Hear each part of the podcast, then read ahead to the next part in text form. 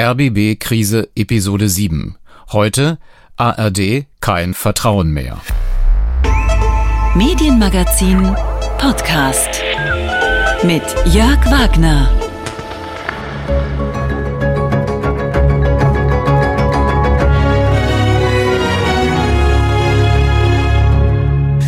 Herzlich willkommen zu den Nachrichten hier bei Tagesschau 24.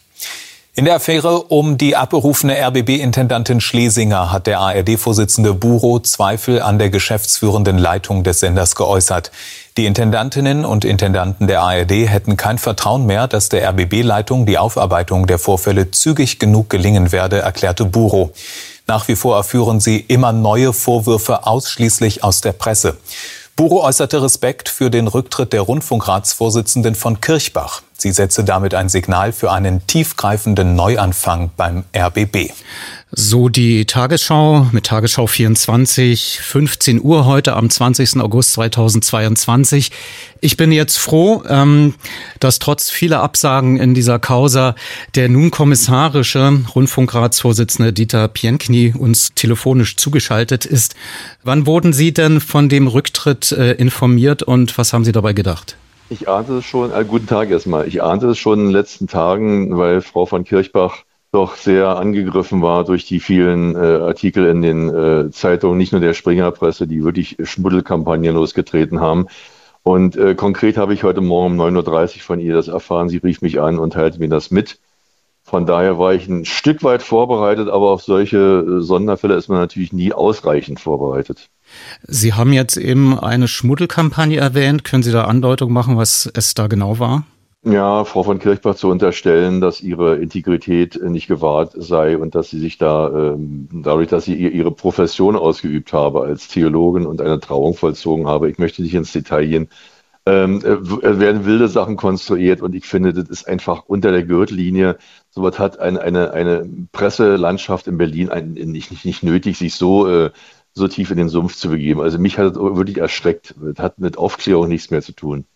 Nun ist ja offenbar in der gesamten ARD das Misstrauen sehr stark, was den RBB anbelangt. Hören wir mal den ARD-Vorsitzenden und WDR-Intendanten Tom Buche in seinem eigenen Medienmagazin Töne, Texte, Bilder. Heute Vormittag ab 10 bis 11 findet das Medienmagazin statt, also kurz nachdem Sie von dem Rücktritt erfahren haben. Ich muss sagen, wir Intendantinnen und Intendanten, verrate ich Ihnen, sind genauso empört. Wir mhm. sind mittlerweile sehr empört. Zweimal in der Woche schalten wir uns zusammen, stellen auch Fragen an den RBB über die den Stand der Aufklärung und ähm, so. Und jetzt kommen ja immer noch neue Sachen heraus. Mhm. Und wir haben ja ganz klar gesagt, wir äh, erwarten eine lückenlose Aufklärung und wir sind auch wütend über das, was passiert ist. Und inzwischen muss ich sagen, bin ich persönlich auch enttäuscht über das, was jetzt an Aufklärungsarbeit und an Aufklärungstempo äh, aus Berlin kommt. Ja. Wir erfahren als Intendantinnen und Intendanten der ARD jeden Tag aus der Zeitung neue Dinge. Und das geht nicht. Und da muss ich sagen, bin ich mittlerweile auch äh, etwas erzürnt äh, über äh, das Tempo und, und, und, und den Umfang und die Transparenz äh, der Informationen, die wir dazu geliefert bekommen. Wir müssten ja mindestens einen kleinen Informationsvorsprung haben. Den haben wir nicht. Und darüber bin ich sehr enttäuscht. Dieter Pinkney als äh, nun kommissarischer Rundfunkratsvorsitzender des RBB, können Sie diese Kritik nachvollziehen? Also wir haben eine Interimsvorsitzende äh, des Verwaltungsrates, Frau König, die wirklich sehr akribisch äh, Aufklärungsarbeit mitleistet. Wir haben Anwaltskanzleien eingeschaltet, die dabei sind, äh, Sachen zu sichten und jeden Stein umzudrehen. Und wir haben ein Rechercheteam vom RBB glücklicherweise, das selber äh, versucht, Licht ins Dunkel zu bringen, da wird eine ganze Menge an Arbeit geleistet. Da kommen immer noch Sachen an, ans Tageslicht leider, wie diese unsägliche Affäre um den ehemaligen RBB Media Manager. Ähm, ich weiß nicht, wann das Ende der Fahnenstange erreicht ist, aber sozusagen zu unterstellen, der RBB würde nichts tun, ist einfach unsinnig. Das stimmt so nicht. Ich glaube, das Tempo wurde kritisiert. Müsste man das nicht ein bisschen stärker anziehen?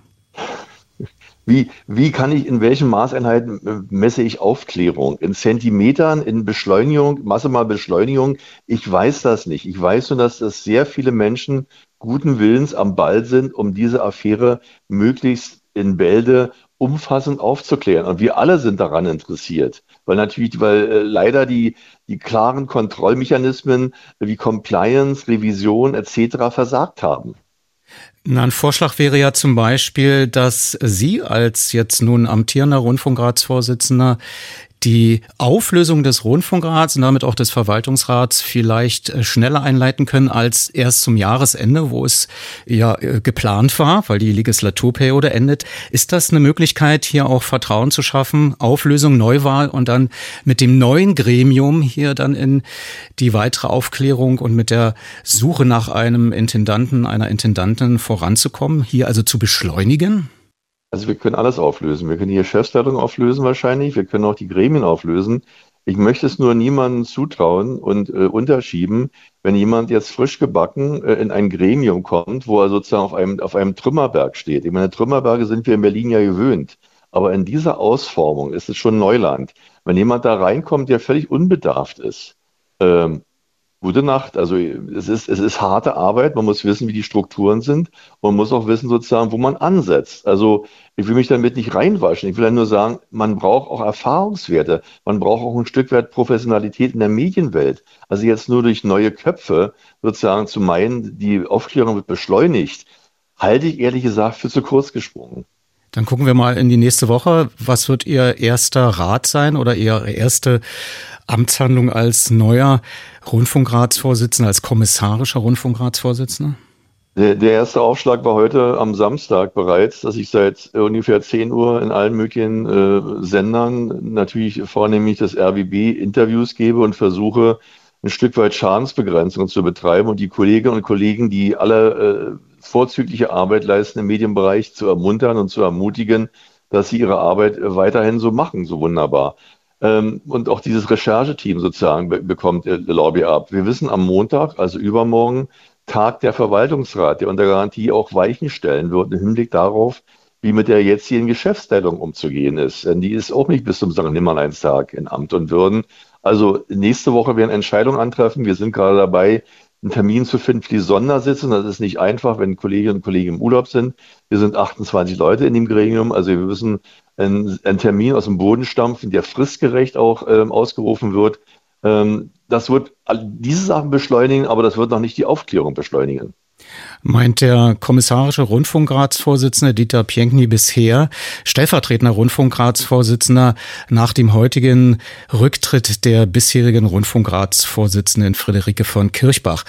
Dann äh, entlasse ich Sie jetzt. Vielen Dank, dass Sie zur Verfügung standen. Und es wird nicht der erste, äh, der letzte Aufschlag gewesen sein. Ich habe gehört, in der Abendschau wird man Sie auch nochmal buchen. Genau. Ja, dann da äh, dafür toi toi toi. Dankeschön. Aber wir sind äh, glücklicherweise verbunden jetzt mit René Althammer von der schon angesprochenen Recherchegruppe des RBB. Ich grüße Sie, vielleicht verbunden gleich mit der Eingangsfrage, wie beurteilen Sie die Diskussion um die Schnelligkeit der Aufklärung? Sie sind ja abgestellt worden, gerade um hier auch journalistisch mit den Kollegen, die natürlich extern recherchieren, von Business Insider bis Tagesspiegel, äh, hier tatsächlich auch den Druck rauszunehmen aus den Vorwürfen. Aber offenbar ist äh, allen das nicht gelungen sondern es kommen immer mehr Details an die Öffentlichkeit, die dann als ähm, erhöhter Druck verstanden werden. Sehen Sie das ähnlich wie der ARD-Vorsitzende? Tag, Herr Wagner. Das war jetzt eine ganze Menge ähm, irgendwie. Äh, ich versuche es mal kurz zu sortieren. Das Erste, was sofort hängen geblieben ist, wir sind nicht angetreten, um irgendwelchen Druck rauszunehmen irgendwo. Das ist nicht unser Job.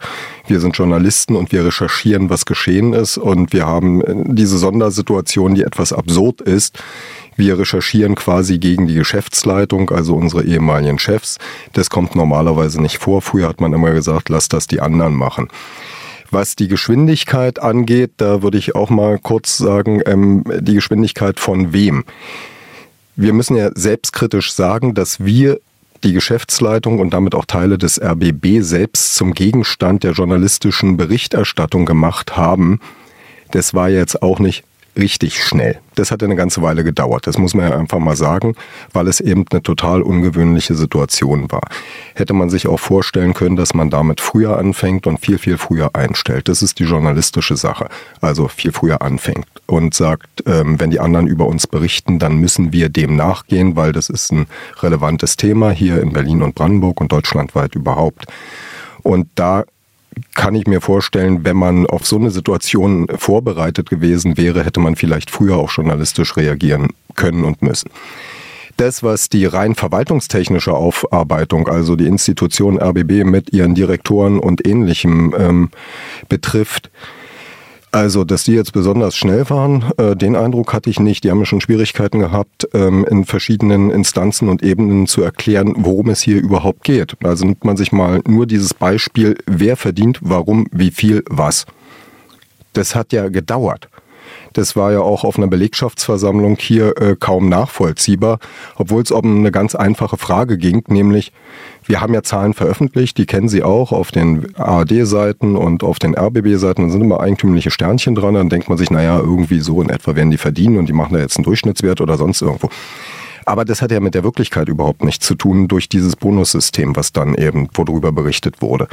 Und da ist bis heute sozusagen, äh, oder es hat Ewigkeiten gedauert, bis man überhaupt eingeräumt hat, dass man dieses Bonussystem hat und die Erklärung, warum man das braucht und warum das so wichtig war und inwieweit dieses System den Sender irgendwie nach vorne bringen sollte. Ehrlicherweise, ich habe es bis heute nicht verstanden. Das ist eine interessante Erkenntnis, weil man denkt ja auch, also ich, selbst ich denke bei bestimmten Dingen, das kann doch gar nicht sein. Das ist ja dazu gemacht, dass man das nicht versteht und der Eindruck verdichtet sich ja geradezu ähm, als Verschleierung oder als äh, äh ich mir fällt dann immer ein das Wort Herrschaftswissen. Ähm, ich schlage vor, wir machen jetzt mal eine kleine musikalische Zäsur mit Klangkarussell. Dann hören wir uns gemeinsam ein Interview an, was ich mit dem RBB-Chefredakteur gestern Abend führen konnte, nämlich zu der journalistischen Aufarbeitung der letzten sieben Wochen. Und dann reden wir nochmal, was Ihnen dazu eingefallen ist, ob Sie zu der Position des RBB-Chefredakteurs noch eine andere Sicht oder eine Ergänzung haben. Erstmal also tatsächlich auch heute wieder. Vom Mund zum Ohr auf dem Strahle der elektrischen Kraft.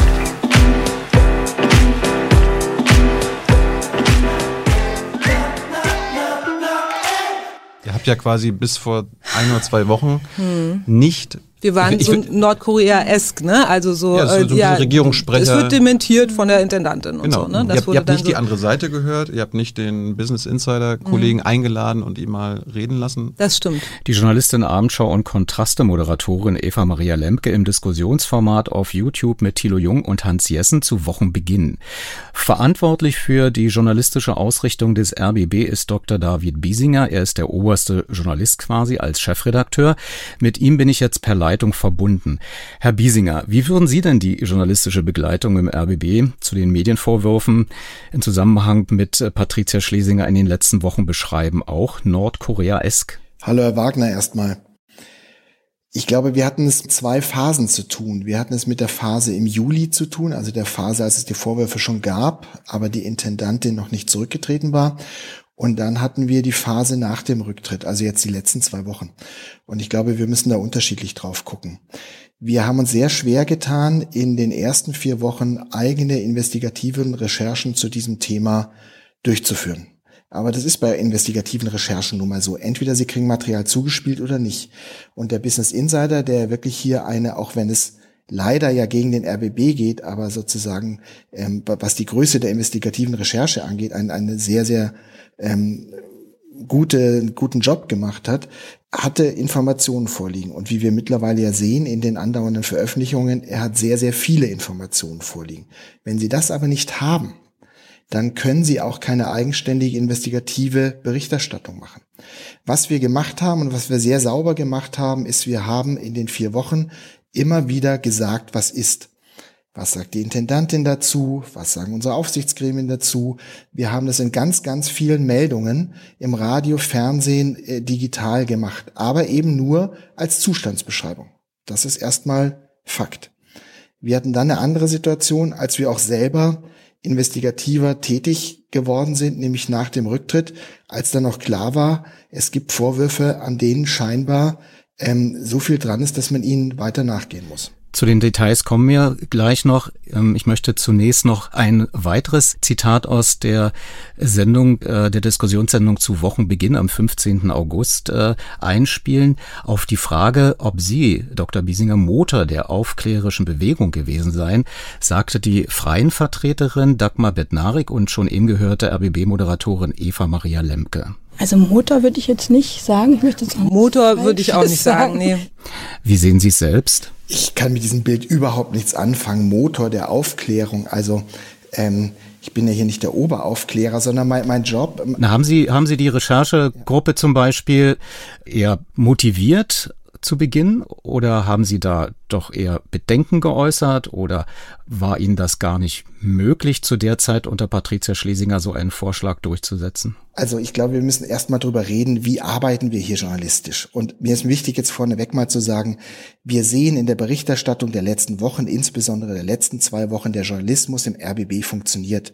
Und wenn wir das Vertrauen der Menschen gerade in die Struktur und das Unternehmen als Struktur verloren haben, ein Stück weit, dann glaube ich, zeigt unsere Berichterstattung, dass die Journalistinnen und Journalisten mit ihren Produkten nach wie vor das Vertrauen der Menschen genießen und wir haben ja auch sehr viel positives Feedback dafür bekommen. Der Journalismus in diesem Haus funktioniert, weil wir viele kluge, verantwortliche Journalistinnen und Journalisten haben. Und es ist beileibe nicht so, dass eine einzelne Person es steuert völlig alleine, sondern ich kann einen Rahmen setzen. Was ist passiert? Am Tag nach dem Rücktritt von Frau Schlesinger hatten wir eine große Redaktionskonferenz morgens um 10 und dort kam der deutliche Wunsch auf und er wurde auch mir gegenüber zu dem Zeitpunkt zum ersten Mal so deutlich geäußert, lasst uns selber in dieses Thema einsteigen. Und wir haben dann noch im Laufe des Tages geguckt, wer könnte das sein. Wir haben ein Fünferteam von besonders wirklich erfahrenen, herausragenden Investigativjournalistinnen und Journalisten und haben dann gesagt, darüber informieren wir jetzt die Geschäftsleitung, dass wir das tun. Weil wir uns bewusst keinen Segen dafür holen wollten, sondern gesagt haben, das halten wir als Journalistinnen und Journalisten des Hauses für notwendig. Also die Idee kam aus der Breite der Redaktionen und mein Job war es dann, diesen Ball aufzunehmen, einen organisatorischen Rahmen zu packen, zu gucken, wie können wir die Kolleginnen und Kollegen freistellen, damit sie dann anfangen können. Und wir merken in der Berichterstattung seit zwei Wochen, dass das hervorragend funktioniert, sowohl im Rechercheteam als aber auch in allen aktuellen Sendungen, dass die Kolleginnen und Kollegen sehr reflektiert mit dieser enorm schwierigen Situation umgehen. Das haben sie sonst nie. Ansonsten sind wir bei irgendwelchen Konzernen, Behörden investigativ unterwegs und berichten über andere. Jetzt haben wir diese schwierige Situation im eigenen ähm, Haus zu recherchieren. Und der Motor sind die Journalistinnen und Journalisten dieses Hauses zusammen. Das ist auch nicht von einer einzelnen Figur abhängig, sondern ähm, es ist gelungen, ein unabhängig arbeitendes Team zu engagieren. Und ähm, ich versuche, die Kolleginnen und Kollegen zu motivieren. Ich frage sie, was sie brauchen als Rahmen, um arbeiten zu können. Aber sie tun das ganz bewusst weisungs ungebunden, also ohne irgendeine Weisung. Und die Leitung hat René Althammer inne, ein Kollege, der seit vielen, vielen Jahren als investigativer Journalist sich einen hervorragenden Namen gemacht hat. Kehren wir aber dennoch in die Zeitspanne zurück, 6. Juli bis 7.8. 6. Juli hat zum ersten Mal die Abendschau berichtet. Der RBB prüft rechtliche Schritte gegen eine Berichterstattung des Medienportals Business Insider. Hintergrund sind Vorwürfe, dass RBB-Intendantin Patricia Schlesinger berufliche und private Angelegenheiten unzulässig vermischt haben soll. Außerdem soll es bei der Vergabe von Beraterverträgen Unstimmigkeiten gegeben haben. Der RBB hat die von Business Insider erhobenen Vorwürfe zurückgewiesen und eine transparente Aufklärung angekündigt. Dann ist so gut wie ein Monat journalistisch nichts passiert, sondern es waren immer, ich sag mal, Statements, die sehr stark der RBB-Pressemitteilung ähnelten. Der große Umbruch kam nach meiner Auffassung erst dann, als Patricia Schlesinger am 7. August zurückgetreten ist. Oder wann haben Sie persönlich die Wende der Berichterstattung genau eingeleitet? Also das ist ja leider nicht richtig, sondern es gab eine kontinuierliche Berichterstattung. Und ähm, es war keine Berichterstattung, die selbst investigativ Ansatzpunkte hatte. Aber das möchte ich ganz gerne nochmal erklären. Ich habe es vorhin schon mal versucht. Sie können in investigative Berichterstattung nur dann einsteigen, wenn Sie Quellen haben. Und keine Kollegin oder Kollege kam auf mich zu und sagte, wir haben hier Quellen, wir haben investigativ ähm, Informationen, mit denen können wir Sachen belegen oder auch widerlegen, lasst uns die doch veröffentlichen. Wir haben uns in den Redaktionskonferenzen immer wieder darüber verständigt in diesen vier Wochen, liegen wir richtig, liegen wir nicht richtig, können wir noch mehr machen, müssen wir weniger machen. Das war ein kontinuierlicher Diskussionsprozess, führte an ein paar Stellen zum Beispiel auch dazu, ähm, dass wir uns nicht einig waren. Am Ende haben wir es dann gemacht, weil wir gesagt haben, ja, ähm, es gilt hier auch die redaktionelle Freiheit. Und wenn eine Redaktion von einem Sachverhalt oder einem Thema dann noch überzeugt ist, muss es schon wirklich sachlich harte Gründe geben, es nicht zu machen.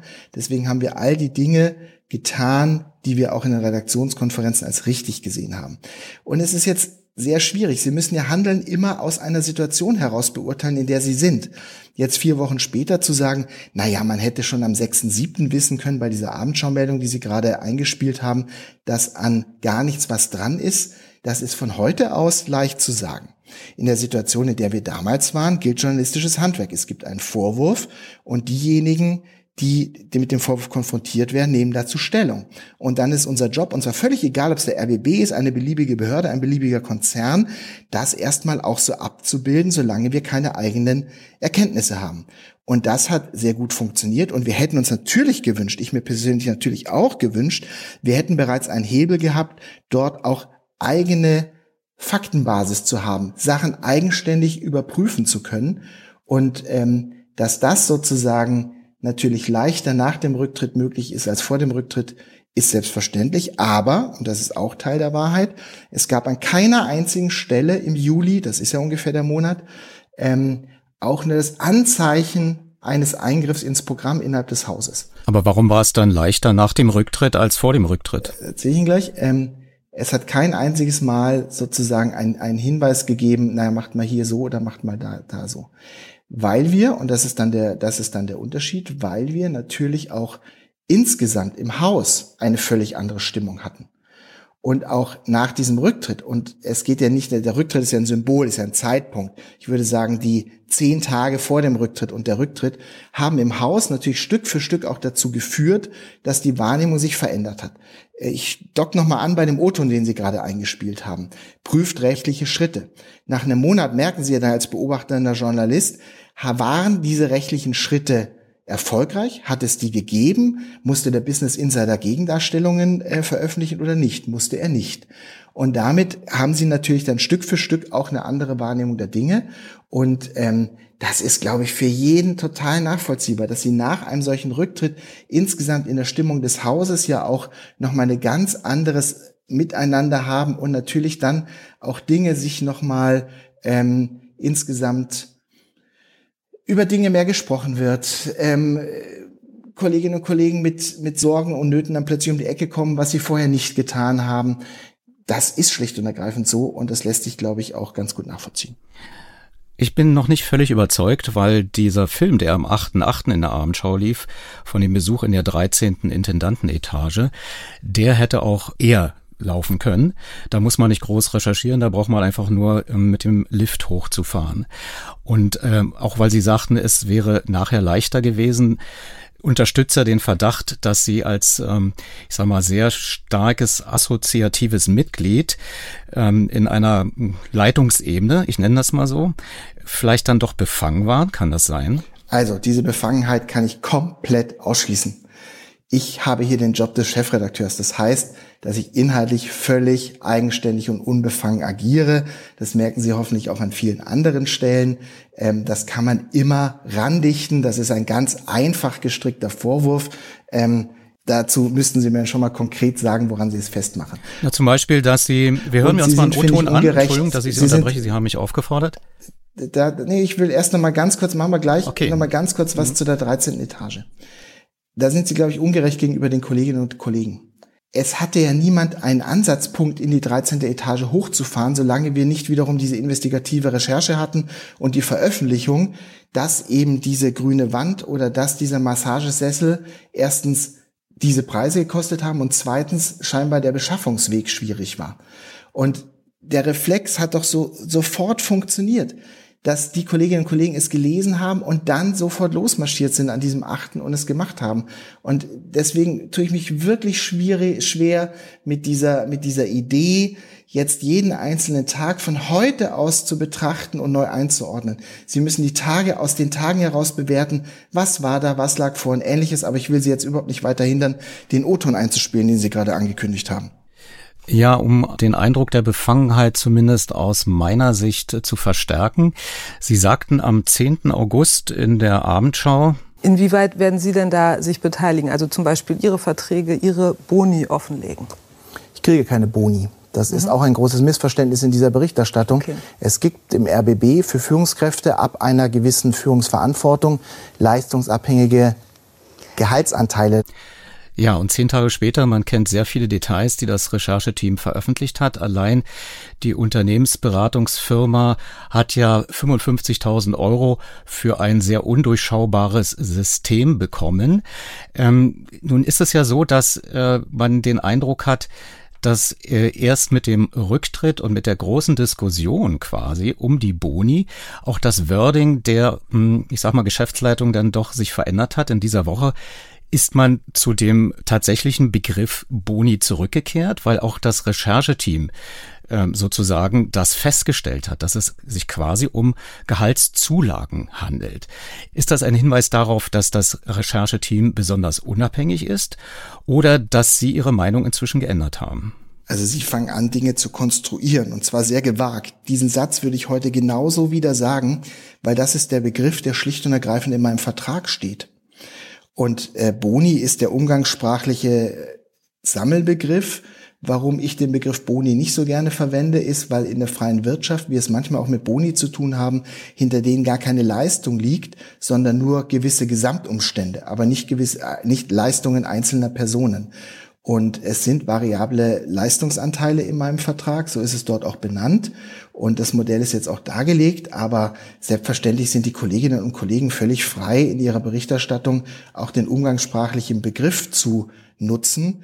Ähm, ich glaube, es ist möglichst präzise und das ist mein Job als Chefredakteur, das zu sagen, was wirklich Fakt ist. Und Fakt ist, ähm, wenn ich aus meinem Arbeitsvertrag wirklich dann wörtlich den richtigen Begriff nehme und nicht irgendeinen anderen. Also das ist schon sehr konstruiert. Die Geschäftsleitung hat ja inzwischen den umgangssprachlichen Begriff offenbar ja angenommen und die Beendigung dieses Bonussystems eingeleitet über den Verwaltungsrat. Nun muss man nochmal zurückkehren auf Ihr Rechercheteam, was ja sehr transparent alles ins Netz stellt. Und ähm, da würde ich Sie ganz gerne nochmal zitieren wollen. Wir haben uns diesen Freiraum nicht erkämpft, wir haben ihn uns einfach genommen. Wir haben gesagt, wir starten mit diesem Rechercheteam, unabhängig von der Geschäftsleitung.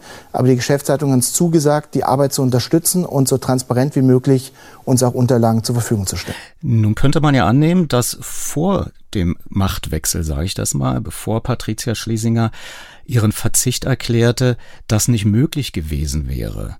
Würden Sie das so sehen? Wir hatten es ja mit zwei verschiedenen Geschäftsleitungen zu tun.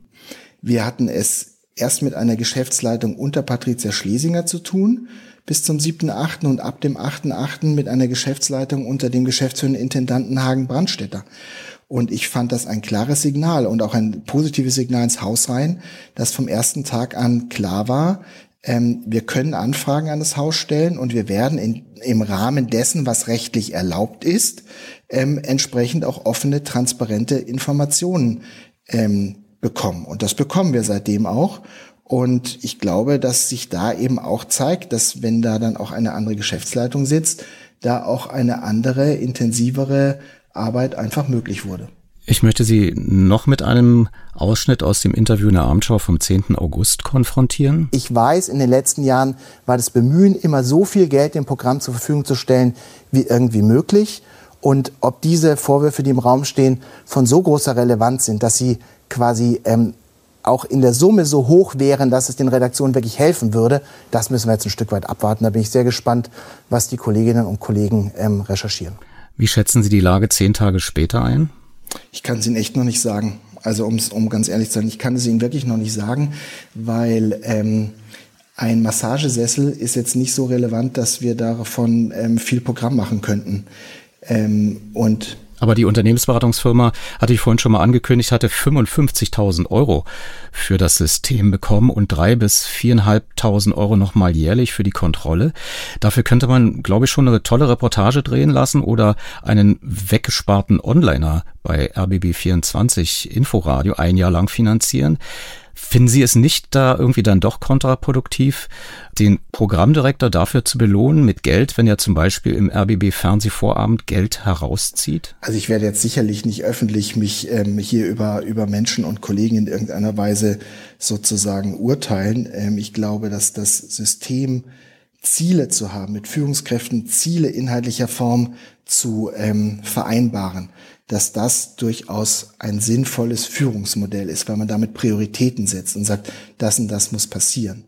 Ähm, was wir jetzt auch gemerkt haben, und da haben ja alle sehr deutlich reagiert in den letzten Tagen, dass dieses Modell in dem Umfeld des öffentlich-rechtlichen Rundfunks, wie wir arbeiten, ähm, nicht sinnvoll ist. Und es gab ja auch zwei Stufen dieses Modells. Und diese zweite Stufe, die es seit 2018 gab, war ja mit größeren Summen ähm, verknüpft als früher. Und früher war die Geschäftsleitung selbst und auch die Intendantin selbst davon nicht umfasst. Und das macht auch einen Unterschied, ob man sozusagen solche Dinge auch für sich selbst einführt, auch wenn es natürlich der Verwaltungsrat einführt und nicht die Geschäftsleitung selbst, oder ähm, ob man es sozusagen als Leistungsanreize für andere macht. Das ist eine komplett komplexe Diskussion, die man führen könnte, die wir aber gar nicht mehr führen müssen, weil ja der amtierende Intendant schon gesagt hat, dass er dieses Modell für überholt findet und dem Verwaltungsrat vorschlagen möchte, es doch bitte abzuschaffen. Ich will jetzt nicht über den Programmdirektor reden, sondern über Ihre Verantwortung. Wie definieren Sie das für sich selbst? Haben Sie so etwas wie vielleicht auch Schuld aufgeladen? Haben Sie bestimmte Dinge falsch eingeschätzt unter der Ära Schlesinger? Wollen Sie jetzt äh, verloren gegangenes Vertrauen zurückgewinnen? Wie schätzen Sie es selbst ein? Also mit dem Wort Schuld kann ich in dem Fall überhaupt nicht umgehen. Ähm, dass wir vielleicht oder auch ich an der einen oder anderen Stelle falsche Einschätzungen hatten, ähm, das kann man, will ich jetzt auch für mich überhaupt nicht ausschließen. Ähm, ich weiß, dass ich von keinem dieser Vorwürfe in irgendeiner Form sozusagen tangiert und betroffen bin.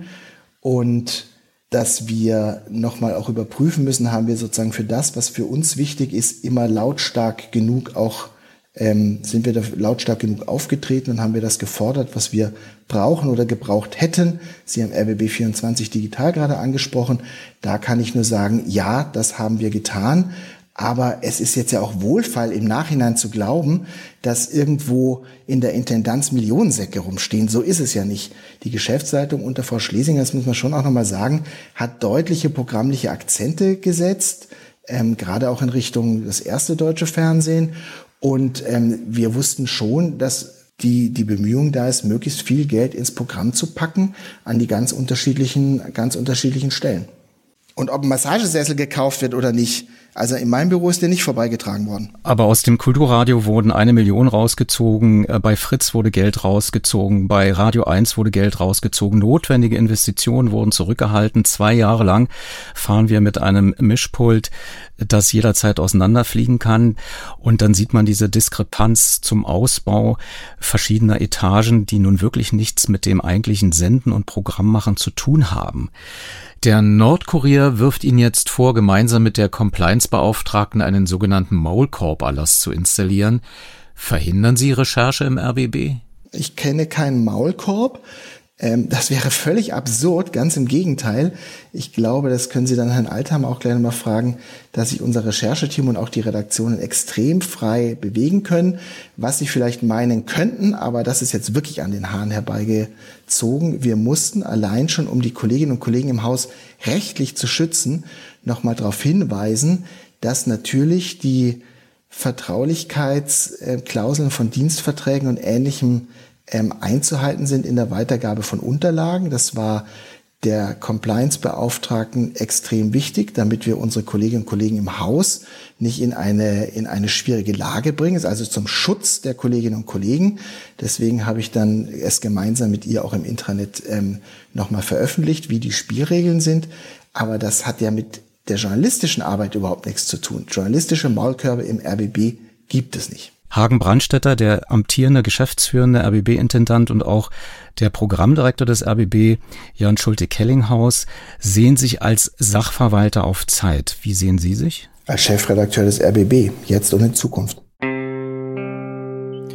Dr. David Biesinger, wie gehört, RBB-Chefredakteur, in einer Aufzeichnung in einem Gespräch, das wir gestern Abend geführt haben, noch vor, den, vor dem Rücktritt der Rundfunkratsvorsitzenden. So of course you are supposed to call me tonight. were supposed to call me tonight, we would have gone to the cinema and after to the restaurant. You have to know. I mean, uh, you know, I can do it. Man, I'll kill her. Radio 1 mit dem Medienmagazin am Tag, als die RBB-Rundfunkratsvorsitzende Friederike von Kirchbach zurücktrat und der ARD-Vorsitzende dem RBB bzw. seiner amtierenden Geschäftsführung das Misstrauen ausgesprochen hat. Wir hören auch gleich noch mal ein aktuelles Statement von Tom Buro, dem ARD-Vorsitzenden. Aber zuerst, ich hatte es ja versprochen, werten wir noch ganz kurz das Interview aus mit dem RBB-Chefredakteur Dr. David Biesinger.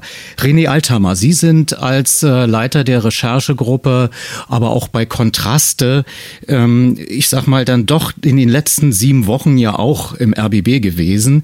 Bei der Rekonstruktion der Ereignisse seit dem 23. Juni mit der ersten Business Insider Veröffentlichung. Der Tagesspiegel folgt einen Tag später. Können Sie da dem RBB-Chefredakteur folgen? Naja, das ist eine relativ komplexe Frage. Also ähm, ich bin ja nicht mehr bei Kontraste, da war ich lange Zeit, bis 2018. Seit der Zeit leite ich hier RBB24 Recherche heißt es. Das ist unsere Investigativabteilung. Äh, also ich habe auch die ganze Zeit drüber nachgedacht. Normalerweise, wenn in dieser Stadt irgendetwas passiert, wo man sagt, oh, was ist denn da, was steckt denn dahinter, dann würden wir losmarschieren. Das ist unser ganz normaler Job. Also nehmen wir mal an, irgendwie, nehmen wir irgendein städtisches Unternehmen und da würde irgendwas auffällig sein, dann würden wir gucken, gibt es dahinter eine, eine, Geschichte dahinter? Was ist da dran? Oder wenn es irgendwo eine aufsehenerregende äh, Enthüllung gibt, gucken wir natürlich auch, kann man da noch nachsetzen, gibt es da mehr? Und in dem Falle, weil es uns selber betraf, muss man einfach mal einräumen, das war ähm, in der Vehemenz und in der Tiefe etwas, wo man schon bei der ersten Veröffentlichung den Eindruck hatte, da gibt es eigentlich nur zwei Möglichkeiten oder spätestens nach der zweiten. Entweder wir brauchen eine neue Intendantin oder der Business Insider hat so schief gelegen, dass er uns quasi eine Sommerfete spendieren muss. Wir sind dem nicht das muss man einfach sagen, in der Geschwindigkeit nachgegangen, wie es hätte sein äh, können und vielleicht sogar äh, und auch sein müssen. Wegen der Unschuldsvermutung, die man natürlich erstmal natürlicherweise und auch juristischerweise einem, ähm, ja, der in solchem Verdacht steht, äh, zumuten nee, muss, darum oder? geht's gar nicht. Äh, Unschuldsvermutung ist gar nicht das Problem bei einer journalistischen Recherche. Es ist ein Thema, es ist relevant. Ob jemand schuldig ist oder unschuldig, ist es gar nicht unser Problem. Wir haben nicht in dem Maße angefangen zu recherchieren und uns selber quasi das zum Thema gesetzt. Obwohl, aber, aber warum nicht, wenn ich das äh, fragen darf? Gab es da Bremser? Nein, es gab niemanden, der gebremst hat. Äh, die, die Voraussetzung normalerweise ist, wir suchen uns unsere Themen aus, wir legen diese Themen, äh, sagen, okay, daran arbeiten wir und dann legen wir los. Wir sind ehrlicherweise auch gar nicht so auf die Idee gekommen, dass wir uns selber, weil wir in dieser Situation noch nicht waren und weil das ja einfach eine Konstruktion ist, die ein bisschen schwer zu begreifen ist, hinstellen und sagen, okay, wir schreiben jetzt mal so wie sonst auch nicht eine Presseanfrage an die Senatsverwaltung, sondern eine Presseanfrage an unsere Geschäftsleitung. Das hört sich alles total einfach an, könnte man ja machen, ist aber in der Praxis etwas, wo es eine Weile dauert. Und da muss man sagen, der Rücktritt von Patricia Schlesinger, das war auch so ein das war dann wirklich ein Befreiungsschlag. Hier haben Kollegen darüber nachgedacht und alle kamen dahin, mit denen ich auch gesprochen habe und ich selber auch eine ganze Weile und dachte, hm, wie soll das funktionieren? Auf der einen Seite sind wir natürlich alle weisungsabhängig auch. Wir sind ja Angestellte, die Redakteure. Auf der anderen Seite versuchen wir, äh, die sozusagen vorzulocken und eine Recherche gegen die eigene Geschäftsleitung zu machen. Aber wir haben es auch nicht so thematisiert, dass wir gesagt haben, wir wollen das jetzt. Nun ist ja der besondere Umstand gewesen, dass es parallel Belegschaftsversammlungen gab, ähm, online. Die dürfen nicht nach außen kommuniziert werden. Sie verließen aber diesen Kreis. Und so wurde auch bekannt, dass äh, die Intendantin versucht hat, am 5. Juli, glaube ich, war das, in der Belegschaftsversammlung einzuschüchtern. Also dieses äh, nach außen gehen, möglicherweise dann auch noch zu Springer war ihr ähm, dann ja doch noch beim Tagesspiegel entlockt worden. Also sie fühlte sich einer Schmutzkampagne ausgesetzt. Hat das möglicherweise auch dazu geführt, dass man äh, siebenmal nachgedacht hat beim RBB, wie man das dann covert, also in journalistische Beiträge übersetzt? Nee, das war einfach, äh, muss man ganz einfach sagen, das war ähm, jenseits all dessen, was man sich vorstellt von jemandem, der lange Zeit mit Journalismus zu tun gehabt hat. Das, was da weitergegeben wurde an Informationen, war ja handfest. Da hat ja nicht jemand ein persönliches Süppchen mit Patricia Schlesinger gekocht. Vielleicht das auch noch. Aber im Hintergrund waren einfach handfeste Fakten und die passten nicht zum RBB, nicht zur Gesamtverfassung des RBB. Und das, was sie da gemacht hat, also ähm, wenn das der Chef von VW gemacht hätte und wäre sie noch bei Panorama gewesen damals als Moderatorin, den Kommentatorn, den kann man sich wahrscheinlich denken. Mit großer Werbe und Aufregung und wie kann jemand so etwas machen? Und wir waren alle entsetzt. Ja, da hat ja zum Glück auch das NDR-Medienmagazin ZAP eine alte äh, Moderation auch gefunden von Patricia ja. Schlesinger, wo sie genau das in der anderen Rolle natürlich. Das war auch allen sofort klar in diesem genau. Moment. Was erzählt sie da? Aus welchem, äh, äh, sie weiß doch, wie es funktioniert. Ja, genau. Das kann man auch bei YouTube und auf der Seite des Norddeutschen Rundfunks bei ZAP nachsehen, die letzte Ausgabe. Ich würde ganz gerne nochmal ein aktuelles Statement hm. von Tom Buru einspielen. Der ist WDR-Intendant und jetzt wieder, muss man dazu sagen, ARD-Vorsitzender, nachdem Patricia Schlesinger am 4.8. ihren Rücktritt erklärt hatte vom ARD-Vorsitz. Und er erklärt sich zu den aktuellen Ereignissen wie folgt. Für uns als ARD Familie ist es jetzt wichtig, dass wir wissen, dass wir alle Informationen bekommen, damit das, was uns ja mit vorgeworfen wird und wo wir in Mithaftung genommen werden, dass das äh, ausreicht, um Rede und Antwort zu stehen und um auch Schlussfolgerungen zu ziehen. Äh, wir wissen, dass die jetzige Geschäftsführung wirklich äh, sich bemüht, die Dinge da aufzuräumen und aufzuklären. Aber wir können einfach nur feststellen, dass wir immer noch Informationen hinterherlaufen und die Dinge hauptsächlich aus der Presse erfahren. Das heißt nicht, dass der RBB aus der ARD ausgeschlossen ist. Es heißt aber, dass wir einfach konstatieren müssen, feststellen müssen, dass ein Vertrauen in das, was uns geliefert wird an Informationen, nicht mehr da ist. Wir müssen Informationen hinterherlaufen und haben dann mehrfach Dinge erst aus der Presse erfahren, obwohl wir uns im Augenblick sehr häufig mit dem RBB beschäftigen und auch mit dem RBB ausgetauscht haben und austauschen. Das ist kein formaler Ausschluss aus der ARD mitnichten. Wir wollen, dass Ruhe beim RBB einkehrt und wir wollen auch helfen, äh, den Sender zu stabilisieren und da Vertrauen wieder wachsen zu lassen. Wir müssen einfach feststellen, dass die Lage sich ja nicht stabilisiert. Normalerweise nach dem Rücktritt der obersten Verantwortlichen oder obersten Verantwortungsträgers beruhigt sich die Lage. Aber das ist hier nicht der Fall. Es wird immer unruhiger, immer unstabiler. Äh, und für die ARD wird es auch immer unstabiler. Und das ist das, was uns betrifft als ARD. Äh, wir können nicht mehr verlässlich sagen, stimmt das, was wir für die ganze ARD behaupten. Und wenn das nicht mehr gegeben ist, dann müssen wir jetzt das auch mal sagen. Und das hat er gesagt kurz vor 15 Uhr in einer ähm, Pressemitteilung, dass der RBB-Geschäftsleitung der Amtierenden das Misstrauen ausgesprochen wird. So habe ich es jedenfalls verstanden. Wie haben Sie das verstanden, René Althammer? Ja, ich habe das genauso verstanden. Das war im Prinzip, das ist ja noch eine sehr diplomatische Formulierung alles gewesen. Man vertraut dem nicht mehr. Also wenn ich den Informationen, die ich bekomme, nicht mehr vertraue, eine Information, der, der, der weiß man ja, die wird ja von jemandem übermittelt. Im Prinzip ist das die haben der amtierenden Geschäftsleitung, die anderen Intendanten, das Vertrauen entzogen. Das wird zwar etwas vorsichtiger formuliert, aber ich glaube, da war im Hintergrund waren lange Diskussionen auch im Kreis der Intendantinnen, haben wir auch. Da hätte es noch viel schlimmer kommen können. Also das, was ich gehört habe, war, dass man in dieser Woche wirklich empört und sauer war und die Antworten, die gegeben wurden aus der Geschäftsleitung, die haben eben hinten und vorne nicht gestimmt. Und das betraf zum Beispiel auch das Bonussystem. Die konnten nicht erklären, warum und wieso und weshalb. Aber es ist nicht so, dass das nicht bekannt war in der ARD. Ja, nun könnte man ja fast den Verdacht haben, Ihre Recherchegruppe hat mit dazu beigetragen, dass immer wieder neue Details offenbart wurden. Das ist jetzt natürlich kein Vorwurf an Sie, äh, dass Sie da ähm, mitgeholfen haben. Das freut mich, dass wir, dass wir nicht den Vorwurf einkassieren, dass wir arbeiten. Also das wäre dann wirklich lustig. Aber das äh, verführt mich zu der Frage, kommt da noch mehr, dass man da also noch entsetzter ist, noch ratloser ist und dass die Geschäftsführung eigentlich sofort zurücktreten müsste und nicht erst, wie mir gesagt wurde, zur Stunde immer noch berät und auch nicht bereit war, am Medienmagazin hier ein Statement abzugeben? Na, das sind ja zwei Fragen. Die eine Frage ist eine journalistische Frage. Wir arbeiten immer noch und wir arbeiten auch weiter und äh, wir sind noch nicht ganz fertig. Was wir machen, wenn wir hier natürlich nicht erzählen, dann bräuchten wir nicht mehr zu recherchieren, dann können es die anderen machen. Aber da gibt es tatsächlich noch was aufzudecken? Wissen Sie, äh, wir bauen hier oder wir haben ein zwischen 120, 130 oder 180 Millionen Bauprojekt am Start ähm, und ich weiß nicht, äh, ob da schon jede Seite umgedreht wurde, mit welchen Konsequenzen auch. Da muss man erst mal gucken und es gibt auch noch andere Sachen in Bezug auf Entscheidungen innerhalb des RBB, die gelaufen sind. So ein kleiner Sonnenstart, um es mal so zu sagen, ähm, das dauert dann eine Weile, bis man ihn auseinander nimmt. Und wir haben ja schon gesagt, wir haben etwas später angefangen, was man einfach nur so zur Kenntnis nehmen kann oder konstatieren kann. Aber ich würde gerne noch mal auf eins zurückkommen in Bezug auf diese Arbeit, weil Sie haben es vorhin gesagt, dieser Maulkorberlass, was Sie zitiert haben, das ist mir wirklich wichtig. Ich fand das, ich habe mich wirklich über wenig Sachen aufgeregt in den letzten Wochen. Äh, also so aufgeregt, nachdem auch wir angefangen haben zu arbeiten.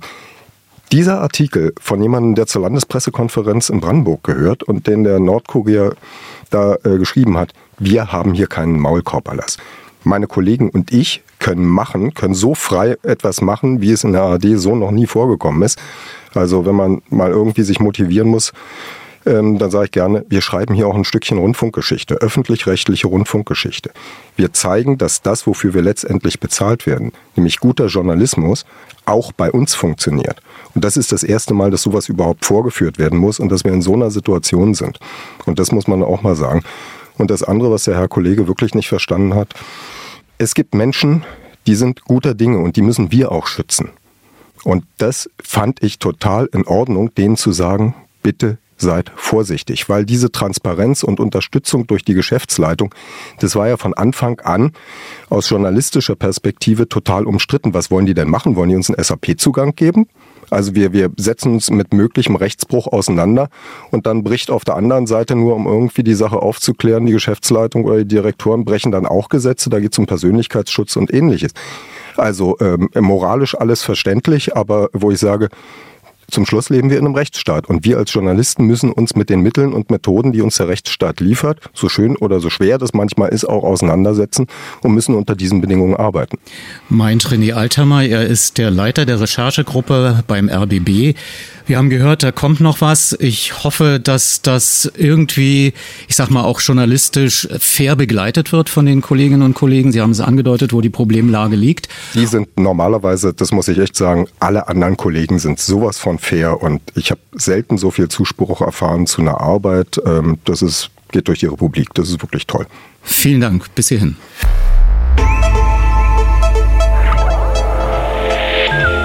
Medienmagazin Podcast. Bonustrack. Im Podcast Bonustrack gibt es, Sie ahnen es vermutlich wegen der Überlänge, ein Zeitdokument aus dieser Woche. Es kommt einem so vor, als lege das Ereignis viel weiter in der Vergangenheit zurück, was vermutlich auch daran liegt, dass gerade so viele Ereignisse im Zusammenhang mit dem RBB aufeinanderfolgen. 16. August 2022, 10 Uhr, Potsdam, Landtag Brandenburg, Hauptausschusssitzung.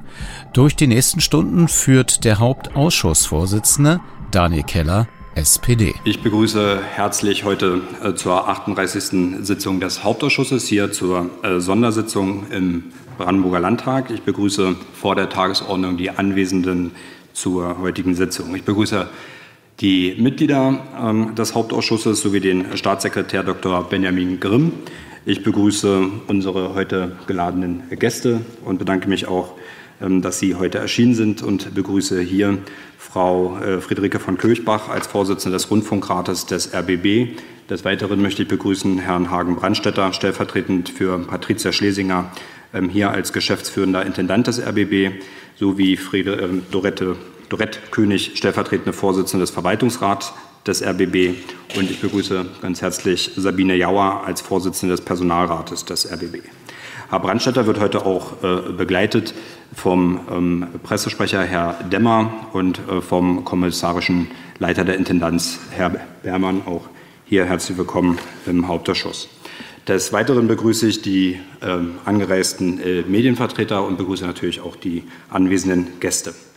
Vor der Tagesordnung äh, will ich noch kurz äh, die Anwesenheit äh, feststellen. Und ähm, hier ist uns heute eine Vertretung angezeigt, der Präsidentin Prof. Dr. Liedke. Sie wird vertreten von Herrn Stone. Ich rufe auf den Tagesordnungspunkt 2, die Beschlussfassung über die heutige Tagesordnung. Das äh, Präsidium des Landtages hat die Durchführung der heutigen Sitzung, also in der plenarfreien Zeit nach 77 Absatz 5 der Geschäftsordnung äh, zugestimmt. Der Entwurf der Tagesordnung ist Ihnen übermittelt wurden. Ich würde noch einen kurzen Hinweis machen zum Ablauf der heutigen äh, Sitzung. Nach Aufruf der Tagesordnungspunkte äh, halten unsere Gäste ähnlich wie bei einer Anhörung die Möglichkeit für ein Eingangsstatement von fünf bis zehn Minuten. Und danach äh, bekommen dann Sie, die Abgeordneten, die Möglichkeit, auch äh, Fragen zu stellen. Die Sitzung findet entsprechend 80 der Geschäftsordnung öffentlich statt. Ich weise darauf hin, dass die Sitzung im Livestream übertragen wird und ein öffentliches einzusehendes stenografisches Protokoll erstellt wird. Gibt es ähm, von Seiten der Abgeordneten Hinweise oder Änderungswünsche zur Tagesordnung? Das ist angezeigt am Mikrofon 7. Herr Holoch, bitte. Vielen Dank, Herr Vorsitzender. Auch vielen Dank für die Einladung. Meine Frage geht nochmal in die Richtung, ob die Compliance-Beauftragte, die angefragt wurde und was die Antwort war. Mhm. Es gab hier den äh, Wunsch ähm, der AfD-Fraktion, ähm, noch die Compliance-Beauftragte mit anzuhören. Dazu hatte Herr Hohlauch und ich gestern ein, ein Telefongespräch. Ähm, ich hatte versucht, dann auch äh, nachzufragen, ob das noch möglich ist. Das ist aus terminlichen Gründen so kurzfristig nicht möglich. Sicherlich ist aber auch bei späteren oder weiteren äh, Sitzungen möglich, dass die Compliance-Beauftragte mit teilnimmt. So hatte ich zumindest das verstanden. Gibt es noch weitere Fragen zur Tagesordnung? Herr Dr. Berndt. Ja, danke. Dann würde ich nur eine ganz kleine äh, Ergänzung noch machen, äh, in künftigen Sitzungen dann vielleicht auch noch mal den Vertreter der Freien mit anzuhören. Auch äh, dieser Wunsch ist somit im Protokoll aufgenommen und werden wir sicherlich dann auch noch mal debattieren ähm, am Ende dieser Sitzung, wie wir hier fortfahren wollen. Gibt es weitere ähm, Ergänzungen oder Änderungswünsche zur Tagesordnung? Das ist nicht der Fall. Dann kommen wir jetzt ähm, zur Abstimmung der Tagesordnung. Wer der Tagesordnung so wie verschickt äh, zustimmt, den bitte ich einmal ums Handzeichen.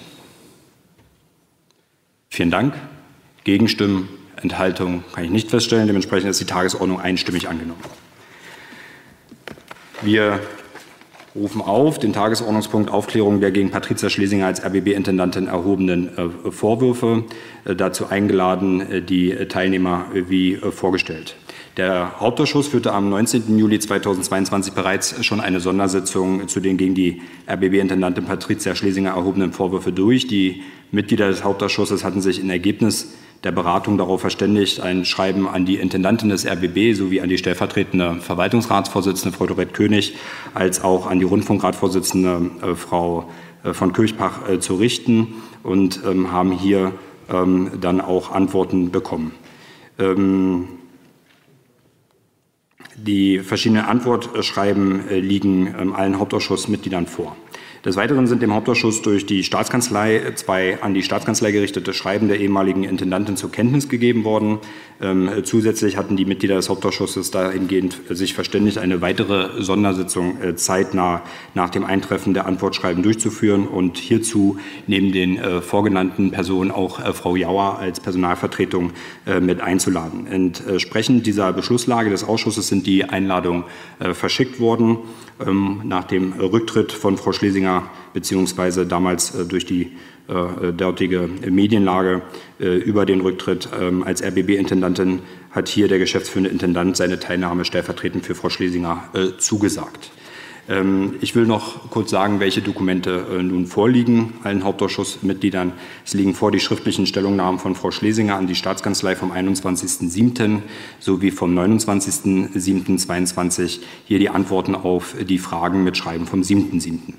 Des Weiteren liegen den Hauptausschussmitgliedern vor Antworten auf die Fragen des Hauptausschusses mit Schreiben vom 21.07. sowie die dann die schriftlichen Stellungnahmen von Frau Schlesinger an den Hauptausschuss vom 4.8.22, die schriftliche Stellungnahme der stellvertretenden Verwaltungsratsvorsitzenden Frau König vom 4.8.2022 ähm, sowie die schriftliche Stellungnahme der Vorsitzenden des Rundfunkrates Friederike von Kirchbach an den Hauptausschuss vom 1.8.2022. Zusätzlich äh, gab es noch ein Schreiben am Freitag von Herrn Lars Maybaum als freiberuflicher Kameramann und äh, freien Sprecher beim RBB. Äh, dieses habe ich Ihnen ähm, am selbigen Tag ähm, übermittelt und zur Kenntnis gegeben. Ich hatte vorhin schon ähm, kurz etwas zum Ablauf gesagt. Ähm, es würden gleich die vier Anwesenden in der Reihenfolge, wie sie hier sitzen, das Wort erhalten für ein Eingangsstatement von fünf bis zehn Minuten. Ähm, danach äh, würden wir als Abgeordnete die Möglichkeit nehmen und Fragen stellen. Ich würde Ihnen gern hier einen Vorschlag machen, dass wir vielleicht die Fragen in zwei Gruppen gliedern. Als erstes ähm, vielleicht ähm, als Themenkomplex die äh, Schreiben bzw. auch die Antworten auf die Fragen hier vor allem zu den Vorwürfen äh, thematisieren und im zweiten Fragenkomplex äh, vielleicht den weiteren Aufklärungsprozess bzw. wie wir zukunftsgewandt auch hier unsere Arbeit als Hauptausschuss ähm, wahrnehmen, um den Prozess zu begleiten. Das wäre mein Verfahrensvorschlag, dass wir versuchen, die Fragen ein Stück weit zu gliedern in die zwei Gruppen. Einwände, Herr Dr. Berndt und danach Herr Wieder. Moment.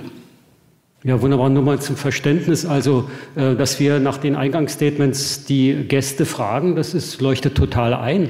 Aber wenn es darum geht, welchen weiteren Aufklärungsbedarf haben wir und wie verfährt der Hauptausschuss Brandenburg hier weiter, glaube ich, ist das doch ein anderer Punkt, äh, für den wir nicht unbedingt die Gäste brauchen, sondern den wir dann intern diskutieren könnten. Also, wenn ich das richtig verstehe, nach den Statements Fragen zu dem Themenkomplex, Vorwürfe, Situation im RBB, und danach ähm, eine Diskussion darüber, wie verfahren wir im, Landtag oder im Hauptausschuss des Landtages weiter. Habe ich das richtig verstanden? Ich nehme nachher wieder ran und dann würde ich äh, zu antworten. Und Herr Dombres. Am Mikrofon 6, bitte. Ja, vielen Dank. Äh, also, Herr Vorsitzender, ich habe nur einige Anhörungen mitgemacht und es geht das Gerücht umher, dass manchmal durch die Steuerung der Frageblockbildungen gewisse Zusammenhänge dann auseinandergerissen werden und insbesondere dadurch natürlich auch eine gewisse Aufmerksamkeit für besonders drängende Fragen abzufallen droht. Und deswegen möchte ich schon der Überlegung, dass wir hier äh, Frageblöcke trennen, thematisch ein wenig widersprechen, weil ich glaube nicht, dass sich das so sauber trennen lässt. Wenn es eine Antwort gibt auf bestimmte Compliance-Anfragen, die befriedigend beantwortet werden und sich daraus natürlich weitere Anschlussfragen ergeben, die formal nicht Gegenstand des Fragekatalogs waren, aber sich beispielsweise aus der seitdem erfolgten Berichterstattung äh, zwingend ergeben haben, finde ich schon, dass wir jetzt nach formellen Kriterien die Frageblöcke nicht trennen können. Dadurch entsteht auch eine gewisse Diskussionsentzerrung und deswegen würde ich schon auch bitten wollen, Statements ist völlig klar und dass dann Frageblöcke inhaltlich gebündelt werden können oder auch zeitlich begrenzt werden können, ist in Ordnung. Aber ich sehe mich nicht in der Lage, formal immer zu trennen, war das dieses Thema Gegenstand des Fragekatalogs, sondern häufig sind es thematisch anschließende Fragen. Und deswegen ist die Frage, ob man doch ein Querbeet Frage ermöglichen äh, könnte. So habe ich das verstanden. Äh, mein Co-Redner Dr. Redmann hat das anders verstanden. Vielleicht finden wir da auch einen guten Kompromiss. Herr Dommers. Ja, danke sehr. Ich gehe davon aus, dass der Vorsitzende sehr wohl an einer strukturierten Debatte interessiert ist, auch die Fähigkeit hat, eine Debatte zu strukturieren. Und auch äh, ich weiß, dass bestimmte Übergänge fließend sein werden. Also von daher glaube ich, äh, wird der Spruch immer wieder stimmen, alles hat mit allem zu tun. Von daher glaube ich, kriegen wir das heute schon hin. Ich würde aber Herrn äh, Dr. Bernd äh, gern angucken wollen. Also wir sind in einer relativ großen Krise, die der RBB sozusagen zu durchleben hat. Und wenn wir über das Wie weiterreden hier im Hauptausschuss, würde ich es wichtig finden, wenn unsere Gäste die Debatte äh, mitbekommen und möglicherweise sich dann auch in diese Debatte mit einbringen können. Von daher würde ich auch dieses nach vorne gerichtete schon mit unseren Gästen äh, führen wollen. Und die Frage, warum ich mich eigentlich gemeldet habe, ist, ich gehe davon aus, dass die Staatskanzlei in der Lage ist, Fragen zu beantworten zu diesem Themenkomplex.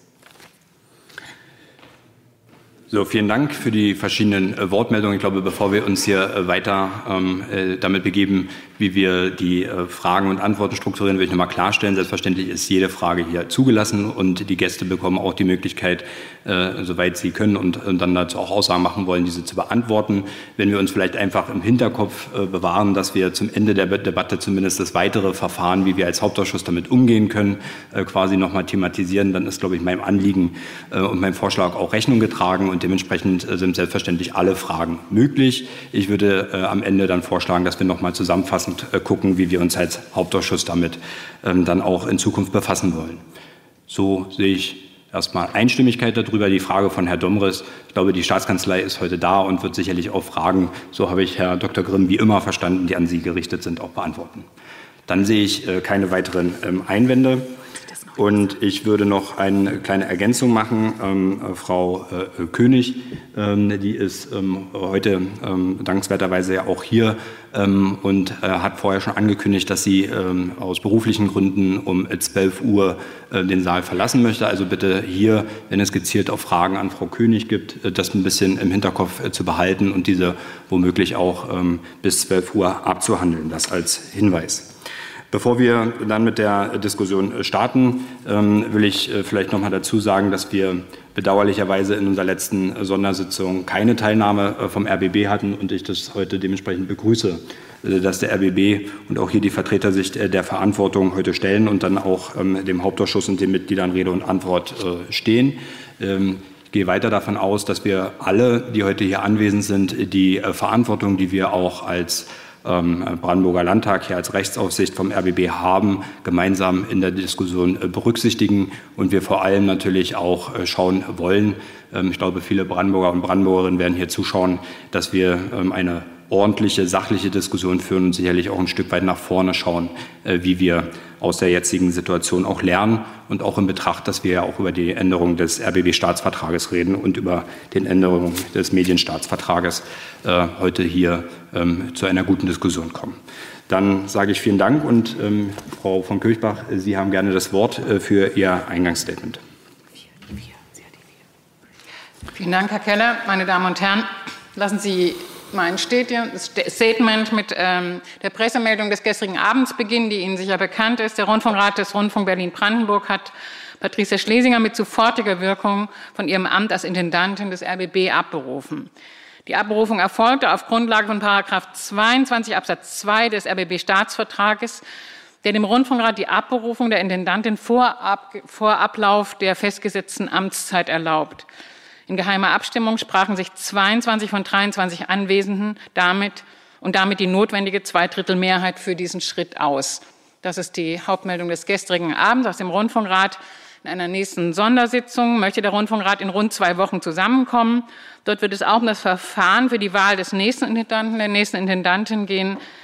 Und außerdem wird sich der Rundfunkrat mit den Ergebnissen, Ergebnissen der aktuell im RBB laufenden Untersuchung durch eine externe Anwaltskanzlei in einer eigenen Klausur befassen. Meine Damen und Herren, ich sitze vor Ihnen als Rundfunkratsvorsitzende unseres öffentlich-rechtlichen Senders RBB. Damit bin ich, wie im Staatsvertrag über die Errichtung einer gemeinsamen Rundfunkanstalt der Länder Berlin und Brandenburg steht, Vertreterin der Interessen der Allgemeinheit. Das heißt, wir als Rundfunkrat teilen voll und ganz Ihr Interesse an der Aufklärung aller in der Öffentlichkeit aufgeworfenen Fragen. So habe ich es auch Ihnen in meinem Schreiben vom 1. August versichert.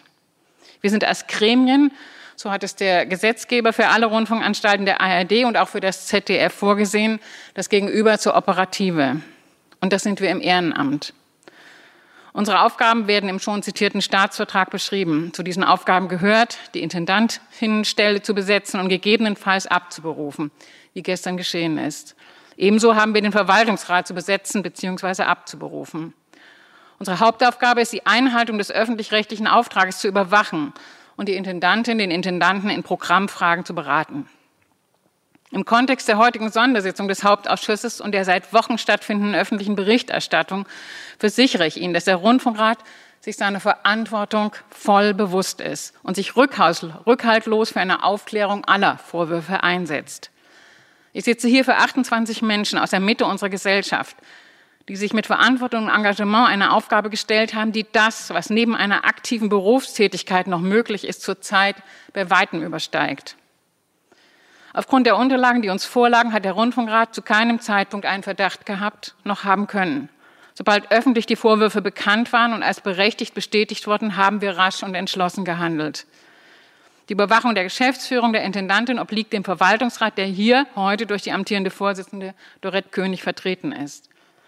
Der Rundfunkrat hat die hohe Erwartung an den Verwaltungsrat, dass alle Vorwürfe, die die Geschäftsführung des RBB betreffen, konsequent aufgeklärt werden und im Falle von nachgewiesenen Fehlverhalten Konsequenzen gezogen werden, hat dafür gestern dem Verwaltungsrat und seiner derzeitigen Vorsitzenden auch sein Vertrauen ausgesprochen. Der Rundfunkrat wird die Aufklärungsarbeit der Kanzlei Lutz Abel in jeder Form unterstützen und hofft auf baldige Ergebnisse, um alle weiteren Konsequenzen umzusetzen. Drei Dinge sind mir an dieser Stelle wichtig.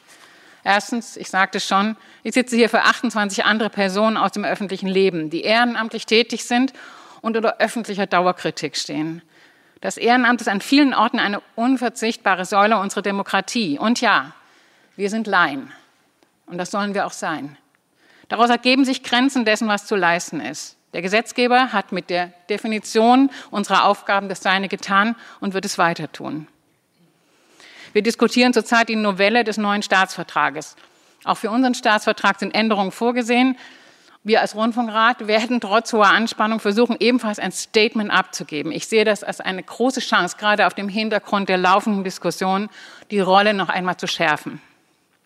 Drittens. Der Rundfunkrat ist das Scharnier zwischen Politik und Gesellschaft. Er ist sich dieser Rolle bewusst. Wir garantieren damit die Staatsferne des öffentlich-rechtlichen Rundfunks. Das ist ein hohes demokratisches Gut.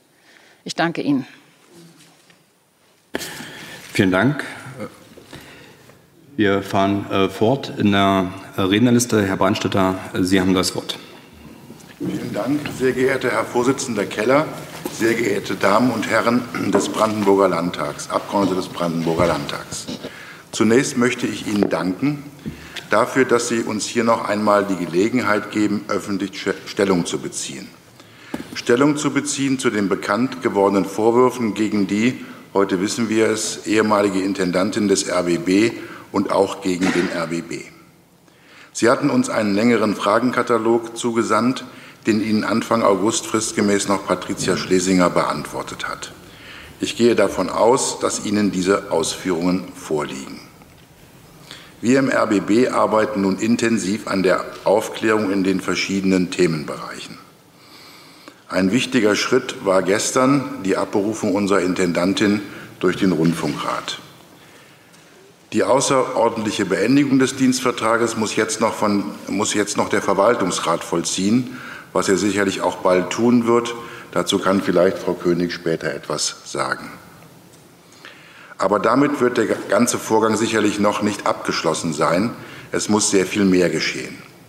Das sind wir den Beitragszahlerinnen und Beitragszahlern schuldig und auch den Mitarbeiterinnen und Mitarbeitern des RBB. Sie wissen, dass wir derzeit viel in die Aufklärung investieren, etwa durch eine externe Anwaltskanzlei. Eine externe, und das betone ich hier noch einmal ganz deutlich, unabhängig agierende Anwaltskanzlei. Im RBB ist ein Rechercheteam gegründet worden, worden, das journalistisch die Vorgänge aufbereitet. Seit vergangener Woche hat nun die Berliner Generalstaatsanwaltschaft die laufenden Ermittlungen an sich gezogen, die sich gegen unsere jetzt auch offiziell ehemalige Intendantin richten. Ein deutliches Zeichen, das dem Verhalten von Frau Schlesinger durch die Justiz eine überdurchschnittlich große Bedeutung beigemessen wird, die weit über die Region Berlin und Brandenburg hinausgeht. Ein paar andere inhaltliche Abschnitte. Zum RBB. Der RBB hat in der Region in Brandenburg und Berlin eine große Bedeutung und der gesamte öffentlich-rechtliche Rundfunk ist, wenn man sich die Presselandschaft täglich vor Augen führt, in Misskredit geraten. Das darf so nicht bleiben. Es gilt nun, verloren gegangenes Vertrauen wiederzugewinnen. Ich will aber auch betonen, dass nicht alle Vorhaben, die wir in der Vergangenheit vorangetrieben haben, nun ihre Berechtigung verloren haben. Wir im RBB verantworten sechs Radiosender, den Marktführer in der Region Antenne Brandenburg, RBB 88.8, unsere Jugendwelle und digitales Format Fritz, Inforadio, Radio 1 und Kulturradio sowie die Ausstrahlung von Cosmo. Wir bieten ein regional ausgerichtetes drittes Fernsehprogramm an äh, und bieten darüber hinaus regelmäßig Sendungen in niedersorbischer Sprache an. Und in den heutigen Zeiten besonders wichtig, wichtig oder immer wichtiger, das multimediale Nachrichtenportal für Brandenburg und Berlin RBB 24. Nächster Abschnitt. Die digitale Transformation. Die digitale Transformation fordert auch den RBB heraus, denn sie führt in ein verändertes Nutzungsverhalten. Gerade eine jüngere Zielgruppe möchte mediale Inhalte unabhängig von den klassischen linearen Ausspielwegen nutzen können. Unabhängig von den damit verbundenen Zwängen, unabhängig beispielsweise von Sendeterminen. Diese Zielgruppe erwartet mediale Inhalt, Inhalte mobil, zeitsouverän und digital. Entsprechend passt der RBB seine Inhalte diesem gewachsenen Bedürfnis nach zusätzlicher nonlinearer Verbreitung an. Gleichzeitig bietet uns die digitale Transformation die zusätzliche Chance, Programme zu entwickeln, die weniger massenkompatibel sein müssen und dafür passgenau auf kleine Zielgruppen zugeschnitten sind. Maßanfertigung sozusagen. Dafür reicht es eben nicht, eine fertige Fernsehsendung, die fürs analoge Fernsehen äh, produziert worden ist, ins Netz zu stellen. Und schlank zu produzieren gehört natürlich ebenfalls dazu. Dies alles wäre unter den technischen Gegebenheiten des in Anführungszeichen alten Fernsehens nicht möglich gewesen. Deshalb müssen wir organisatorische und technische Voraussetzungen dafür schaffen, für dasselbe Geld mehr Programm für mehr Ausspielwege zu produzieren. Ein erster Schritt in diese Richtung ist unser crossmediales News Center. Der nächste sollte bzw. soll das Medienhaus sein. Uns ist bewusst, dass diese Pläne vielen Kolleginnen und Kollegen im RBB vor eine große Herausforderung stellt. Der Komplex Medienhaus oder digitales Medienhaus steht immer wieder in der Kritik. Ich höre dubiose Beraterverträge, Protzbau, Millionengrab. Das ist im RBB selbst zu hören. Dazu möchte ich an dieser Stelle eines sagen. Ja, es stimmt, dass der RBB hier viel Geld in die Hand nehmen wollte und will und das mit einem Kredit finanzieren wollte. Denn anders ginge es nicht. Alle, die sich nun Hoffnung darauf machen, dass bei einem vollständigen Baustopp des Medienhauses das vermeintlich neu vorhandene Geld ins Programm fließen kann, die muss ich enttäuschen. Denn genau das ist uns schon staatsvertraglich untersagt. Im Rundfunkfinanzierungsstaatsvertrag heißt es, ich zitiere, Kredite sollen nur zum Erwerb der Erweiterung und zur Verbesserung der Betriebsanlagen aufgenommen werden, sprich in diesem Fall für den Bau. Es wird also unmittelbar kein Cent mehr für das Programm oder das Personal zur Verfügung stehen. Das Geld für das Medienhaus stammt eben nicht aus dem Regeletat. Das muss man sich klar vor Augen führen. Und noch ein Sachverhalt muss an dieser Stelle erwähnt werden. Wir müssen sehr viele Bereiche im RBB gerade in Berlin sanieren, äh, weil den Mitarbeiterinnen und Mitarbeitern sonst im wahrsten Sinne des Wortes das Dach auf den Kopf fällt. Das Fernsehzentrum, in dem unsere, unser crossmediales News Center liegt, wurde zwischen 1965 und 1970 erbaut, ist mittlerweile also mehr als 50 Jahre alt. Und ja, dafür haben wir uns auch Expertise von außen geholt. Wir sind Rundfunkveranstalter, keine Bauleute. Sprichwörtlich formuliert, Schuster bleibt bei deinen Leisten, betriebswirtschaftlich formuliert, Bauen ist nicht unser Kerngeschäft. Das und ob bei der Vergabe und Planung alles richtig gelaufen ist, auch das stellen wir nun noch einmal auf den Prüfstand. Sehr geehrte Damen und Herren Abgeordnete, die mutmaßlichen Verfehlungen von Patricia Schlesinger werden hoffentlich bald aufgeklärt werden können. Wir tun das uns Mögliche, und äh, übrigens seit sieben Wochen in einer Sieben-Tage-Woche. Und mit meiner Ko Kollegin und meinen Kollegen in der Geschäftsleitung engagieren wir uns, dass dort, wo es uns möglich ist, so transparent und nachvollziehbar wie möglich aufgeklärt wird. Einige persönliche Worte zum Abschluss.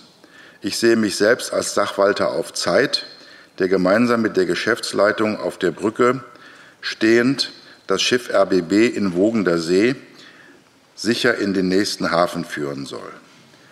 Dort wartet der künftige Intendant, die zukünftige Intendantin. Sie oder er entscheidet dann, wann und mit wem auf der Brücke das Schiff RBB wieder ausläuft, in hoffentlich ruhigerer See. Das, sein, sei mein letzte, mein, das soll mein Statement gewesen sein und zurück zu Ihnen, lieber Herr Vorsitzender. Vielen Dank. Ich habe jetzt ähm, schon verschiedene Wortmeldungen. Ich würde äh, vorschlagen und gucke hier in die Runde, ob Einverständnis darüber ist, dass Sie, wie besprochen, Sie am Ende rannehmen. Das ist der Fall. Ähm, sage ich vielen Dank und ähm, auch vielen Dank, Herr Brandstätter. Wir fahren äh, fort. Es hat jetzt das äh, Wort äh, Frau König als stellvertretende Verwaltungsratsvorsitzende. Ja, vielen Dank, sehr geehrte Damen und Herren. Der Verwaltungsrat ist ein Gremium aus sieben gewählten ehrenamtlichen Mitgliedern und einem Vertreter des Personalrates. Aktuell ist die Frau Jauer als Personalratsvorsitzende bei uns äh, im Gremium vertreten. Wir kommen aus verschiedenen beruflichen Umfeldern und bringen unterschiedliche Qualifikationen ein. Ich bin Volkswirtin, Immobilienökonom, wir haben eine Juristin im Gremium, wir haben Banker, Immobilienfachleute. Unser bisheriger Verwaltungsratsvorsitzender Wolf-Dieter Wolf hat am 9. August seinen Rücktritt aus dem Verwaltungsrat erklärt. Ich bin seine Stellvertreterin und äh, aktuell amtierende Vorsitzende und in dieser Verantwortung stelle ich mich hier heute gerne Ihren Fragen. Ich kann Ihnen versichern, dass wir gegenwärtig sehr arbeits- und zeitintensiv an der Aufklärung arbeiten. Wir aktuell begleiten wir sehr eng die Compliance-Prüfung durch Lutz Abel und sind auch äh, sehr intensiv, wie Frau von Kirchbach bereits erwähnt hatte, äh, mit der Beendigung des Dienstvertrages der Intendantin befasst. Ähm, ich möchte an der Stelle betonen, dass wenn wir die Compliance-Prüfung begleiten, heißt es nicht, dass wir in irgendeiner Form Einfluss nehmen äh, auf deren inhaltlichen Bewertung. Der Verwaltungsrat ist verantwortlich für die Überwachung der Haushalts- und Finanzführung und die Überwachung der Geschäftsführung durch die Intendantin mit Ausnahme der inhaltlichen Gestaltung. Insofern haben wir hier klare Rollentrennung zwischen dem Rundfunkrat und dem Verwaltungsrat. Er berät den Wirtschaftsplan, den Jahresabschluss, Geschäftsbericht mit Stellungnahme an den Rundfunkrat und ist zuständig für den, unter anderem zuständig für den Abschluss von Tarifverträgen und Vertragsabschlüssen und Investitionen größer 200.000 Euro. Der Verwaltungsrat hat die ihm zugeordneten Aufgaben in Zuständigkeiten aufgeteilt, um tiefer in die einzelnen Themen einsteigen zu können. Äh, Sie werden sich vorstellen können, dass das sehr komplex alles ist. Jedes Verwaltungsratsmitglied hat in Vorbereitung der Verwaltungsratssitzung sich zu einem Thema intensiv mit dem Fachbereich ausgetauscht und war dann ausweislich der Tagesordnung im Verwaltungsrat der Berichterstatter. Damit war gewährleistet, ähm, dass mindestens ein Verwaltungsratsmitglied sich besonders intensiv mit der Vorlage befasst hat und das Ergebnis den Verwaltungsratskollegen auch vorträgt. Wir haben alle zwei Monate äh, eine Verwaltungsratssitzung mit einer sehr umfangreichen Tagesordnung. Mit den umfangreichen Unterlagen hat sich jedes Verwaltungsratsmitglied befasst und ist entsprechend seiner Zuständigkeit im Austausch mit dem Fachbereich tief in die Kostenübersichten eingestiegen. Aus den Unterlagen zum Wirtschaftsplan und Jahresabschluss sowie den dem Verwaltungsrat vorgelegten Compliance- und Revisionsvorlagen waren keine Sachverhalte erkennbar, die unangemessene Ausgaben oder Pflichtverstöße erkennen ließen. Und äh, ich möchte an der Stelle auch sagen, dass dem Verwaltungsrat auch hierzu auch keine Hinweise aus den unterschiedlichen Fachbereichen im Haus erreichten. Ähm, Gleichwohl müssen wir uns hinterfragen, und das wollen wir auch sehr kritisch tun. Der Verwaltungsrat war bisher davon überzeugt, dass die Aufteilung in Zuständigkeiten eine sachgerechte Lösung ist, die komplexen Aufgaben des Verwaltungsrates qualifiziert zu bearbeiten und damit auch die Verantwortung sachgerecht wahrzunehmen. Das setzte allerdings gegenseitiges Vertrauen in die Verwaltungsratsmitglieder voraus, dass jeder entsprechend seiner Kompetenzen die Verantwortung übernimmt. Das Ressortprinzip hat aber wohl Einzelnen sehr viele Freiheiten gegeben, war aber aus unserer Sicht die einzige Chance, die Arbeit ehrenamtlich zu schaffen. Dennoch hat sie einen Teil der Probleme verursacht, weil zum Beispiel der Dienstvertrag allein vom Vorsitzenden ausgehandelt wurde und seine mündliche Berichterstattung äh, oft unzureichend war. Er war auch Berichterstatter für das digitale Medienhaus. Die angestoßenen Transformationsprozesse im RBB sind wichtig und richtig. Ohne crossmediales Arbeiten wird der RBB nicht zukunftsfähig sein. Und daher haben wir die Investition in das crossmediale News Center und auch das digitale Medienhaus unterstützt. Wir haben dabei immer darauf geachtet, dass begrenzte Mittel, die der RBB nun hat, sachgerecht verteilt werden und das Programm im Vordergrund steht. Es war immer ein Ringen um genügend Geld für das Programm. Das digitale Medienhaus nimmt dem Programm kein Geld weg. Darauf hat Herr Brandstätter äh, ist schon eingegangen. Äh, insoweit wünschen wir uns auch in der aktuellen Diskussion äh, dort Versachlichung, weil die Richtung in Bezug auf das crossmediale Arbeiten aus unserer Sicht richtig ist. Der Verwaltungsrat wird seine Zusammenarbeit und die bisherige Aufgabenverteilung sehr kritisch hinterfragen. Er wird auch zu prüfen haben, was im Rahmen dieser ehrenamtlichen Tätigkeit leistbar ist und wo in der Ausgestaltung der Gremienarbeit Veränderungen für die Zukunft zwingend nötig sind. Auch schon vor den Vorwürfen gab es von einigen Verwaltungsratsmitgliedern Kritik an der Arbeitsweise des Gremiums und für September war eine Klausurtagung mit dem Verwaltungsratsvorsitzenden terminlich bereits fest vereinbart. Die aktuellen Ereignisse haben uns eingeholt. Seien Sie versichert, dass wir alles von unserer Seite aus tun werden, um daran mitzuarbeiten, dass die in Rede stehenden Sachverhalte hinreichend, transparent, aufgearbeitet, geprüft und bewertet werden. Danke. Vielen Dank. Ähm, Frau König, es äh, spricht jetzt ähm, Frau Jauer als Vorsitzende des Personalrates des RBB. Sie haben das Wort. Ja, das ist etwas Besonderes, hier auf dieser Seite zu sitzen. Das hätte ich mir nie träumen lassen. Als Mitarbeiterin, als Redakteurin bei Antenne Brandenburg war ich manches Mal da oben auf der Pressetribüne. Also schönen Dank für die Einladung. Ähm, ja, wir sind in einer ähm, schwierigen, sehr aufgewühlten Situation im RBB. Ich spreche für die Belegschaft als Personalrat sind wir ja kein Kontrollorgan der Geschäftsleitung, sondern wir sind das Sprachrohr der Belegschaft. Wir haben mit vielen Mitbestimmungstatbeständen viel zu tun, ein Alltagsgeschäft. Im Moment, was uns äh, mit dieser Affäre hier eingeholt hat, ist ja, übersteigt alle Grenzen von dem, was wir bisher als Personalrat, mit dem wir uns beschäftigen mussten. Ähm, unsere Aufgabe Sorgen, Probleme aus der Belegschaft in die Geschäftsleitung und auch bis hin in, zur Intendantin zu tragen. Dieser Aufgabe sind wir nachgegangen. Wir haben es zumindest versucht. Wir haben in den vergangenen Monaten festgestellt, dass der direkte Kontakt, das Durchdringen mit den Dingen, die in der Belegschaft eine Rolle spielen, dass es immer schwieriger wurde. Ich persönlich auch den Eindruck hatte, ähm, dass wir zu Frau Schlesinger nicht mehr durchdringen. Ähm, weil es gerade jetzt um das crossmediale Arbeiten geht, nur als Beispiel. Das stellt niemand im Haus in Frage. Davon sind alle überzeugt und viele arbeiten auch schon crossmedial. Was aber die Kollegen in Frage stellen und das auch schon länger als in den vergangenen zwei Monaten, ist tatsächlich, ob wir dafür ein großes neues Medienhaus brauchen. Ähm, was möchte ich noch sagen? Ähm, ich möchte nicht verschweigen, dass es in der Belegschaft ähm, ein großes Misstrauen im Moment gibt in die Geschäftsleitung insgesamt, wie auch in die Gremien. Ähm, und gefragt wird, kann wirklich ein Neustart, ein Neuanfang damit gelingen?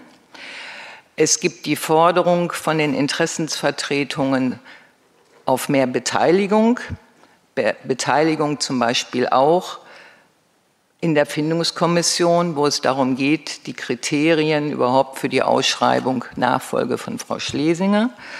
Es wird Transparenz gefordert, gerade was diese variablen Vergütungssysteme Boni betrifft. Da fordern die Mitarbeitervertretungen sehr massiv, dass diese Dinge offengelegt werden müssen. Uns waren zwar Direktionsziele, Unternehmensziele bekannt, es war im Haus nicht bekannt, dass damit Boni, Prämien, wie auch immer, verbunden sind. Zum Schluss noch zwei Worte zum Rundfunkrat, wo ich auch gestern als Mitglied des Verwaltungsrats teilnehmen durfte. Ähm, ich bin tatsächlich davon überzeugt, dass da ein Weckruf durch die Gremien gegangen ist, dass dort sehr intensiv, selbstkritisch sich mit der eigenen Arbeit befasst wird und bin da im Moment ganz zuversichtlich, dass Rundfunkrat und Verwaltungsrat ähm, im Moment auf dem richtigen Weg sind, diese Dinge aufzuarbeiten. Also von daher ähm, stelle ich die Besetzung dieser beiden Aufsichtsgremien im Moment nicht in Frage. Habe ich was vergessen? Sie können ja noch später fragen. Dankeschön. Vielen Dank, Frau Jauer und vielen Dank ähm, an alle Gäste für die Eingangsstatements. Ich habe jetzt verschiedene äh, Wortmeldungen gesehen. Ich gehe davon aus, dass jetzt kein Geschäftsordnungsantrag mehr vorliegt, sondern alles als Wortmeldung zu deuten sind. Ich würde kurz äh, äh vorlesen. Ich habe eine Wortmeldung von Herrn Stohn, dann von Herrn Wieder, dann Herr Holoch, dann Herr Domres, Herr Redmann, Frau Buttke, Herr Berndt. Ja. Gibt es äh, weitere Wortmeldungen, die ich jetzt übersehen habe zum jetzigen Zeitpunkt? Das ist nicht der Fall. Ich würde versuchen, immer mehrere Fragen zu bündeln, außer die Fragen sind sehr lang, und dann um die Beantwortung äh, zu bitten. Ich würde die Fragestellenden auch bitten, äh, gegebenenfalls äh, konkret äh, die einzelnen Gäste anzusprechen, damit ich dann auch weiß, wer hier antworten soll. Ähm, es beginnt Herr Stohn am Mikrofon 4, bitte.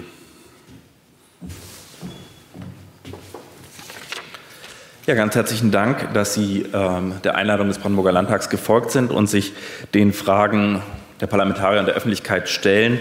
Der Rundfunk muss staatsfern organisiert werden. Laut Rundfunkstaatsvertrag sind die Kontrollgremien der Rundfunkrat und der Verwaltungsrat. Gleichzeitig führt das Land Brandenburg die Rechtsaufsicht ähm, über den RBB aktuell. Ähm, sollte allerdings der RBB sich wirtschaftlich überfordern, müssten die Länder haften. Und da sind wir hier als Haushaltsgesetzgeber gefragt. Ähm, jetzt ist in Medien zu entnehmen gewesen, dass die Geschäftsführung des RBB von einer Kosten, ich nenne es mal Explosion bei den Planungen um das digitale Medienhaus ausgeht auf 185 Millionen Euro. Dazu meine Fragen. Sind die Kontrollgremien offiziell über die Kostenentwicklung informiert worden? Wie ist der aktuelle Planungsstand? Halten Sie angesichts des Sanierungsdrucks der Bestandbauten von über 70 Millionen Euro ähm, und einer erwarteten Kostenschätzung von 185 Millionen Euro das für den RBB wirtschaftlich leistbar? Und was haben solche Kostenentwicklungen für Auswirkungen auf andere Brandenburger Standorte wie Potsdam, die Regionalstudios in Cottbus, Frankfurt oder Perleberg und Prenzlau? Ähm, das vielleicht zu dem Komplex. Ähm, ich begrüße den Aufklärungswillen, den der RBB hier an den Tag legt. Ähm, wir haben ja auch als Hauptausschuss einen umfangreichen Fragenkatalog versendet. Ähm, dazu gibt es allerdings ein paar Widersprüche, was ähm, die Aufklärung angeht. So wird einerseits im Schreiben von Frau Schlesinger gesagt, dass die ähm, Compliance-Prüfung durch die Geschäftsführung beauftragt wurde. Der Verwaltungsrat gibt an, dass er das am 20.07. angestoßen hat. Da bitte ich um Aufklärung. Ähm, ich würde auch gern etwas zum offiziellen Untersuchungsauftrag hören, wie der ausgestaltet ist. Ähm, weiterhin, ähm, wie steht es und wie stand es um die Unabhängigkeit der Compliance-Beauftragten? Im RBB-Organigramm ist sie ja eher als Datenschutzbeauftragte zu sehen. Ähm, inwiefern war äh, diese Rolle auch den Mitarbeitern bekannt, sodass man sich gegebenenfalls an sie hätte wenden können? Und sind da schon Änderungen vorgesehen, die äh, die Geschäftsführung äh, beim Thema Compliance anstößt? So viel. Ich hätte noch weitere Fragen, aber die vielleicht im zweiten. Vielen Dank. Das waren jetzt äh, doch schon einige Fragen. Ähm, als nächstes wäre jetzt äh, dran Herr Wieder. Ich vermute, dass Herr Wieder auch äh, vielleicht eine größere Anzahl von Fragen hat. Ich gucke mal, sind das so ähnlichen Fragenkomplex? Sonst würde ich. Dann äh, schlage ich vor, da es doch jetzt verschiedene Fragen schon waren, dass wir vielleicht zur Beantwortung kommen. Ich habe es versucht mal zusammenzufassen. Es ging einmal um das Thema Kostenexplosion Medienhaus, um das Thema ähm, Aufklärungsprozess, ähm, wer hat ihn eigentlich äh, gestartet, äh, das äh, Thema des Untersuchungsauftrages und am Ende auch die Rolle der Compliance-Beauftragten. Ich äh, fange mal an mit dem Thema Medienhaus. Ähm, wer kann dazu was sagen? Frau König. Am Mikrofon 2. Ähm, ja, äh, wenn ich was vergesse bei den vielfältigen Fragen, ist ja sehr komplex, dann bitte einfach nochmal nachhaken. Die 185 Millionen äh, waren uns als Verwaltungsrat nicht bekannt.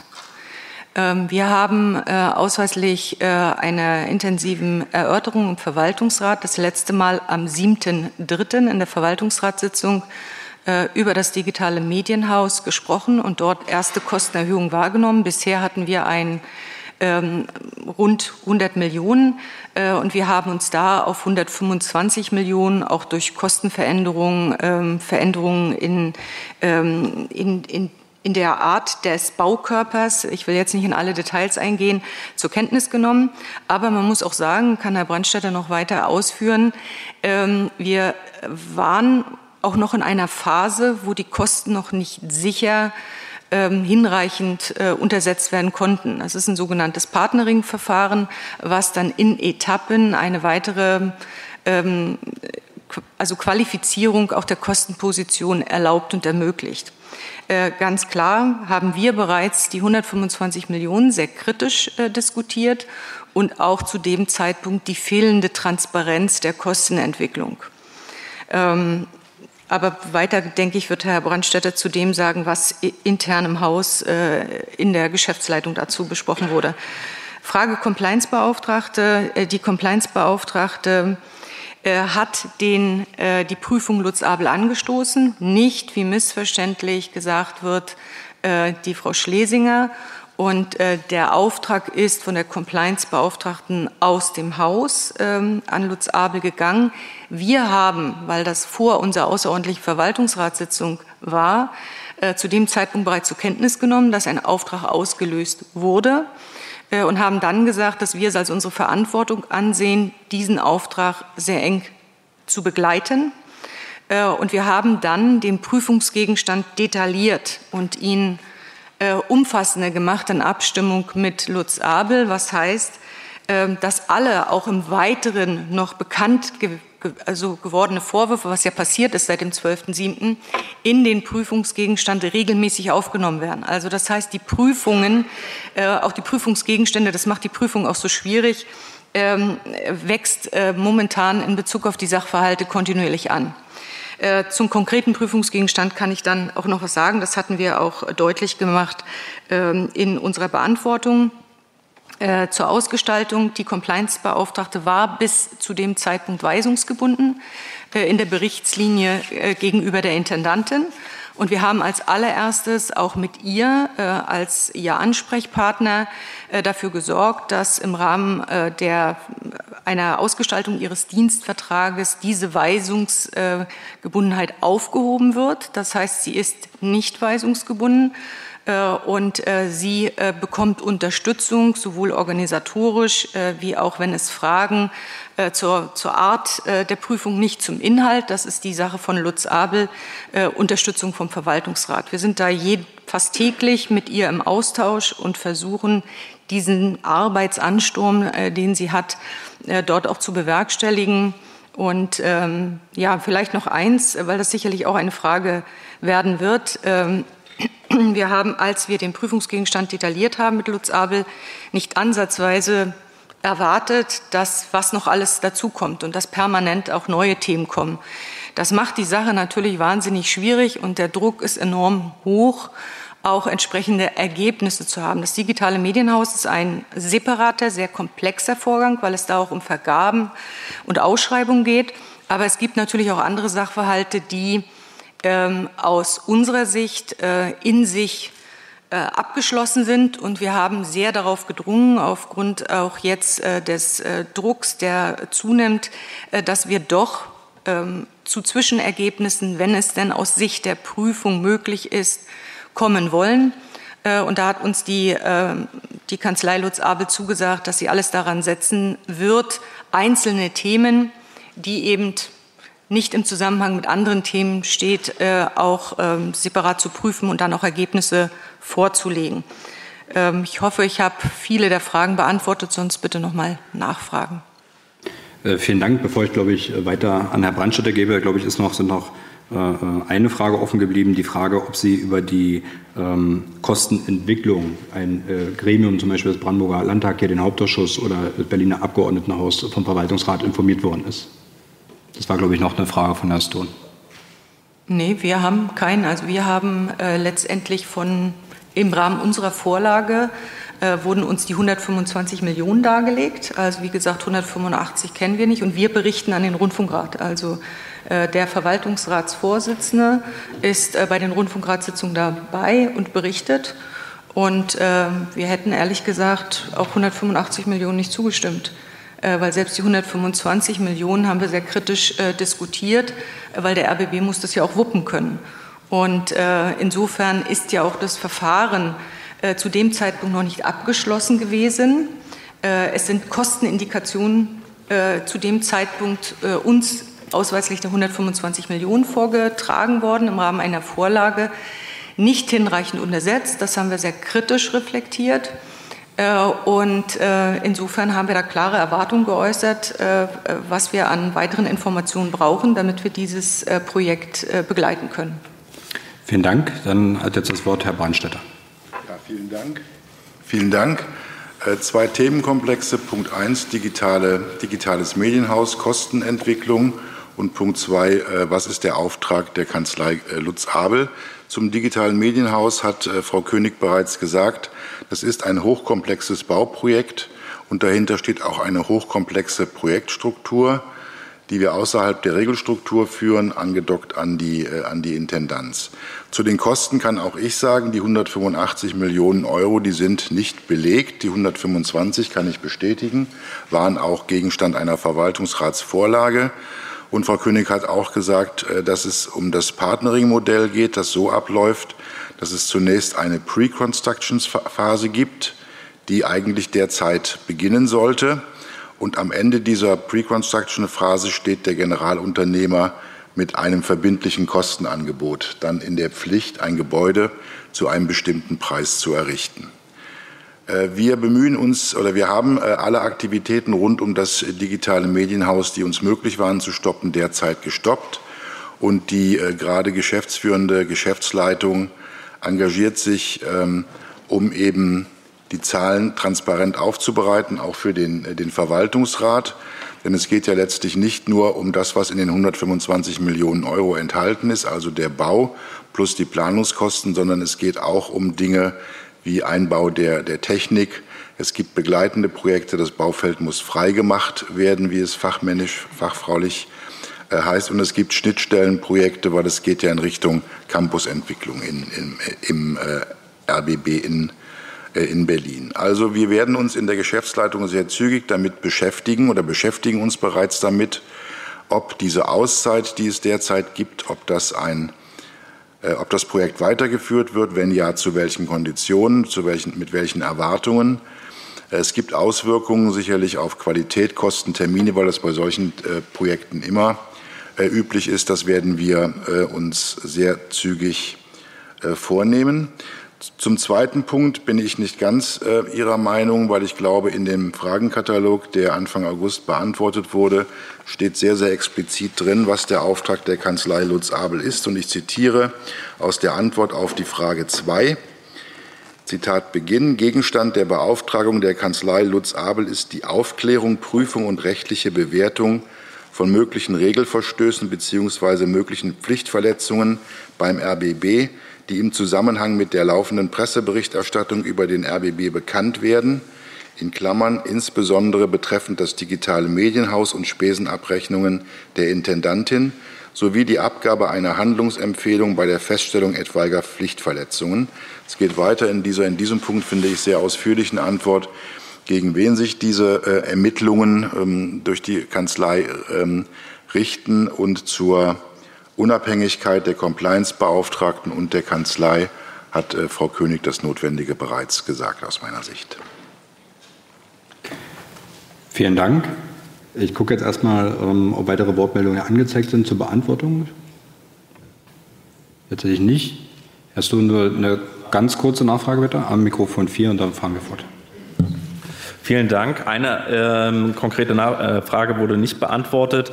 Ähm, halten Sie angesichts des Sanierungsdrucks von 70 Millionen Euro in den Bestandsbauten ähm, und dieser Kostenentwicklung äh, das digitale Medienhaus für den RBB weiterhin wirtschaftlich für leistbar? Und die Frage, was ist eigentlich, was sind das dann, dann für eine Auswirkung auf die Brandenburger Medienstandorte?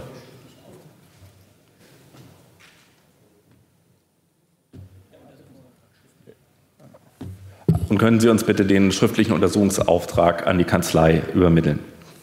Vielen Dank. Ähm, Frau König. Also den äh, schriftlichen äh, Auftrag oder den Prüfgegenstand, den wir abgestimmt haben, den haben wir Ihnen wörtlich in unseren Beantwortungen äh, benannt. Also daraus hat Herr Brandstätter auch gerade zitiert. Ansonsten gibt es eine Mandatsvereinbarung, ähm, die üblich ist. Und der Prüfgegenstand ist der, den wir Ihnen ähm, dargestellt haben. Ich kann ihn noch mal verlesen, aber das den hatte sowohl ich in der Beantwortung äh, wie auch Herr Brandstätter äh, auch dargelegt. Ähm, und dann war das äh, Zweite, da ging es darum, ob wir an dem digitalen Medienhaus-Frage äh, festhalten. Äh, die Frage, ob es wirtschaftlich leistbar ist, äh, können wir momentan nicht beantworten. Wenn die Kostenexplosion von 185 äh, Millionen sich nicht über die Construction-Phase oder im weiteren, in der weiteren Untersetzung ähm, und ähm, auch Anpassung von, von Kostenpositionen möglich ist, mit 185 Millionen ist das für den RBB nicht leistbar. Und inwieweit das gelingt, ein vertretbares Risiko in der heutigen ähm, Marktsituation auch äh, auszugestalten, das ist auch noch nicht beantwortet. Und das sind wesentliche Fragen, äh, ob eine Wirtschaftlichkeit aus Sicht des RBBs gegeben ist. Vielen Dank, Herr Brandstätter. Ja, vielen Dank, äh, Herr Stohn. Ganz konkret, wenn sich die 185 Millionen als die tatsächliche Zahl herauskristallisieren, dann haben wir im RBB in der Geschäftsleitung ein Problem. Das wird sehr schwer, das würde sehr schwer werden, dass in den kommenden Jahren, 30 äh, Jahre sind ja, laufen ja solche äh, Kreditverträge meistens, das zu, äh, das zu stemmen. Ich will aber auch sagen, man darf nicht, nicht ähm, übersehen, dass sich in den vergangenen Monaten, ja vergangenen Wochen die Situation auf den Finanzmärkten geändert hat. Das ist, glaube ich, Ihnen auch wohl bekannt. Ich nenne zwei, drei Stichworte. Das ist zunächst die geopolitische Lage, Krieg in der Ukraine. Das ist äh, weiterhin sind das die Energie, Energiesorgen, die uns alle beschäftigen, äh, die äh, Preissteigerung, anderes Wort für Inflation und nicht zu unterschätzen auch die Entwicklungen auf dem Zinsmarkt. Zinsmarkt. Wir haben eine zweimalige Erhöhung des Leitzinses durch die EZB. Äh, und wir haben natürlich auch Simulationsrechnungen gemacht zu den, in der Niedrigzinsphase, die uns an der einen Stelle belastet, bei der Altersversorgung zum Beispiel, die uns aber bei der Aufnahme von Krediten entlasten würde. Die Zinssätze, die wir noch vor einigen ja, Monaten bekommen hätten, einigen Wochen bekommen hätten, die sind absehbar nicht mehr zu erreichen. Das führt dazu, dass bei der Kreditaufnahme die Annuität, also Zins und Tilgung, steigen würden. Und mit Blick auf unsere mittelfristige Finanzlage müssen, müssen wir natürlich schauen, ob bis zu welcher Summe wir eine solche Belastung stemmen könnten. Zu Ihrer Frage, äh, muss Brandenburg darunter leiden? So habe ich das interpretiert. Nein, das muss Brandenburg nicht. Ich möchte noch mal in Erinnerung rufen, Sie haben es angesprochen, die beiden Regionalstudios in Cottbus und Frankfurt oder, die sind uns sehr, sehr wichtig. Und äh, bitte auch nicht vergessen, es gibt um unsere Berichterstattung im und über das Land Brandenburg zu, noch zu, weiter zu verbessern, gibt es mittlerweile 14 Regionalkorrespondentinnen und Regionalkorrespondenten, die unserem RBB-Programm tagtäglich wertvolle Inputs geben. Dann sage ich erstmal vielen Dank, Herr Brandstätter. Wir fahren fort. Ähm, Herr Wieder hat das Wort. Ich weise noch mal darauf hin, dass Herr Frau König bis um 12 da ist. Ja, das heißt, wir gucken, dass wir äh, ähm, kurze, präzise Fragen stellen. Im Zweifel müssen wir auch noch mal schauen, wenn sich die Zeit Richtung 12 Uhr neigt, dass wir äh, vielleicht doch mal dann gebündelt die Fragen an Frau König richten. Herr, wieder bitte am Mikrofon 6. Ja, äh, meine sehr geehrten Damen und Herren, sehr geehrter Vorsitzender, sehr geehrter Vertreter des RBB. Äh, mit Erlaubnis des Vorsitzenden äh, würde ich gerne die Fragen auch kurz äh, einleiten und erläutern. Also ich glaube, diese ganzen Vorgänge der letzten Wochen haben uns gezeigt, dass wir eine funktionierende Pressefreiheit haben, wo nämlich ein privates Medium einer öffentlich-rechtlichen Anstalt aufzeigt, was Verantwortlichkeit heißt. Ohne das wäre es nicht gelungen, ohne das hätten wir all dies nicht erfahren. Ob wir auch einen funktionierenden öffentlich-rechtlichen Rundfunk haben, wird sich zeigen daran, wie die Aufklärung hier läuft und welche Schlüsse daraus gezogen werden. Denn der staatliche Informationsanspruch, der mit einer Beitragspflicht einhergeht, korrespondiert nach meiner Sicht mit der Pflicht auch, die Rundfunkbeitragszahler mit einer nachvollziehbaren Mittelverwendung auch zu beglücken und ihnen entsprechend deutlich zu machen, wie die Gelder Verwendung finden und dass es sparsam erfolgt. Wenn das nicht gewährleistet ist, und dieser Eindruck ist letzte Woche entstanden, dann haben wir ein Strukturversagen. Ich kann mich erinnern, dass in der letzten Hauptausschusssitzung ich belehrt wurde von verschiedenen Vertretern, dass es hier nur ein Fehlverhalten Einzelner sei und man doch nicht die allgemeine Kritik am RBB, den Staaten und RBB brechen solle. Meine Damen und Herren, wenn aber Kontrollmechanismen nicht wirken und man sich die Frage stellt, welche Kontrollmechanismen etabliert worden sind und warum die nicht gegriffen haben und wie diese verändert werden müssen, dann haben wir ein strukturelles Problem, was nicht mit dem Fehlverhalten Einzelner einfach beantwortet ist. Und deswegen hätte ich gerne hierzu folgende Fragen. Wir haben gehört, dass die Compliance-Beauftragte nicht mehr weisungsgebunden ist. Das ist eine Selbstverständlichkeit. Wer hat diese Person wann eingesetzt? In wessen Verantwortungsbereich fiel die Einsetzung dieser Person? Wann erfolgte dies? Des Weiteren wurde mitgeteilt, dass ein Whistleblower-System innerhalb des RBB eingerichtet worden ist. Meine Frage ist, wie viele Hinweise sind durch Mitarbeiter seit der Einrichtung dieses Systems äh, bei der Geschäftsführung in, diesem, in der Systemverwaltung eingegangen? Des Weiteren und da möchte ich an meinen Vorredner Herrn Stone anknüpfen, der Auftrag an die Kanzlei. Ja, das haben wir gelesen, was Sie dort äh, geschrieben haben. Und Herr Stone hat es natürlich auch zur Kenntnis genommen. Aber die Fragestellung ist natürlich die, sehen Sie es mir nach, ist das Ihr Ernst? dass der Prüfauftrag darin besteht, zu fragen, welche Regelverstöße gab es? Oder wird nicht bei einer so hoch angesetzten Position, bei einer so hochkompetenten Kanzlei, bei einer so tiefgründigen Problematik nicht ein Fragenkatalog, so wie es der Hauptausschuss getan hat, dieser Kanzlei anheimgestellt, wo es heißt, was war da, da, da, da mit Unterpunkt 17b, anstatt mit war alles korrekt, ja, nein, vielleicht. Deswegen, ich, Herr Stohn hat das höflicher formuliert als ich, aber ich möchte es an dieser Stelle nochmal äh, vertiefen. Ich komme zum zweiten Kapitel äh, meiner Fragen. Meine Damen und Herren, lange Zeit hieß es, auch in der ganzen Berichterstattung von der Geschäftsleitung, vom Pressesprecher, wir nehmen dazu nicht Stellung, das sind private Angelegenheiten. Also das heißt, aus Beitragsgeldern wird ein Dienstwagen betrieben. Was hat die Intendantin damit gemacht? Das ist privat, wir äußern uns nicht dazu. Das heißt, die Verwendung öffentlich-rechtlicher Rundfunkbeiträge ist eine private Angelegenheit. So die Positionierung des RBB noch bis vor zwei, drei Wochen. Dieses Narrativ wurde, meine Damen und Herren, von der Geschäftsleitung mitgetragen. Und offenbar nicht nur dieses Narrativ, sondern offensichtlich auch die Mittelverwendung. Denn, meine Damen und Herren und sehr geehrter Brandstätter, wenn Sie heute sagen, sollten es 185 Millionen beim Medienhaus sein, dann hat die Geschäftsleitung ein Problem. Nein, nein, nicht erst dann haben Sie ein Problem. Sie haben jetzt ein Problem. Und die Beitragszahler haben ein Problem und die Öffentlichkeit hat ein Problem. Denn es ist für mich praktisch nicht vorstellbar, dass lokulische, angebliche Geschäftsessen veranstaltet werden, die Chefetage auf Weltausstellungsniveau ausgebaut wird und niemand will es gesehen und gewusst haben. Wir erfahren heute vom Verwaltungsratsvorsitzenden, dass eine 50-prozentige Kostensteigerung beim Medienhaus dem Verwaltungsrat nicht zur Kenntnis gegeben worden ist. Dann fragt man sich, welche Rolle hat dieses Gremium tatsächlich ausgefüllt? Ich habe keinen, Zweifel, äh, keinen Grund zu zweifeln, was Sie sagen. Nur, das muss uns zweifeln lassen an der Struktur, die hier besteht. Deswegen ergeben sich folgende Fragen. Wer hat die Abrechnung der Frau Schlesinger geprüft? Wer hat sie freigezeichnet? Wem war die Praxis bekannt? Was haben die anwesenden Damen und Herren, Frau Jau natürlich ausgenommen, äh, dagegen unternommen? Wem war der kostenintensive, wie gesagt, auf Innenarchitektur Weltausstellungsniveau erfolgende Ausbau der Chefetage bekannt? War er Ihnen bekannt? Was haben Sie unternommen? Wann erfolgte zuletzt eine Prüfung des RBB durch den Landesrechnungshof, beziehungsweise wer war Ansprechpartner für den Landesrechnungshof im Rahmen dieser Prüfungs Abläufe. Des Weiteren, gegen wie viele Personen außer Frau Schlesinger werden derzeit Prüfungen im Hinblick auf mögliche Pflichtverletzungen vorgenommen? Ich komme zum, mit Erlaubnis des Vorsitzenden, der noch sehr geduldig mit mir ist, zum dritten Kapitel. Noch zum dritten Kapitel. Meine Damen und Herren, nämlich das strukturelle Problem, dass wir einerseits mit erheblichen Einsparungen zu tun haben. Frau Schlesinger ist ja angetreten mit, wir müssen sparen auf allen Fronten. Und auf der anderen Seite zügellose Ausgaben. Und nun ist niemand hier im Raum so naiv zu sagen, hätte es das Geschäftsessen nicht gegeben, könnten wir uns das und das Programm leisten. So plump spricht hier niemand. Aber ich frage mich schon, ich frage Sie, welchen Eindruck es auf die hart arbeitenden Mitarbeiter des RBB machen muss, die hier filmen, die Beiträge schneiden, recherchieren, Programmeinsparungen akzeptieren müssen, wenn auf der anderen Seite so bedenkenlos mit öffentlichen Geldern umgegangen wird.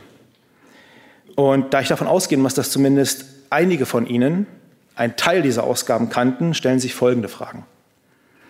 Haben Sie diese Abwägung, also auf der einen Seite die erheblichen Einsparungen im Programmbereich, jemals in Kontrast gesetzt mit den massiven Gehaltserhöhungen, die gewährt worden sind. Ich meine damit die zwölfprozentige Gehaltserhöhung für die Direktorin, die 16-prozentige Gehaltserhöhung für die Intendantin, das während der Pandemie, das in Kontrast zu einer Kürzung im Programmbereich, nach meiner Kenntnis hatte zumindest der Rundfunkrat auch Kenntnis von diesen Gehaltserhöhungen, wenn er auch nicht darüber entscheidet. Hat also jemals in diesen Gremiensitzungen dieser nicht rechtliche, aber moralische Kontrast eine Rolle gespielt, dass man auf der einen Seite erhebliche Gehaltserhöhungen für die Geschäftsleitung vornimmt und auf der anderen Seite Programmkürzungen äh, äh vornimmt, in welchem Verhältnis das zueinander steht. Herr Wieder, Herr Keller würde Ihnen jetzt das Zeichen geben, dass wir vielleicht einige Fragen äh, noch in die nächste Richtig. Runde verschieben. Und Herr Wieder möchte Ihnen sagen, dass er zum letzten Abschnitt kommt und dann auch sehr zufrieden ist. Ich würde ist vorschlagen, dass Sie den letzten Abschnitt, wenn der mit weiteren Fragen versehen ist, äh, doch äh, hinter die anderen Fragen der Abgeordneten stellen, wenn Sie einverstanden sind, Herr Wieder. Ähm, das fällt mir etwas schwer. Es geht hier um die Bonuszahlungen, wo ich doch noch mal ein, weil es ja auch angesprochen worden ist, hier noch mal kleine Fragenkomplex und dann bin ich auch echt ganz äh, zufrieden und danke für Ihre Geduld und für die anderen, dann Geduld der anderen auch. Meine Damen und Herren, insbesondere freie Mitarbeiter sind natürlich sehr betroffen. Wir wissen das. Sie leben in einer ständigen Ungewissheit und deswegen stellt sich die Frage, wie es auf Sie wirkt, wenn auf der anderen Seite fragwürdige Bonuszahlungszielvereinbarungen getroffen werden. Deswegen meine Fragen an Frau König und Herrn Brandstetter. Wer definiert für die Direktoren des RBB die Zielvereinbarungen. Welche Leistungsanforderungen wurden gestellt, um zum Beispiel die 125-prozentige Zielerreichung zu rechtfertigen? Ist es zutreffend, dass es sich bei diesen Zielvereinbarungen teilweise um simpelste Alltagsaufgaben handelte, wie etwa die Erstellung eines Finanzkonzepts 125 Prozent, Digitalisierung voranzutreiben 125 Prozent, Wer legt die Zielvereinbarung für wen fest? Wer kontrolliert die Erfüllung?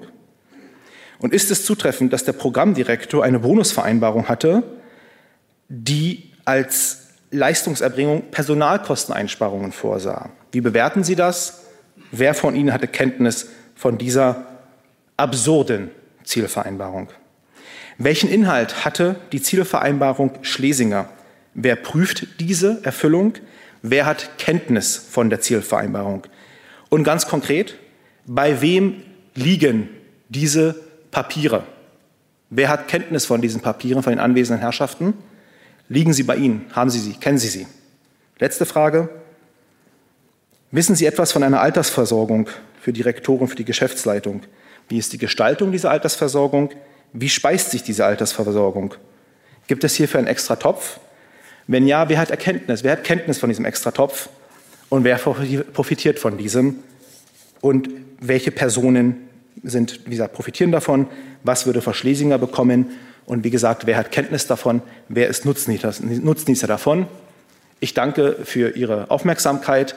Ich habe mich kürzer gefasst als gedacht. Ich würde dann in der zweiten Runde noch einige grundsätzliche Statements dazu machen und hoffe jetzt auf eine präzise Beantwortung der einzelnen Fragen und Unterfragen. Vielen Dank. So, vielen Dank, Herr Wieder.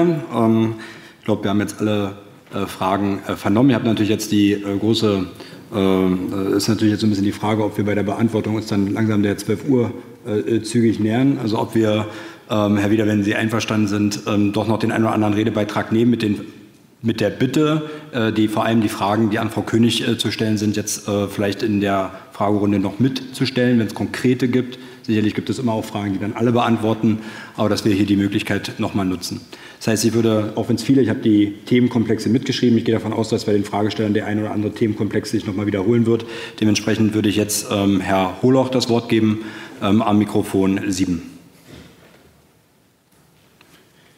Die Redeliste ist Herr Holoch, danach Herr Domris, Herr Redmann, Frau Buttke, Herr Berndt. Herr Holoch, bitte. Ja, vielen Dank, Herr Vorsitzender, meine Damen und Herren. Wir sitzen ja nun mittlerweile das zweite Mal hier und ich möchte jetzt nicht sagen, dass ich mich darüber freue, aber ich finde es doch angemessen, dass Sie nun zur zweiten Sitzung erschienen sind und Ihre Meinung anscheinend geändert haben, gegenüber dem Parlament Aussage zu treffen. Das zuallererst.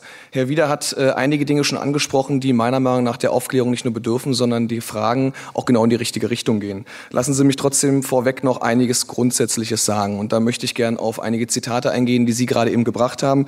Ich möchte zuallererst auf Frau Kirchbach eingehen die äh, sinnhaft sagte, wir hatten keine Kenntnis und konnten auch keine Kenntnis von diesen Vorgängen haben.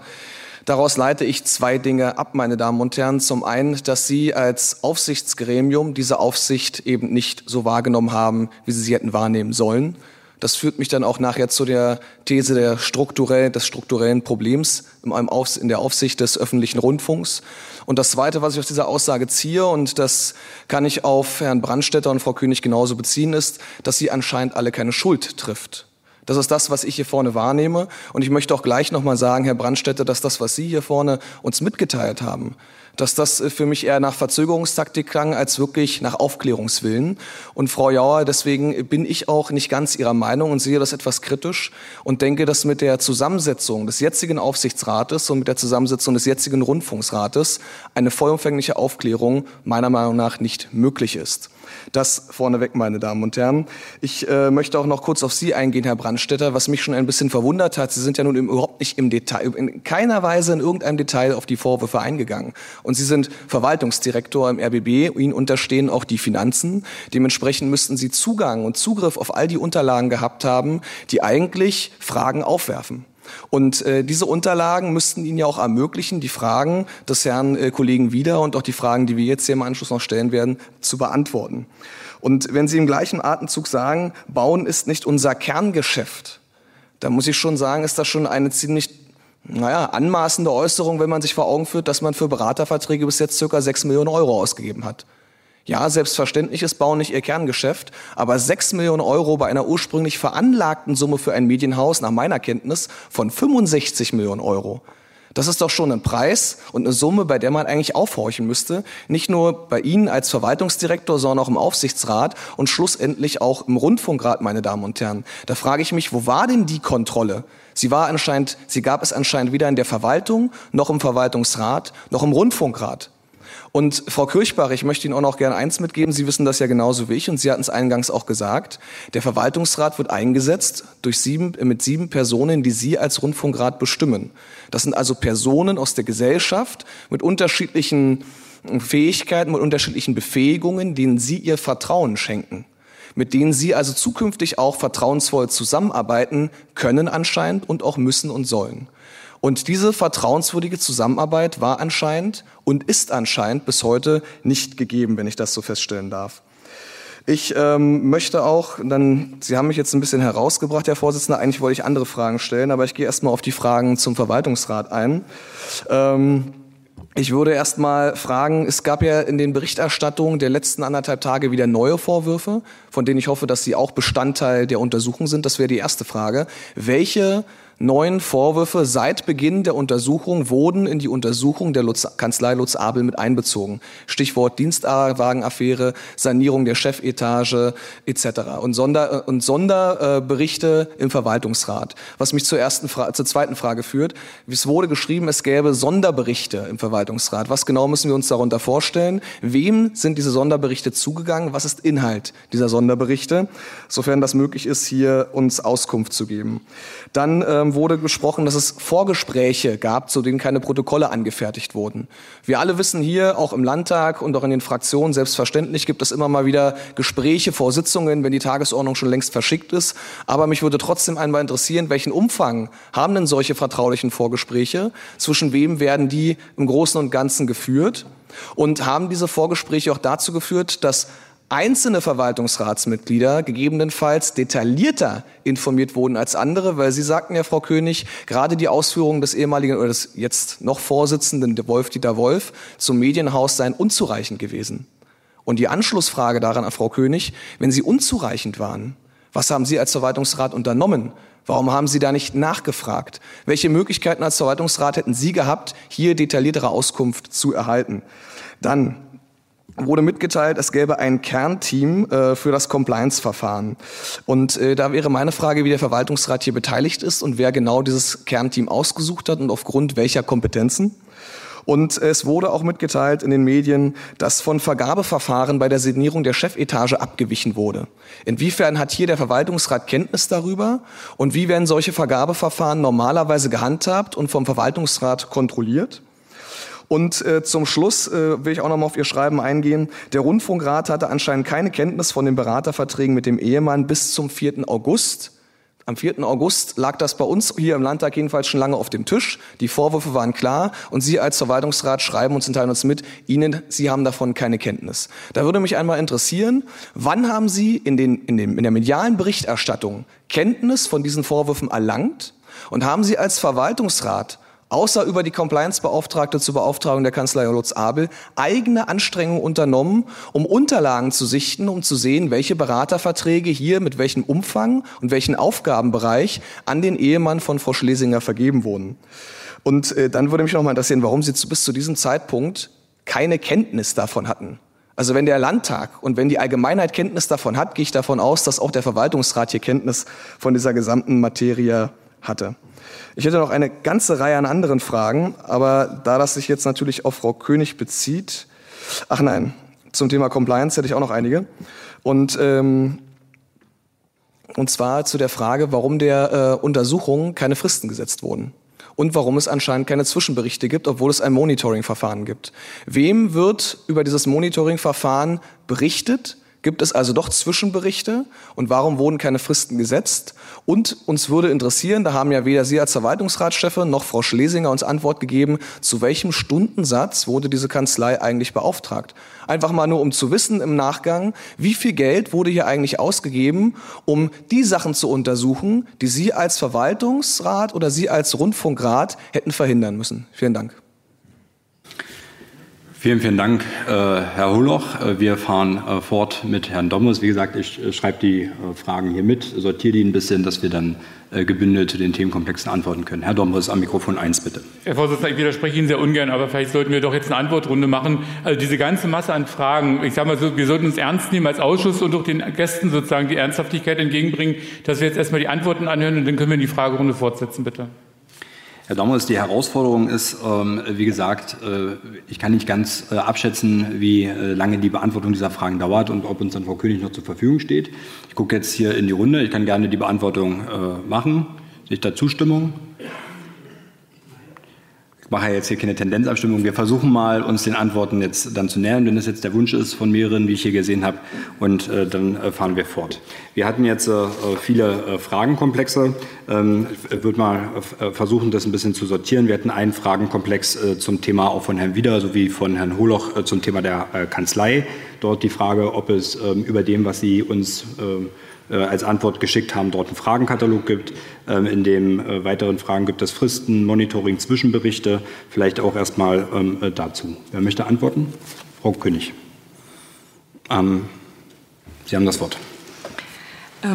Wir sind äh, jede Woche, äh, in der Woche mehrmals in Abstimmung mit äh, der Kanzlei Lutz Abel dahingehend, dass alle, Sie hatten ja gefragt, welche, alle in der Öffentlichkeit oder im Haus aufgeworfenen Fragen werden in den Prüfungsgegenstand mit aufgenommen.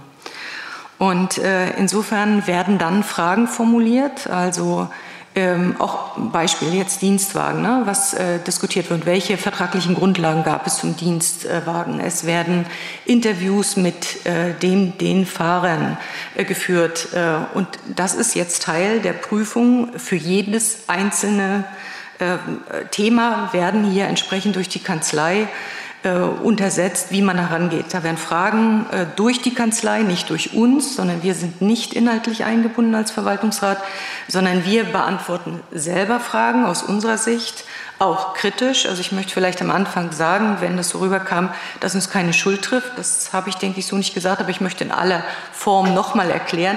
Natürlich sehen wir auch Schuld bei uns. Und natürlich müssen wir selbstkritisch auch unsere Arbeitsweise hinterfragen, ganz deutlich. Und äh, deshalb werden wir auch alles daran setzen, jetzt unseren Beitrag zu leisten. Weshalb und warum war das möglich, dass hier möglicherweise äh, Dinge übersehen wurden, äh, nicht hinreichend im Verwaltungsrat diskutiert worden sind. Äh, zur Compliance-Prüfung nochmal. Es ist jetzt so, wir sind in einer laufenden Compliance-Prüfung. Und Lutz Abel hat uns aus ihrer Erfahrung heraus gesagt, sie halten das für sehr kritisch, für die Prüfung und für die Bewertung, ähm, dass zwischendrin Ergebnisse präsentiert werden, weil nicht ausgeschlossen ist, dass Vorgänge in der Bewertung in sich miteinander zusammenhängen. Wir haben jetzt aber festgestellt, und das haben wir geändert vor anderthalb, zwei Wochen, das habe ich auch gestern im Rundfunkrat berichtet, dass sehr wohl es Vorgänge gibt, die abgeschichtet werden können vom digitalen Medienhaus. Dienstwagen ist relativ klar umrissen, kann auch für sich als Thema geprüft werden. Und wenn so eine Prüfung abgeschlossen ist, dann wird ein Ergebnis präsentiert, also das Ergebnis der unabhängigen Prüfung durch die Kanzlei, äh, Kanzlei Lutz Abel. Äh, und wir haben äh, dann auch im Prüfungsgegenstand vereinbart, nicht, dass nicht einfach nur gesagt wird, ja, nein oder vielleicht, was Sie gesagt haben, nein, sondern dass konkrete Handlungsableitungen erfolgen. Also dass nicht nur gesagt wird, das ist äh, kritisch oder eine Bewertung, die die Kanzlei vornimmt aus Compliance-Sicht, sondern dass dann auch Handlungsempfehlungen, Handlungsableitungen unterbreitet werden. Äh, und es ist jetzt so vereinbart, äh, dass die Compliance-Beauftragte das Ergebnis bekommt und das an den Verwaltungsrat dann berichtet. Und der Verwaltungsrat ist hier sehr eng mit dem Rundfunkrat abgestimmt, äh, dass wir natürlich, und auch dazu haben wir uns gestern verständigt, wie eine laufende Kommunikation erfolgen kann, dass dann, wenn Zwischenergebnisse vorliegen, diese dann auch natürlich transparent gemacht werden. Ähm, zu dem Whistleblower-System kann Vielleicht ich noch ganz kurz, es war noch ich wiederhole ja. Sie nur noch eine Frage zum Stundensatz der Anwaltskanzlei, äh, wenn Sie antworten wollen. Es sind übliche ergänzen? Stundensätze. Also äh, es ist nicht üblich, dass man über einzelne, also es sind keine übergebührenden Stundensätze, sondern übliche Stundensätze und äh, es ist eine vertrauliche Mandatsvereinbarung. Also insofern fühle ich mich da jetzt nicht befugt, äh, über die Details der Stundensätze, die differenziert sind nach Partnern, äh, nach, das kennen Sie wahrscheinlich auch, äh, wenn Assistenten dort herangezogen werden, dass die Stundensätze dann auch differenziert sind. Und äh, äh, es wird aber ähm, ausweislich der ersten Abrechnung der Honor Honorarnote im Juli natürlich Kosten verursachen, die den RBB belasten, ganz klar. Wir halten das aber trotzdem für sehr wichtig, dass jetzt diese unabhängige Prüfung äh, auch stattfindet und haben aber auch mit der Compliance-Beauftragten bereits sehr nachgehalten, wie es uns gelingen kann, auch hier kosteneffizient, äh, aber nicht im Hinblick äh, fehlender Qualität, sondern kosteneffizient unterwegs zu sein. Habe ich noch eine Frage vergessen dabei? Das waren ja äh, ein. Das waren jetzt, jetzt habe ich äh, erstmal zu dem Themenkomplex der Anwaltskanzlei noch zwei Wortmeldungen, einmal von äh, Herrn Brandstätter und dann von Frau Jauer. Es war nur eins zum Whistleblower, ne? Da wollte ich noch kurz sagen auf die Frage. Also wir kennen nicht und es ist auch vertraulich. Ne? Also wir, äh, wie viele Hinweise da eingegangen sind. Uns hat die Kanzlei nur gesagt, es ist äh, sehr, sehr viel eingegangen und jeder dieser Hinweise nimmt die Kanzlei auf. Und natürlich wissen wir nicht, sonst würde das das System ad absurdum führen wenn wir da im Detail wissen, äh, welche Hinweise da eingegangen sind. Gut, dann haben wir jetzt das Thema Anwaltskanzlei, das Thema Whistleblower. Dann nehme ich noch die letzte, die eine Frage noch mit dazu. Dann können danach gleich Herr Brandstätter und Frau Jauer beantworten. Vielleicht noch die Frage an Frau König dazu. Da kam noch die Frage, wer die Compliance-Beauftragte eingesetzt hat äh, damals. Ob das bekannt ist, welches Gremium oder welche? Also das kann das Herr Brandstätter sagen, weil sie ja abhängig beschäftigt im RBB ist, also nicht jetzt als freie oder externe Mhm.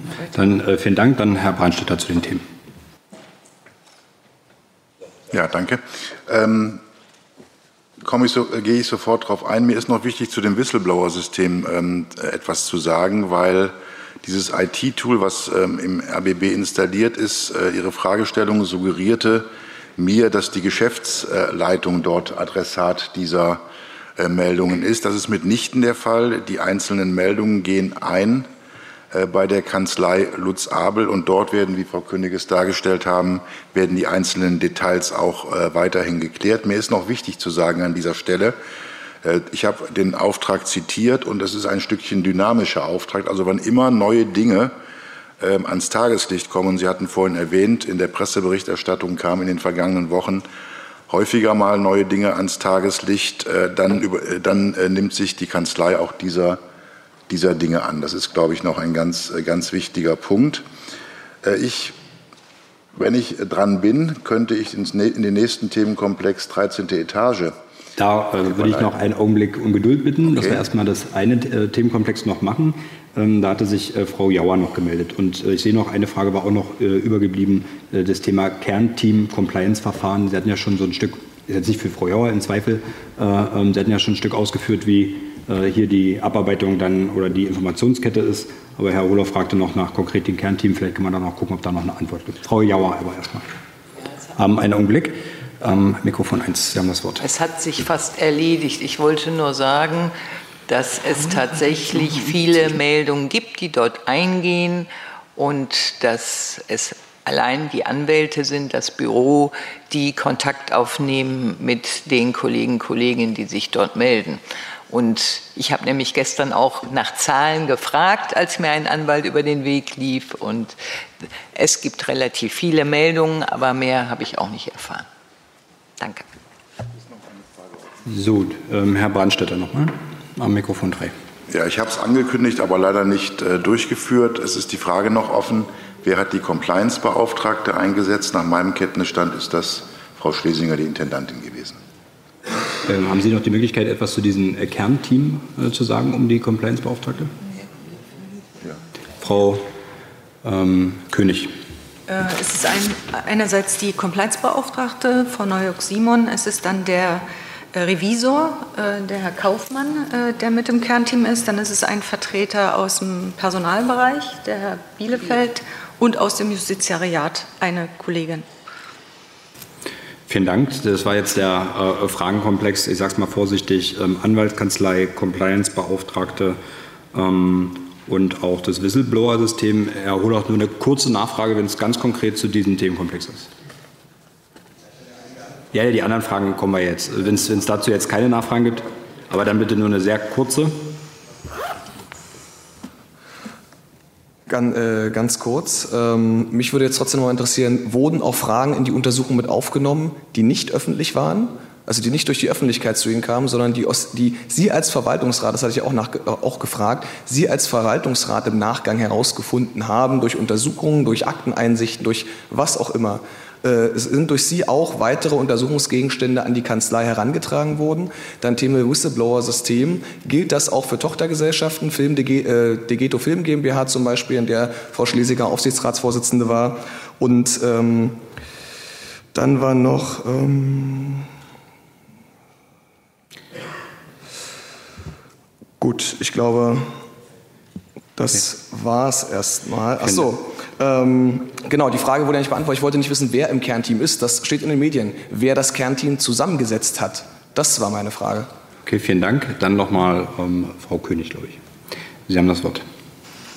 Ähm, also zum Untersuchungsumfang erstmal. Es betrifft nur den RBB. Also es ist jetzt nicht auf andere Gesellschaften wie Degeto oder RBB Media, sondern es betrifft die Themen im RBB.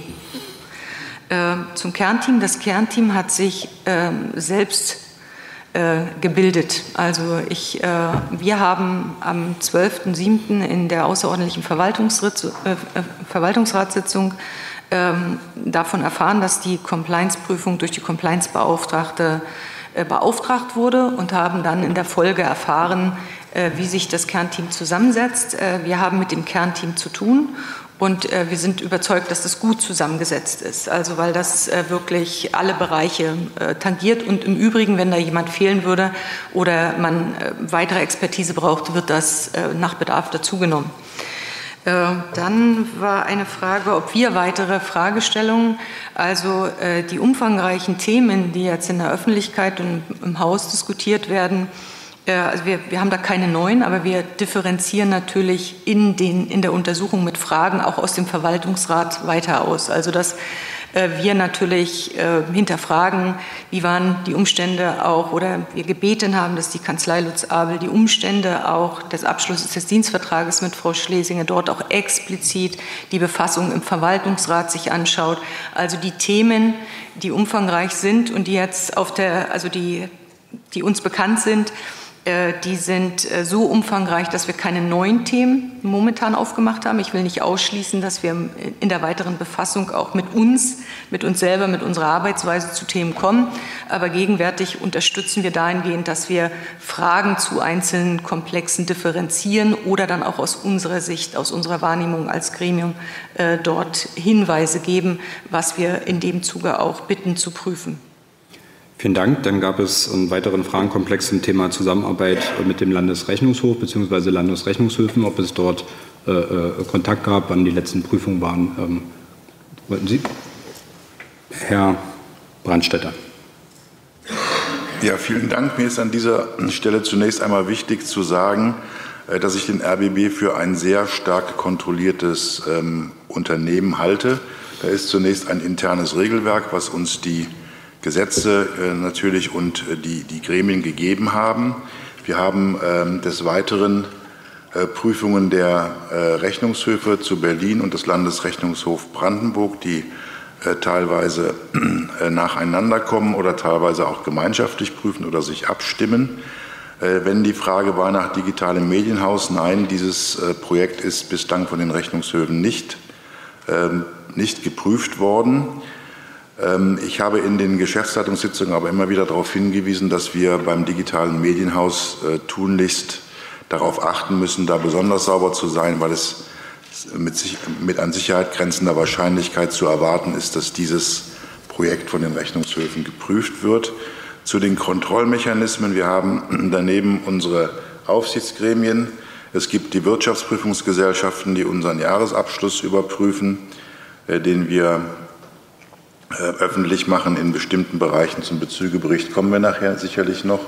Da war auch eine Frage. Und es gibt, das bitte ich nicht zu unterschätzen, die Kommission zur Ermittlung des Finanzbedarfs der Rundfunkanstalten, die auch immer wieder auf Wirtschaftlichkeit und Sparsamkeit im Umgang mit den Beitragsgeldern achtet.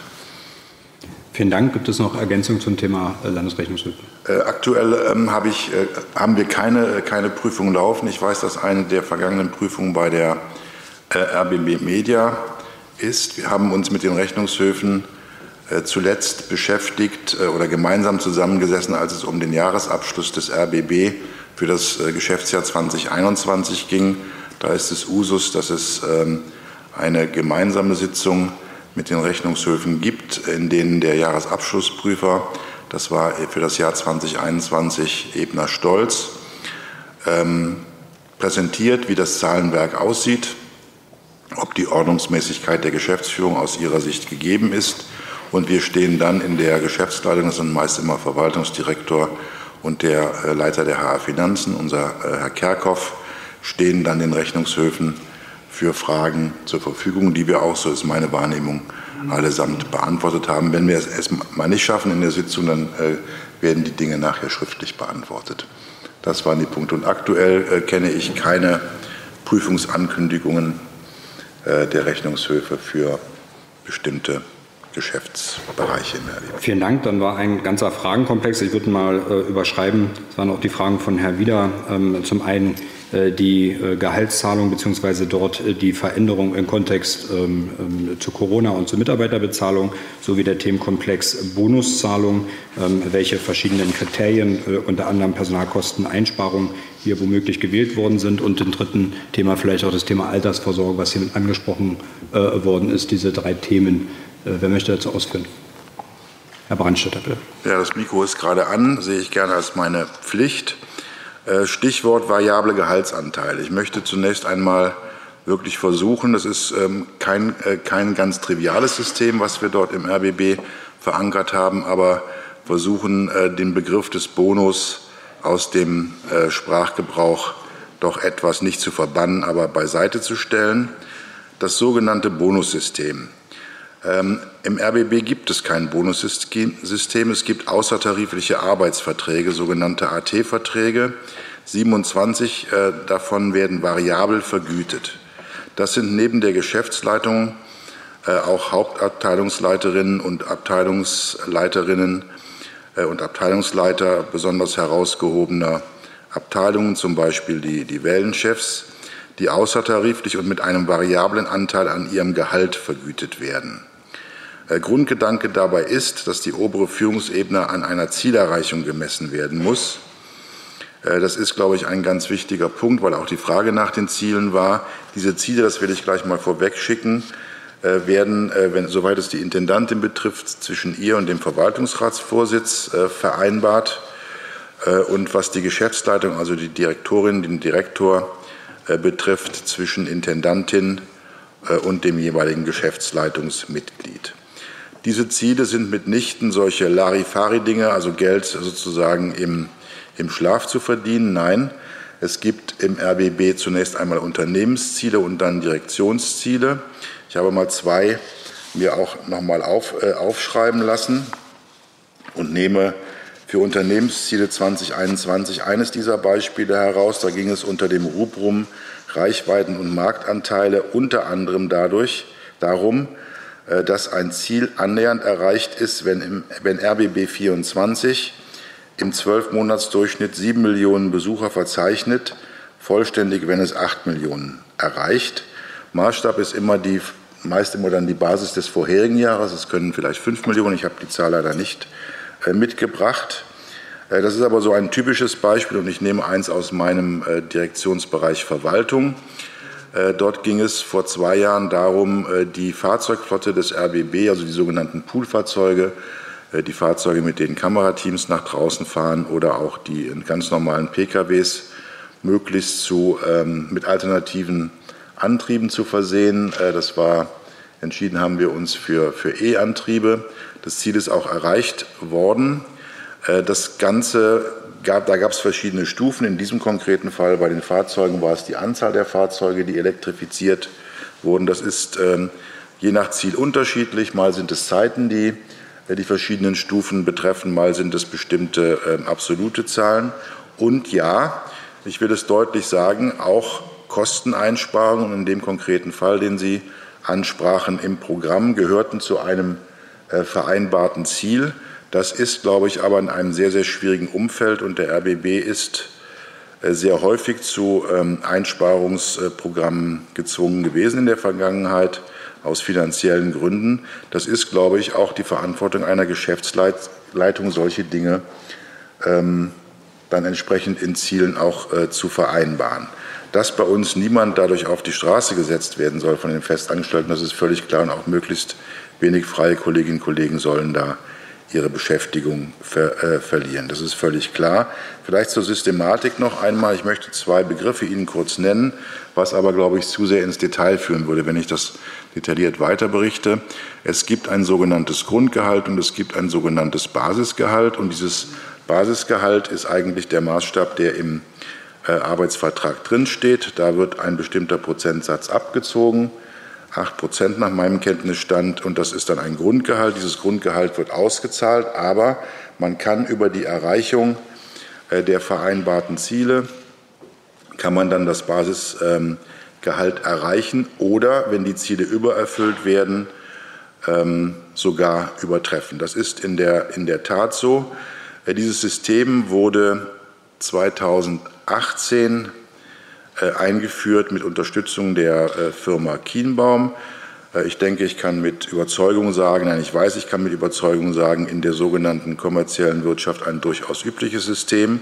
Ich bin mir aber auch sicher, dass wir die Systematik und auch die, die, die Themen, die mit den Verträgen dann zusammenhängen, noch mit dem Verwaltungsrat ähm, erörtern werden in der Geschäftsleitung. Dazu stehen wir bereit. Das System wurde seinerzeit, äh, dem System wurde seinerzeit vom Verwaltungsrat zugestimmt. Und was mir auch noch wichtig ist zu erwähnen, einen äh, variablen Vergütungsanteil gab es bereits auch in den Vorzeiten. 2005 wurde dort allerdings nur noch nur für die oder ausschließlich für die Hauptabteilungsleitungen ein solches System äh, eingeführt. Das war dann äh, nach äh, ja, dann 13 Jahren in die Jahre gekommen. Äh, es gab bei dem ersten Modell auch verhaltensorientierte äh, Ziele und das war einfach nicht mehr zeitgemäß. Deshalb entstand dieser Wandel. Ähm, ich habe auch ähm, natürlich der Presse entnehmen können, dass sich mittlerweile sogar Transparency International sich mit diesem Modell äh, beschäftigt hat und sagt, ähm, ja, bei Tochterunternehmen öffentlich des, des Staates oder von Bund, Länder und, äh, und Gemeinden kann man sich sowas vorstellen, weil die am Markt an, äh, agieren, sehen das aber nicht für öffentlich-rechtliche Rundfunkanstalten, die beitragsfinanziert sind. Dieser Meinung, diese Meinung ist nicht, ist, äh, nicht nur akzeptabel, deshalb ist meine Prognose, dass wir uns über diese, diese Systematik noch, ähm, noch beraten werden mit, äh, mit dem Verwaltungsrat. Ich bin aber nach wie vor auch äh, nach wie vor überzeugt. Erstens, es gibt keine Zielvereinbarung, über die, die man, wo man sich Geld im Schlaf verdienen kann. Äh, und zweitens, äh, wer mit wem welche Vereinbarungen trifft, das habe ich eben Ihnen dargelegt. Vielen Dank. Das war, jetzt gucke ich nochmal, ob es, also es gab noch das Themenfeld Altersversorgung, ähm, ob Sie dazu noch was sagen. Und dann weiß ich nicht, ob es noch äh, von Frau Jauer oder anderen Personen zu dem Thema, äh, ich wollte jetzt auch schon sagen Bonuszahlung, aber Sie haben es ja ausgeführt, variable Vergütung. Äh, äh, noch Fragen haben. Ähm, vielleicht noch was zur Altersversorgung, Herr Weinstein. Ja, auch zum Thema Altersversorgung. Da befinden wir uns äh, auf der individualrechtlichen Ebene. In den Arbeitsverträgen mit den GL-Mitgliedern sind dort bestimmte Vereinbarungen getroffen worden. Das betrifft auch meine Person. Sie werden bitte verstehen, dass ich da Details nicht öffentlich machen möchte. Aber ja, es gibt auch eine Altersversorgung, so wie es sie die auch für alle Tarifangestellten gibt. Vielen Dank. Ich glaube, Herr Wieder, wenn ich den Blick richtig gedeutet habe, war ja doch die Frage der Angemessenheit des Gehaltes im Kontext äh, ähm, zu Corona und ähm, dem Thema Personaleinsparung etc. Wollen Sie dazu noch was ergänzen? Also was ich sagen kann, ich habe mir meinen Arbeitsvertrag nochmal angeschaut. Ich habe keine zwölfprozentige Gehaltserhöhung feststellen können. Äh, was ich, habe, was ich in diesem Jahr äh, sagen kann, ist, dass nach drei Jahren ähm, der, äh, der Arbeitsvertrag mit mir überprüft wurde. Das steht auch so im Arbeitsvertrag drin. Und dort gab es eine, eine Anpassung, die sich im Wesentlichen daran orientierte, äh, wie die ähm, Tarifsteigerungsraten auch für die Festangestellten in den vergangenen Jahren waren. Das ist dort mit drin gewesen. Also es ist ein, ein Prozentsatz, der knapp äh, über zwei Prozent liegt. Und daran kann ich persönlich für mich nichts Verwerfliches entdecken. Ich kenne aber nicht alle Arbeitsverträge der Geschäftsleitung auswendig. Vielen Dank. Gibt es noch Ergänzungen zu dem Themenkomplex von anderen Gästen? Das sehe ich nicht. Dann war noch ähm, ähm offen, ähm, ähm, ob die Abrechnung von Frau Schlesinger, äh, von wem diese geprüft worden sind ja, in der Vergangenheit, ähm, das war noch offen. Und die Frage von Herrn Wieder, ähm, ob auch noch Untersuchungen gegen weitere äh, Personen äh, im Unternehmen sind. und dann haben wir noch die Frage von Herrn Holoch offen gehabt mit der Chefetage und Beraterverträge. Ja, ich beginne mit den Abrechnungen und den Anträgen äh, von Frau Schlesinger. Ähm, es ist so, dass äh, in, der, in dem Regelwerk des RBB nicht, äh, nichts ähm, von einem Vier-Augen-Prinzip oder Ähnlichem für die Intendantin, für den Intendanten verankert ist. Ähm, ich sage es auch mal ganz deutlich, weil ich auch gefragt wurde, Herr Brandstetter, Sie müssen doch als Verwaltungschef die Kreditkartenabrechnungen der Intendantin gekannt haben. Nein, die habe ich nicht gekannt und das ist auch gut so. Äh, denn ich bin nicht der oberste Rechnungs Rechnungshofprüfer der Intendanten gewesen. Was ich Ihnen aber auch sagen kann, ist, dass wir im Zuge der Optimierung unseres Regelwerks, dass ich dort äh, sehr kurzfristig, nachdem ich die Geschäfte übernehmen durfte, entschieden habe, dass alle meine Anträge und auch meine Abrechnungen von einem Geschäftsleitungsmitglied, das ist unsere hochkompetente Justiziarin, gegengezeichnet werden. Also dort ist das Vier-Augen-Prinzip ab sofort eingeführt. Unsere Regelwerke werden in diese Richtung auch auch angepasst. Aber ich sage es nochmal, ich weise es von mir. Ich kann, nichts, äh, ich kann nicht die Intendantin als oberster Rechnungshof, Rechnungsprüfer ähm, kontrollieren. Wir sind dann auch, vielleicht ein kleiner Exkurs, aber gleich bei dem Thema Abendessen. Auch davon wusste ich nichts. Das soll bitte nicht heißen, ich, er hat doch aber nichts gewusst. Nein, davon wusste ich nichts. Das sind individuelle Dinge. Äh, und ähm, ich werde auch dazu in dieser Runde nichts sagen können. Äh, weil es dort auch staatsanwaltschaftliche Ermittlungen mittlerweile gibt und die respektieren wir natürlich. Wir dienen, wir werden der Staatsanwaltschaft alle Informationen geben, die wir vorliegen haben, das ist völlig klar. Äh, aber zu den äh, Zahlen, zu Gästelisten und Ähnlichen ähm, kann, ich, kann und werde ich nicht sagen, auch aus Gründen des Datenschutzes und, und Ähnlichem. Dafür bitte ich einfach um Verständnis. Ich möchte aber noch eins sagen, weil das auch ein Kritikpunkt war. Wir haben in der Geschäftsleitung auch darüber gesprochen, die Kosten für die Abendessen, weil das ja auch eine Frage in Ihrem Fragenkatalog war. Und es gab eigentlich die Übereinkunft von vornherein wirklich die kompletten Zahlen, also Verzehr plus Getränke plus die Servicepauschale, die Catering-Unternehmen äh, nun mal eben nehmen, die äh, offen zu legen. Ich weiß bis heute nicht, warum das nicht äh, geschehen ist. Diesen Kritik möchte ich noch äh, anbringen, aber damit ist für mich der Punkt Abendessen äh, auch erledigt. Und ich käme dann, sehr geehrter Herr Vorsitzender, zu dem Punkt 13. Etage, wo ich vorhin vernommen habe, Weltmarktausstellungsreif. Nein, nicht Weltmarkt, Entschuldigung, ich weiß ab den Weltausstellungsreif. Da bin ich, ähm, musste ich munzeln, sage ich ganz offen. Ich glaube, das ist nicht so. Ich sage Ihnen gerne einige Zahlen dazu und möchte es auch noch mal einordnen in den Punkt äh, New Work. Auch da spielt Corona eine, äh, eine Rolle. Wir haben vorhin über die Sanierungskosten am Berliner Standort gesprochen, insbesondere im Fernsehzentrum. Und Corona, so schrecklich diese Geißel, nenne ich es mal, ist, hat ja auch einige positive Dinge äh, hervorgebracht. Wir reisen nicht mehr so viel wie früher, wir schalten mehr in, äh, über Teams oder andere äh, Tools. Äh, und wir merken auch, die, die Präsenzrate im Büro, die körperliche Anwesenheit nimmt ab. Das hat uns bereits vor anderthalb bis zwei Jahren dazu, hat dazu geführt, dass wir im RBB ein neues Konzept für das Flächenmanagement und für den Umgang mit diesen neuen New Work äh, Dingen äh, ins Leben gerufen haben. Da gibt es einen Ordnungsrahmen, der auch vorsieht, äh, dass wir einen Desk-Sharing-Faktor, wie es neudeutsch heißt, von 0,8 oder 0,7 äh, nur noch haben werden. Und dazu müssen aber natürlich, ähm, wenn Sie sich im Fernsehzentrum in Berlin befinden, dort ist Kemenate an Kemenate äh, gebaut. Dort ähm, ist es so, dass sich diese Flächen äh, nach dem Motto neue Arbeitszusammenhänge, mehr Menschen sitzen in einem Büro, es gibt Team, Teamräume, Teamräume real, nicht jetzt von, von, von, von Teams.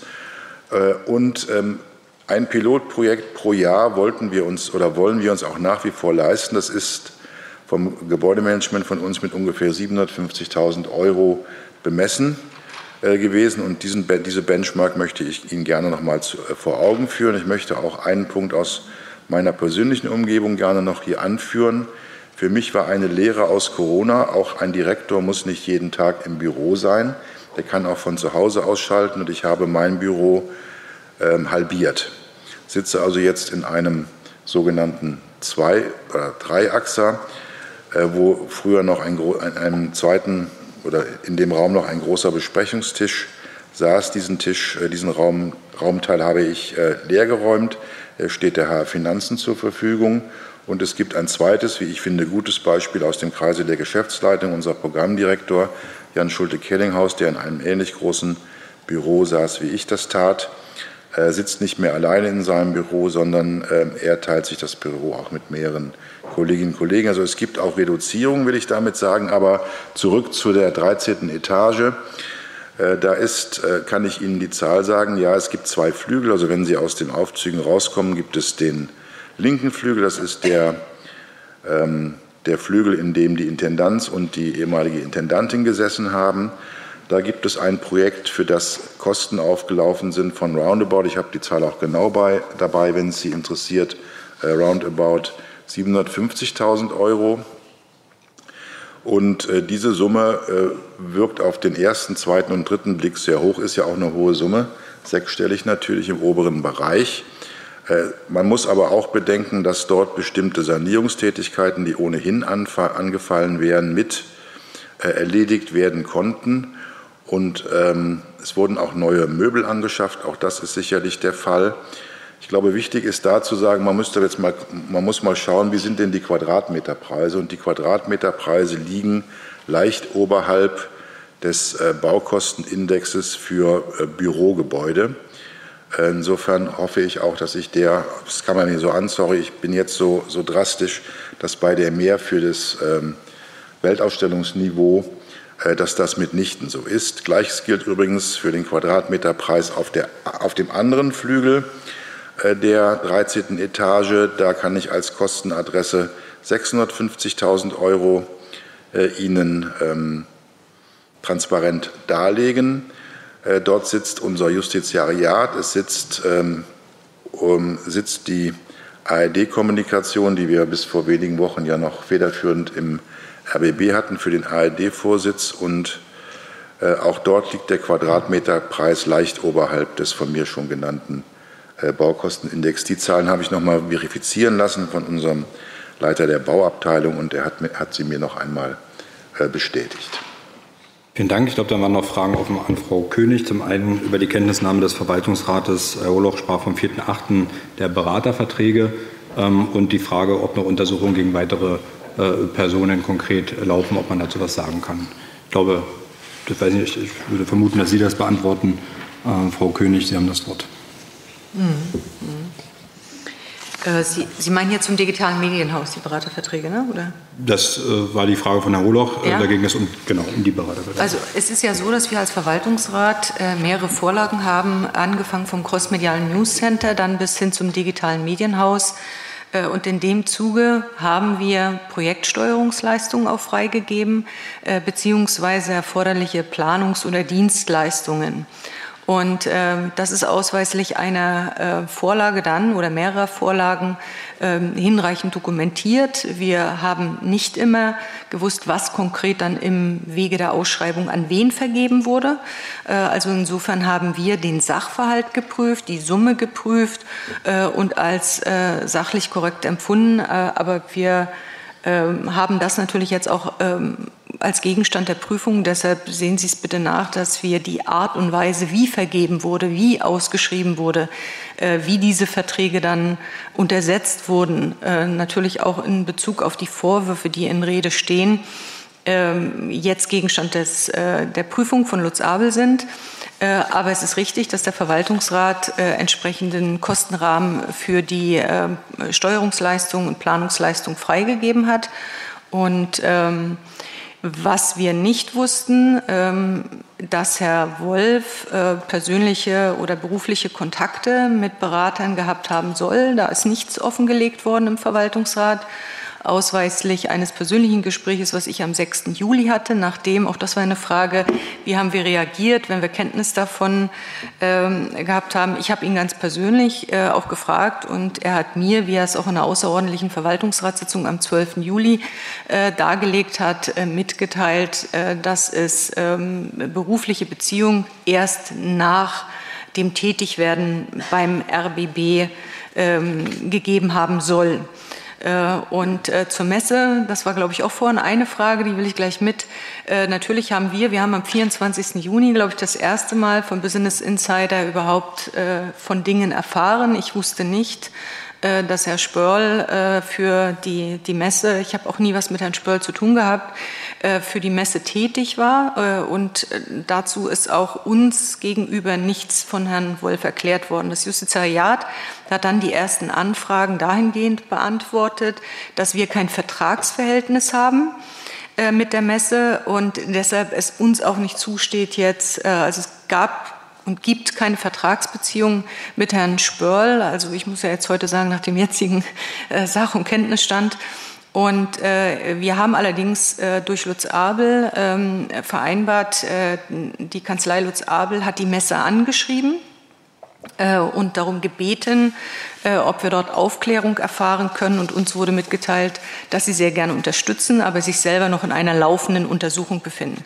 Also es ist aber Gegenstand auch unserer Prüfung, soweit es uns möglich ist, da ja kein eigenes Vertragsverhältnis ähm, besteht und bestanden hat. Vielen Dank noch, äh, bevor Herr Brandstätter noch kurz ergänzt, gab es noch zwei offene Fragen von Herrn Holoch und danach wollte Herr wieder noch mal kurz nachfragen. Einmal, ähm, ob es Vorgespräche äh, zu den Sitzungen gab, wo kein Protokoll geführt äh, wurde und wenn ja, warum?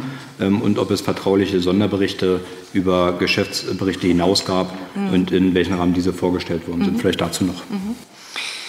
Also für den Verwaltungsrat kann ich mitteilen, äh, dass wir Verwaltungsratsmitglieder, muss ich sagen, mit Ausnahme der, äh, des Personalratsvertreters, eine Stunde in der Regel, während Corona hat das oft gelitten, aber eine Stunde vor der Verwaltungsratssitzung eingeladen worden sind von der Intendantin.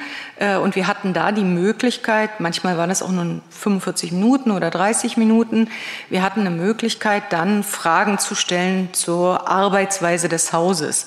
Also wir haben ja, wie ich mitgeteilt habe, Zuständigkeitsbereiche aufgeteilt und wir haben natürlich dann in, innerhalb dieser Zuständigkeitsbereiche auch sehr intensiv uns auf die Vorlagen vorbereitet und haben dann äh, in diesen Runden, es wurde kein Protokoll geführt, es gab auch keine Festlegung, sondern es ging wirklich des Austausches, es ging um den Austausch, es ging darum, ähm, Fragen zu stellen, ähm, die uns interessieren zur Arbeitsweise.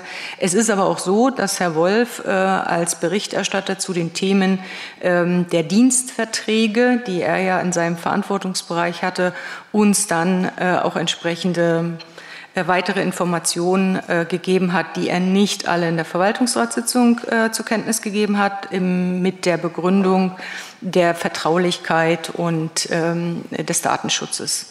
Ähm, das ist auch ein Punkt, den wir gleich in der außerordentlichen Verwaltungsratssitzung, der Unmut ist seit einiger Zeit äh, dazu entstanden. Und äh, es ist jetzt so, äh, gerade bei den Themen, die wir jetzt auf dem Tisch haben, wir ganz klar, dass vier, äh, also immer zwei Personen äh, sich mit den Themen beschäftigen und perspektivisch macht es sicherlich Sinn, so wie ich es auch aus meiner Aufsichtsratstätigkeit kenne, ähm, dass man einen Personalausschuss hat oder auch für bestimmte Themen, äh, die sehr komplex sind, äh, dann natürlich dafür sorgt, dass man in Ausschussarbeit sich organisiert. Vielen Dank. Herr Brandstätter, noch eine kurze Ergänzung. Ja, ich würde gerne. Moment. Sie haben das so, die Lampe, die Lampe leuchtet. Ähm, zur Ergänzung zu dem Thema Bezügebericht und es ist noch die Frage offen, welche Personen ähm, befinden sich in der oder werden von Lutz Abel in Anführungszeichen untersucht.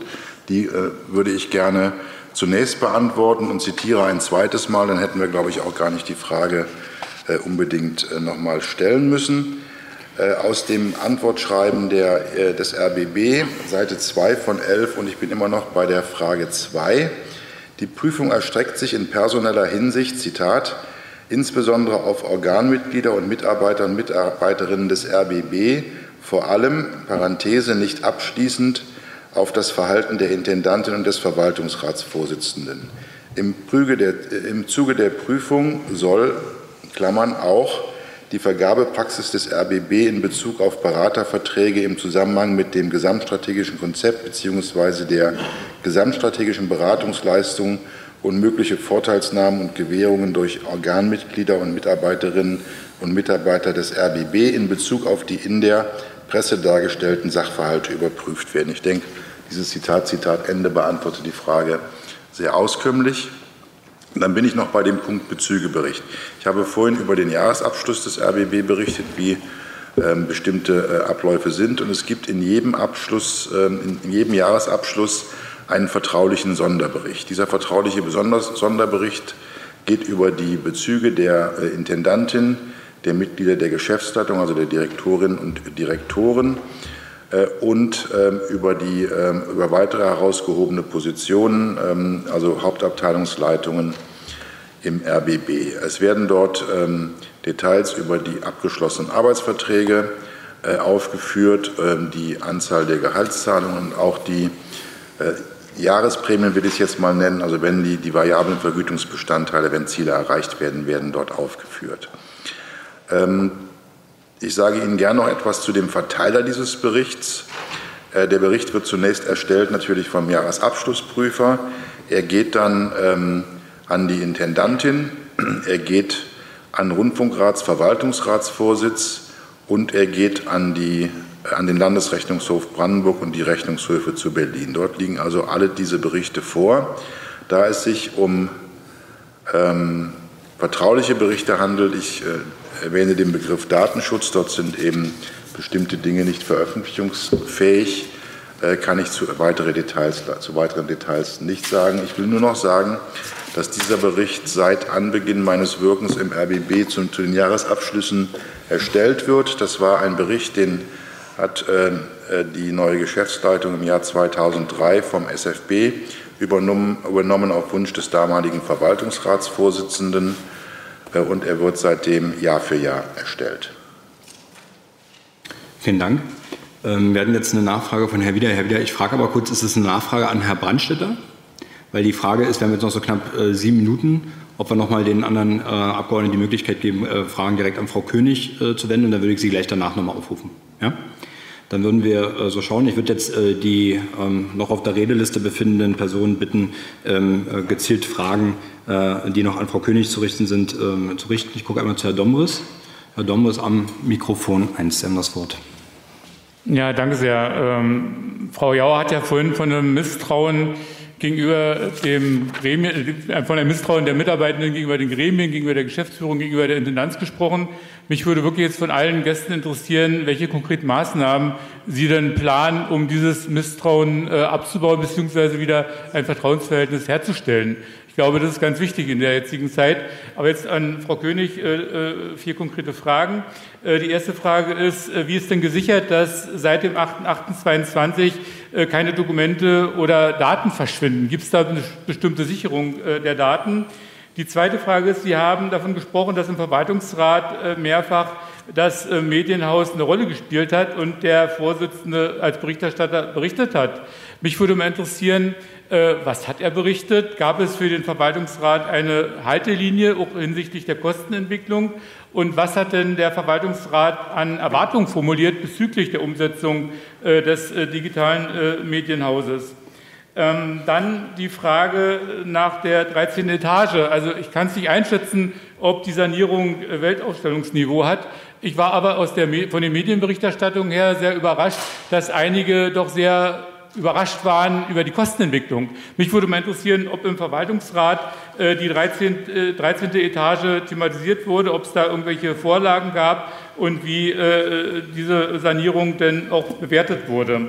Und äh, die letzte Frage in dem Zusammenhang an Frau König. Ähm, Sie haben von Regeln äh, gesprochen und von einer gewissen Belastung und Überlastung des Verwaltungsrates hinsichtlich der Ehrenamtlichkeit etc. Mich würde mal interessieren, ob es schon eine Debatte gegeben hat innerhalb des Verwaltungsrates, äh, wie denn äh, der Staatsvertrag sich diesbezüglich äh, ändern muss und wie die Rolle des Verwaltungsrates und die Ausstattung des Verwaltungsrates auch um die Arbeit sicherzustellen äh, sich verändern muss. Und dann hätte ich weitere Fragen, aber erstmal die Antwort. Ja, Herr Dommes ist vermerkt, dass noch weitere Fragen da sind. Ich fahre fort mit Herrn Dr. Redmann am Mikrofon 4 äh, mit Fragen an Frau König. Moment, Entschuldigung. Jetzt, Sie haben das Wort. Vielen Dank, ähm, Herr Vorsitzender. Äh, zunächst mal eine Nachfrage. Ähm, Sie haben ja beantwortet, dass die Compliance-Beauftragte seinerzeit äh, von der ehemaligen Intendantin ausgewählt und eingestellt worden ist. Äh, haben Sie Vertrauen äh, dazu, dass die Compliance-Beauftragte nun tatsächlich auch weisungsunabhängig tätig ist und nicht sich noch in einem, in einem inneren Loyalitätsverhältnis zur, inneren, zur ehemaligen Intendantin befindet? Beziehungsweise wie stellen Sie als Verwaltungsrat sicher, dass sie tatsächlich ohne Ansehung der Person für vollständige Aufklärung ähm, sorgt? Ähm, meine zweite Frage geht in die Richtung ähm, dessen, was Herr Kollege Dombres gerade schon angedeutet hat. Äh, ich bin Ihnen, äh, Frau König und Frau von Kirchbach, sehr dankbar, dass Sie in Ihren Ausführungen durchaus auch schon auf Defizite hingewiesen haben, was die Aufsicht angeht und auch die, die, die, die Qualität und Intensität der Aufsicht, die da ähm, stattfindet. Ich bin ehrlich gesagt etwas schockiert von der Aussage, dass der Verwaltungsrat sich lediglich alle zwei Monate ähm, äh, getroffen hat. Mir ist aus, äh, beispielsweise aus der BBC bekannt, dass man dort die Erwartungshaltung hat, dass sich äh, entsprechende Aufsichtsorgane in jeder Woche mindestens im Umfang von einem Tag mit, dem, mit der BBC beschäftigen und äh, dort die äh, Geschäftsleitung äh, kontrollieren. Das ähm, ist sicherlich mit, einem ehrenamtlichen, mit einer ehrenamtlichen Tätigkeit so nicht vereinbar. Wie, welchen Umfang ähm, betrachten Sie als adäquat, um hier eine tatsächliche ähm, Aufsicht über die Geschäftsleitung herzustellen. Daran schließt sich auch für mich die Frage der Kompetenz an. Wir haben in Deutschland andere Medienrundfunkstaatsverträge, äh, beispielsweise den des Bayerischen Rundfunks, in dem explizit festgeschrieben wird, dass mindestens ein Mitglied des Verwaltungsrates ein Wirtschaftsprüferexamen äh, äh, haben muss, um entsprechend auch die Kontrolle ausüben zu können. In Brandenburg gibt es und in Berlin gibt es hier überhaupt gar keine Vorgaben im Medienstaatsvertrag, was die Kompetenz angeht. Und soweit ich sehe, gibt es auch kein Mitglied des Verwaltungsrates, das über ein Wirtschaftsprüferexamen verfügt. Ist das vielleicht auch etwas, was Sie äh, uns mit auf den Weg äh, geben, äh, dass wir dort höhere Anforderungen auch an die Qualifikation stellen? Und als drittes auch die Unterstützung der Gremien. Ich weiß, es gibt eine ähm, Geschäftsstelle, die sicherlich organisatorische Aufgaben übernimmt, aber wäre es aus Ihrer Sicht auch angezeigt, dass es dort ähm, inhaltlich auch eine Unterstützung gibt, beispielsweise in Haushaltsangelegenheiten, um unabhängig von der Intendanz sich ein eigenes Bild zu machen über die Vorlagen, ähm, die dort ähm, äh, beraten werden, um nicht am Ende zu einem Abnickverein zu werden. Vielen Dank. Ähm, ich gucke, Frau König, wir haben jetzt noch äh, Frau Butke. Ich würde, wenn Sie, schaffen wir das noch? Dann würden wir äh, einmal um kurze bitten, dass wir noch die Fragen machen von Frau Butke und Herr Berndt und dann schnell in die Beantwortung gehen. Frau Butke. Ja, vielen Dank. Ich kann auch sehr gut an Herrn Redmann anschließen.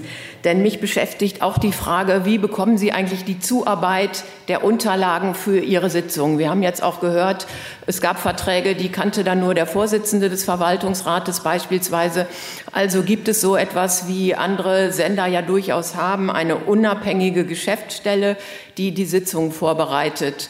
Ähm, die zweite Frage ist, gab es von Ihrer Seite aus Kontakte in der Vergangenheit zur Compliance-Beauftragten? Wir ähm, haben ja durchaus gehört, ähm, dass sie nicht mit allem einverstanden gewesen sein soll. Hat sie sich in diesen Fragen an den Verwaltungsrat gewandt und wie haben Sie darauf reagiert? Und mich würde auch noch interessieren, ähm, die, ähm, der Auftrag an die Kanzlei, den wir jetzt aus den Fragen entnehmen konnten, der ist ja relativ allgemein gefasst. Sie haben uns jetzt geschildert, dass das immer wieder nachgeschärft wird mit neuen Fragen. Auch wir, für uns stellt sich ja die Situation hier so, aus allen Antworten, die, die wir bekommen, ergeben sich wieder neue Fragen. Das heißt, wir haben natürlich als Hauptausschuss, der ja auch mit dieser Thematik befasst ist, ein großes Interesse daran, die weiteren Fragen Fragen zu bekommen, die an die Kanzlei gehen, könnten Sie dafür Sorge tragen. Dankeschön. Vielen Dank. Herr Dr. Berndt, Mikrofon 8. Vielen Dank. Da fasse ich mich kurz. Erstens, äh, Frau König, Sie haben davon gesprochen, äh, dass die Informationen oft unzureichend an den Verwaltungsrat gegangen sind. Äh, das war im Zusammenhang mit damit, dass Herr Wolf den Vertrag mit Frau Schlesinger alleine ausgehandelt hat. Äh, wir haben ja auch eben jetzt gehört von Herrn Brandstetter, dass auch die AT-Verträge von, vom Chef des Verwaltungsrates mit den jeweiligen äh, Vertragspartnern hat. Gut, dann war das, in dem habe ich das missverstanden. Frage ist, welche Konsequenzen, über welche Konsequenzen denken Sie nach? Äh, wegen dieses unzureichenden Informationsflusses. Die nächste Frage ist die, die, die Compliance-Beauftragte, äh, habe ich immer gehört und staune ich immer wieder, hat den Auftrag an die Kanzlei ausgelöst. Sie sagen, es sind jetzt äh, übliche Preise, aber wir können ja damit rechnen, dass es eine siebenstellige, wenn nicht eine, gar eine achtstellige Summe ist. Äh, ist es in der Kompetenz der Compliance-Beauftragten, solche Mittel freizugeben und solche Aufträge auszulösen? Da würde ich Sie um eine Erklärung bitten. Dann hätte ich noch eine Frage zu dem äh, die, die kommt zum Schluss.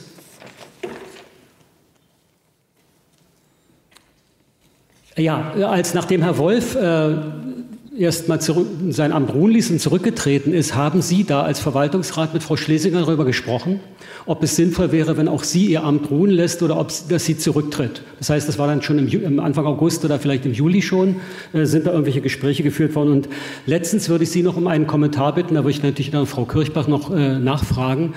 Frau von Kirchbach sprach davon, dass möglichst rasch die Intendanz wieder neu ausgeschrieben werden soll.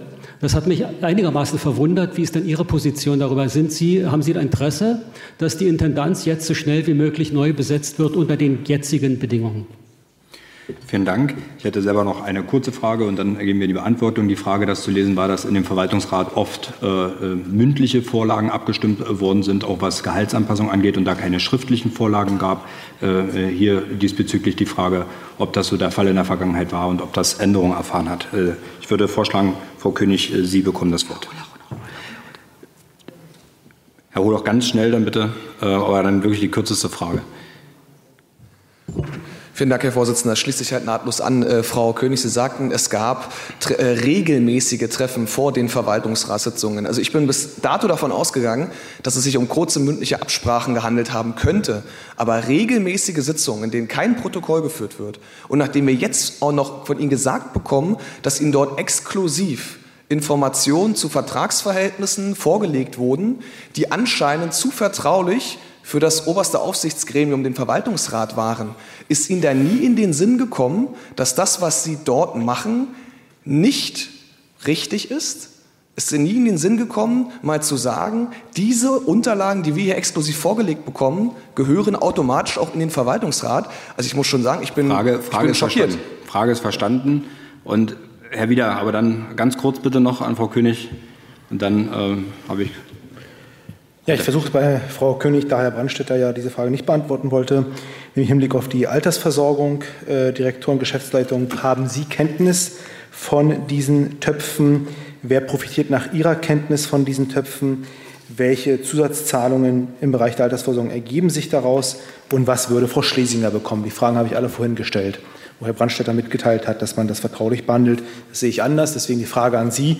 Haben Sie als Verwaltungsrat davon Kenntnis? Und wie gesagt, wie würde Frau Schlesinger davon profitieren? Vielen Dank, Herr Wieder. Äh, Frau König, Sie haben jetzt das Wort. Vielen Dank. Ähm, ja, erstmal auch vielen Dank für das Verständnis. Äh, ich mache dieses Ehrenamt neben einer selbstständigen Tätigkeit und habe den Termin äh, ich bin äh, in Beratungsprojekten schon so geschoben, dass es mir aber nur möglich war, wirklich bis zu einer gewissen Zeit heute hier anwesend zu sein, weil mein Business muss trotzdem noch irgendwie weiterlaufen. Deshalb vielen Dank. Ich versuche alles jetzt, ich, ich habe mitgeschrieben, alles zu beantworten. Wenn ansonsten sich im Weiteren auch noch Fragen konkret an mich und an den Verwaltungsrat ergeben, dann geben Sie die gerne hinterher auch. Ich werde dann alles daran setzen, das auch entsprechend zu beantworten, wobei wir eine enge Zusammenarbeit hier mit äh, Herrn Brandstätter haben und er die Details ja noch sehr viel besser kennt als ich und Frau Jau ja auch Mitglied im Verwaltungsrat ist. Zu den Fragen. Herr Domres, Datensicherung. Wir haben eine Datensicherung äh, äh, ganz klar auch in Abstimmung mit der Kanzlei Lutz Abel vorgenommen äh, und äh, das auch in Abstimmung mit der IT, sodass alle Daten, die ja ähm, gesichert sind äh, und das auch entsprechend fachgerecht, so ist jedenfalls der, die Aussage, und das war auch eines der wichtigsten Themen gleich am Anfang.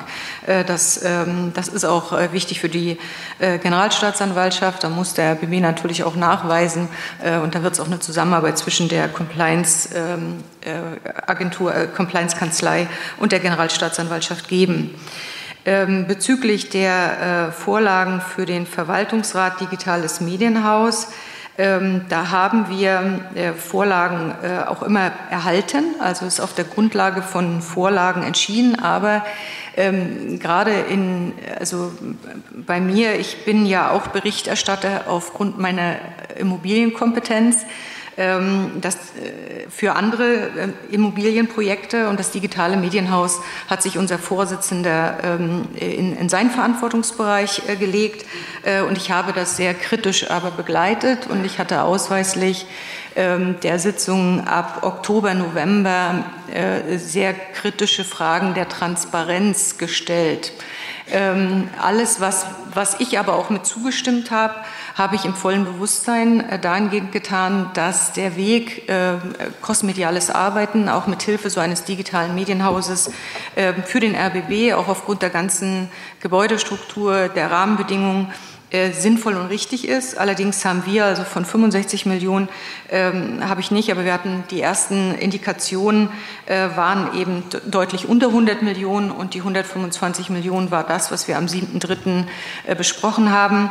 Äh, und äh, dort habe ich mich ähm, sehr kritisch dazu geäußert und auch nicht mitgestimmt. Also das gab selten, ich habe mich enthalten, weil mir Unterlagen fehlten, um 125 Millionen äh, zu denen zuzustimmen.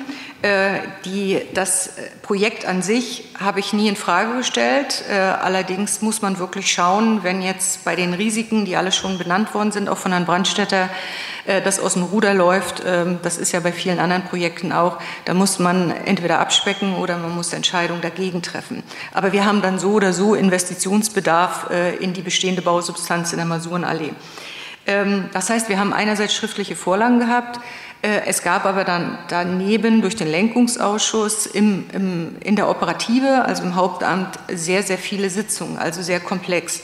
Und ähm, das hat Herr Wolf äh, auch aufgrund seiner äh, Immobilienkompetenz auch sehr begleitet, auch im guten Sinne, so wie er auf meine Fragen auch immer wieder betont hat, dass er Hinweise gegeben hat, dass er Unterstützung gegeben hat und er ist ein ausgewiesener äh, äh, Immobilienprofi.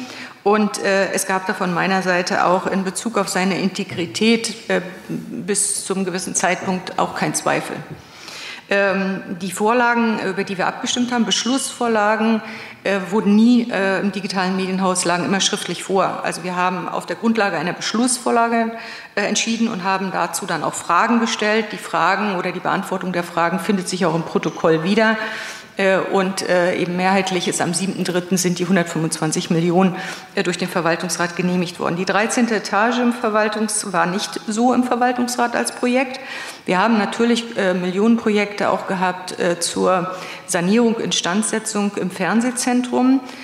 Aufgrund, ähm, ich habe mir auch einige der Projekte auch vor Ort dann angeschaut mit den Kollegen aus, aus der Hauptabteilung Gebäudemanagement.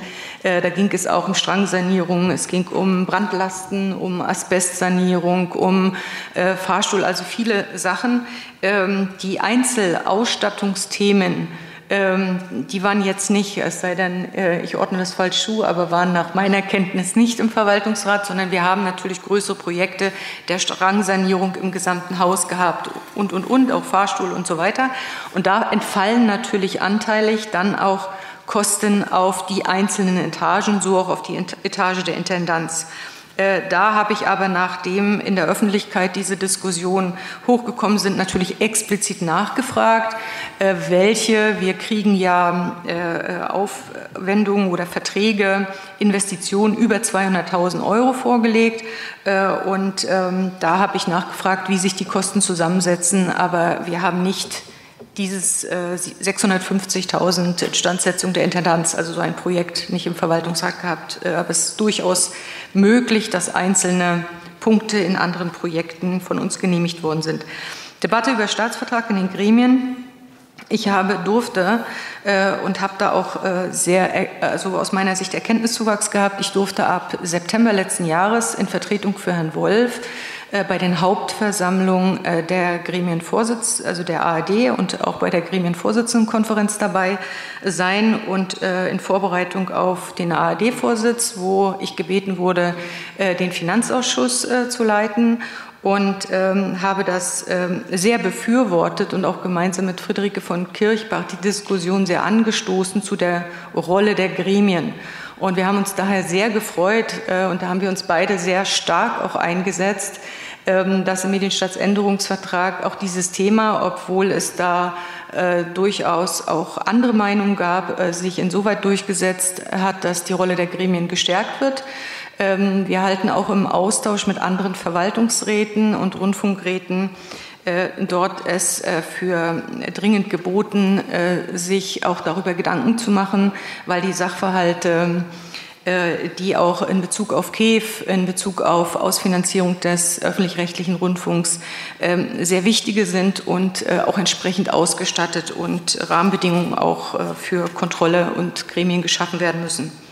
Vertrauen in die Compliance-Beauftragte. Ja, ich habe Vertrauen in die Compliance-Beauftragte. Ich arbeite jetzt mit ihr seit Mitte Juli zusammen. Äh, und sie engagiert sich ähm, äh, sehr, ist aber auch als Einzelperson mit einer Assistenz, die wir ihr zur Seite gestellt haben, äh, wie wir alle an der Grenze der Belastbarkeit. Deshalb sind wir sehr froh, dass die Compliance-Prüfung durch die externe Agentur auch sehr, sehr stark personell begleitet wird. Und sie ist wirklich durch die Veränderung, die wir sofort genommen haben, des Arbeitsvertrages nicht weisungsgebunden und ähm, wir haben bereits jetzt schon Erkenntnisse, wie zukünftig ähm, die Compliance-Arbeit im RBB auch noch weiter aufgestockt und ausgestaltet werden muss, äh, weil hier die Compliance-Beauftragte natürlich bei der Größe des Senders auch an Grenzen kommt. Äh, Kontrolle ähm, der äh, GL welcher Umfang adäquat, habe ich mir jetzt mitgeschrieben. Das hat der Herr Dr. Redmann gefragt. Äh, das, da war die Frage nochmal nach, einmal nach der Taktung des Gremiums und auch nach der Kompetenz der einzelnen Mitglieder des Verwaltungsrates. Ähm, okay. Ähm, also Taktung, äh, wir haben, äh, ja, darüber kann man, also es waren sehr umfangreiche Tagesordnungspunkte. Wir haben natürlich nicht nur die Sitzung gehabt. Ne? Wir haben ja entsprechend unserer Zuständigkeiten uns davor ähm, mit den Unterlagen intensiv befasst. Wir haben dann mit den Fachbereichen, also ich habe regelmäßige äh, Sitzungen, Abstimmungen mit Herrn Brandstetter oder mit äh, der jetzt äh, in, in der Vergangenheit mit der Hauptabteilungsleiterin Gebäudemanagement gehabt. Also das heißt, wir haben zwischen den Sitzungen uns natürlich mit Themen äh, befasst. Ähm, aber man kann natürlich fragen, ob die Taktung reicht äh, und äh, ob, der, ob wir da einfach noch mehr Zeit brauchen. Aber das ist schlichtweg äh, im Rahmen, äh, so wie das Ehrenamt jetzt ausgestaltet ist, äh, nicht zu leisten, wenn man hauptberuflich noch tätig ist. Dann müsste man Leute suchen, die entweder das hauptberuflich auch machen oder man müsste Leute suchen, die nicht mehr arbeiten. Äh, das, glaube ich, kann aber auch nicht Sinn und Zweck sein, weil man natürlich seine Kompetenz auch aus seiner beruflichen, praktischen Tätigkeit mit einbringt. Ähm, Ihnen werden wahrscheinlich auch ähm, bekannt sein, dass die Aufwandsentschädigungen äh, sehr begrenzt sind und äh, nicht reichen, wenn man seinen Lebensunterhalt davon bestreitet. Äh, insofern muss man darüber nachdenken, wie man, wie man das aufsetzt. Äh, ich bin in einem Aufsichtsrat einer städtischen Wohnungsbauaktiengesellschaft tätig und dort gibt es ein Corporate Governance Codex. Da gibt es ganz klare Verabredungen, äh, was das Gremium zu leisten hat. Das Gremium hat gewisse Effizienzprüfungen durchzuführen.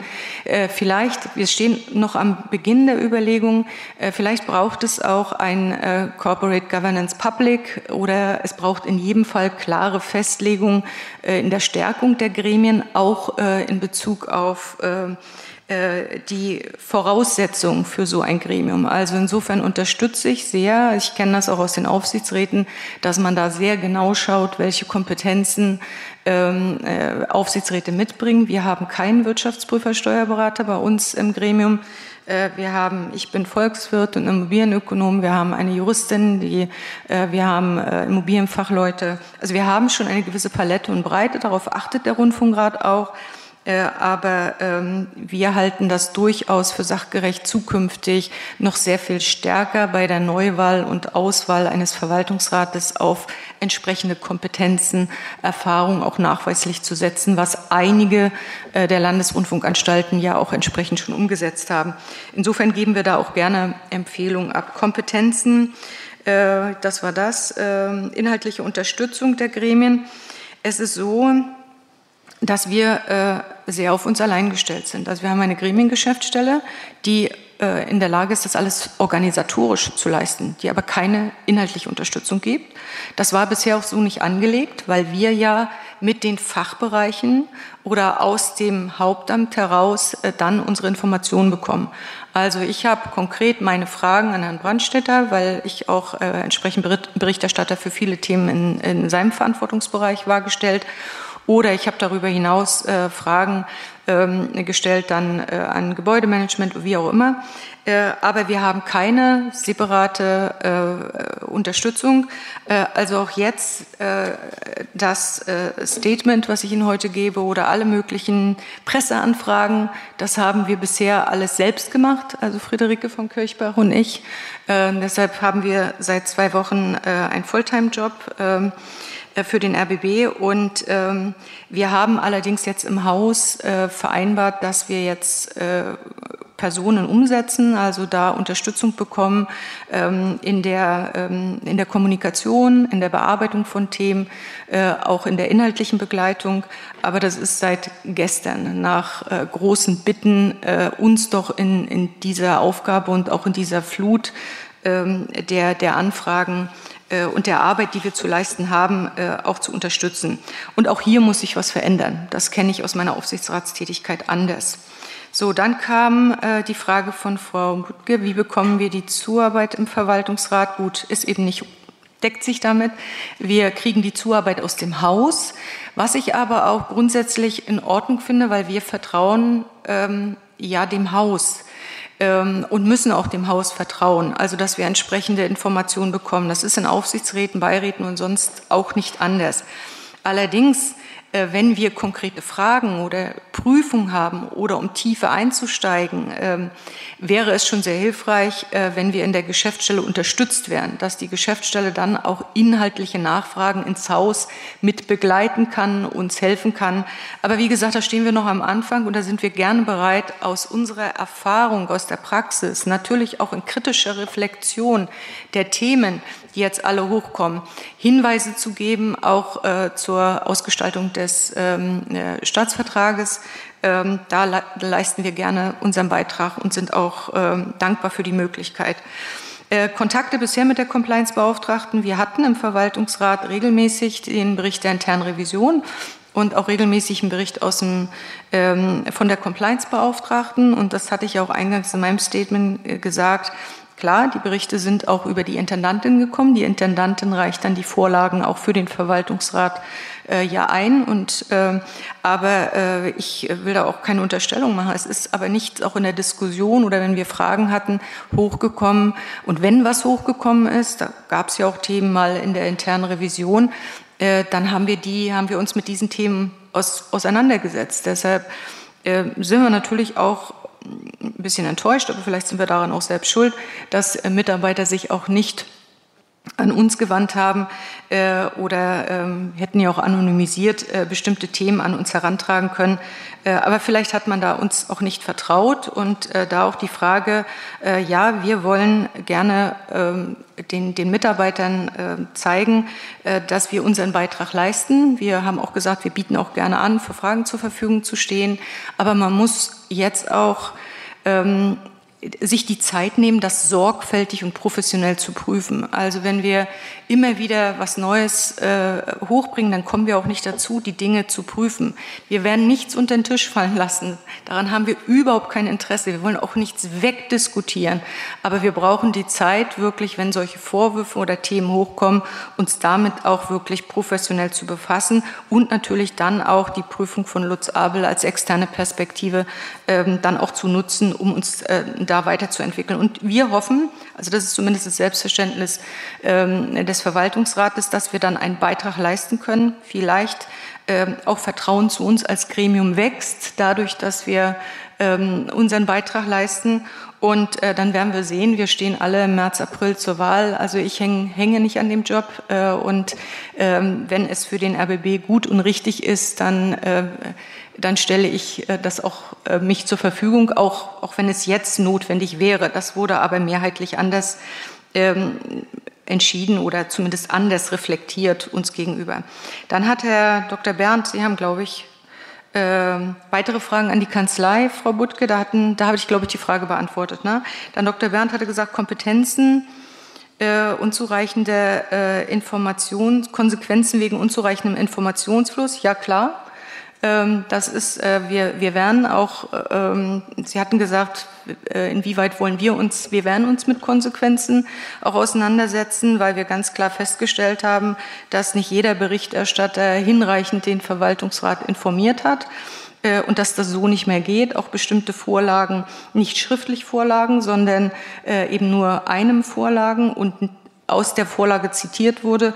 Und ich kann Ihnen sagen, ich habe jetzt äh, in dem Zuge, wo ich das alles aufarbeite, doch an etlichen Stellen Erkenntniszuwachs. So und ja, da müssen wir uns fragen, warum haben wir das äh, zugelassen? Äh, wir haben äh, auf Augenhöhe und vertraut auch gegenseitig, um überhaupt die komplexen Anfor äh, Anforderungen zu bewältigen. Und auch das müssen wir kritisch hinterfragen. Also ganz klar. Beauftragung Mittelhöhe von Frau ähm, Neujörg-Simon. Wenn Sie eine Kanzlei beauftragen, ist es so, dass Sie eine Mandatsvereinbarung nach einem Stundensatz treffen und dann wird monatlich, Sie wissen noch nicht, wie viel landen wir bei 400.000, 500.000, einer Million. Also Sie äh, machen eine Mandatsvereinbarung und wir monatlich bekommen wir eine Honorar, Honorarnote. Äh, und es sind bis jetzt äh, sechsstellig Kosten, gering sechsstellig Kosten angefallen. Und das wird natürlich die nächsten Wochen und Monate weitergehen. Und der Verwaltungsrat ähm, äh, hat ja diese, diese Prüfung bestätigt oder auch detailliert den Prüfungsgegenstand. Und äh, formal kann sie erstmal nur diese Mandatsvereinbarung, aber hat natürlich kein äh, Budget in der Größenordnung. Aber das ist jetzt auch nicht zielführend, die Frage, weil wir werden ja weitermachen. Wir wollen ja die Ergebnisse haben. Und insofern sind die Ergebnisse dann auch einzuordnen. Habe ich Sie missverstanden, ja? Ich glaube, die Frage, wenn ich es richtig verstanden habe, ging darum, ob sie die Kompetenz hatte, so einen ähm, wirtschaftlichen Auftrag in so einer finanziellen Summe auszulösen. Äh, äh ja, ich dachte, ich, ich habe das äh, dargestellt. Sie wusste ja noch gar nicht, wie, wie, äh, wie, wie breit oder wie umfangreich der Auftrag sein wird. Natürlich kann sie als Compliance-Beauftragte eine unabhängige Compliance-Prüfung beauftragen. Aber in dem Moment wissen wir noch nicht, kostet uns das 50.000, 100.000, 300.000 und so weiter. Und es gibt natürlich dann Kompetenzen, also Budgetgrenzen, wer was wie äh, entscheiden darf. Äh, und ähm, der Prüfungsgegenstand ist natürlich jetzt durch den Verwaltungsrat und auch durch den Rundfunkrat bestätigt. Also deshalb äh, ist das jetzt kein keine Vollmacht äh, oder kein Auftrag gewesen, schon für einen siebenstelligen Betrag. Aber es kann darauf hinauslaufen. Ich hoffe, äh, dass es das nicht wird. Also wir werden jedenfalls, ähm, wir sind in Gesprächen mit der Kanzlei, äh, dass hier auch kosteneffizient äh, gearbeitet wird. Äh, dann habe ich ähm, schon eine ganz schöne Herausforderung mit den vielen Fragen. Ich hoffe, ich habe nichts vergessen. Ähm, dann ruhen lassen des Amtes, ob ich, äh, äh, Frau Schlesinger, ich glaube, da hatten Sie mich auch konkret angesprochen.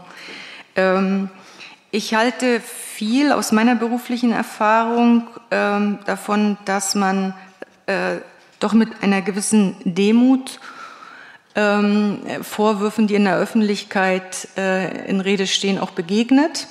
Und ich habe ihr ja schon einige Wochen vorher äh, aus meiner Sicht äh, empfohlen, darüber nachzudenken, ob sie nicht das Amt ruhen lässt.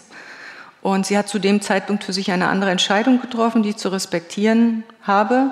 Aber ähm, ich habe das von meiner Seite in mehreren persönlichen Gesprächen ihr angeraten und ähm, es war aber ihre Entscheidung, äh, das anders für sich zu entscheiden.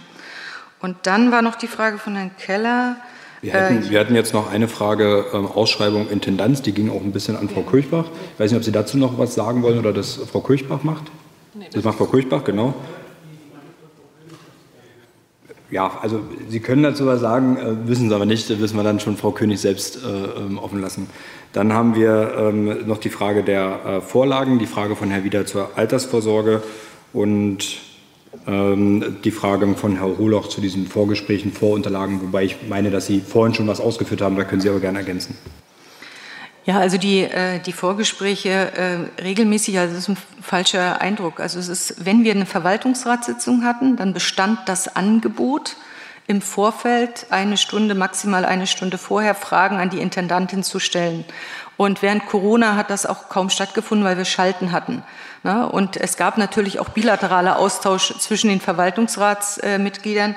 Und ja, was aber kritikwürdig, und ich wiederhole das gern nochmal, es sind manche Entscheidungen aufgrund mündlichen Vortrags getroffen worden, gerade bei Personalsachverhalten. Und das ist das Kritische, äh, was so nicht geht.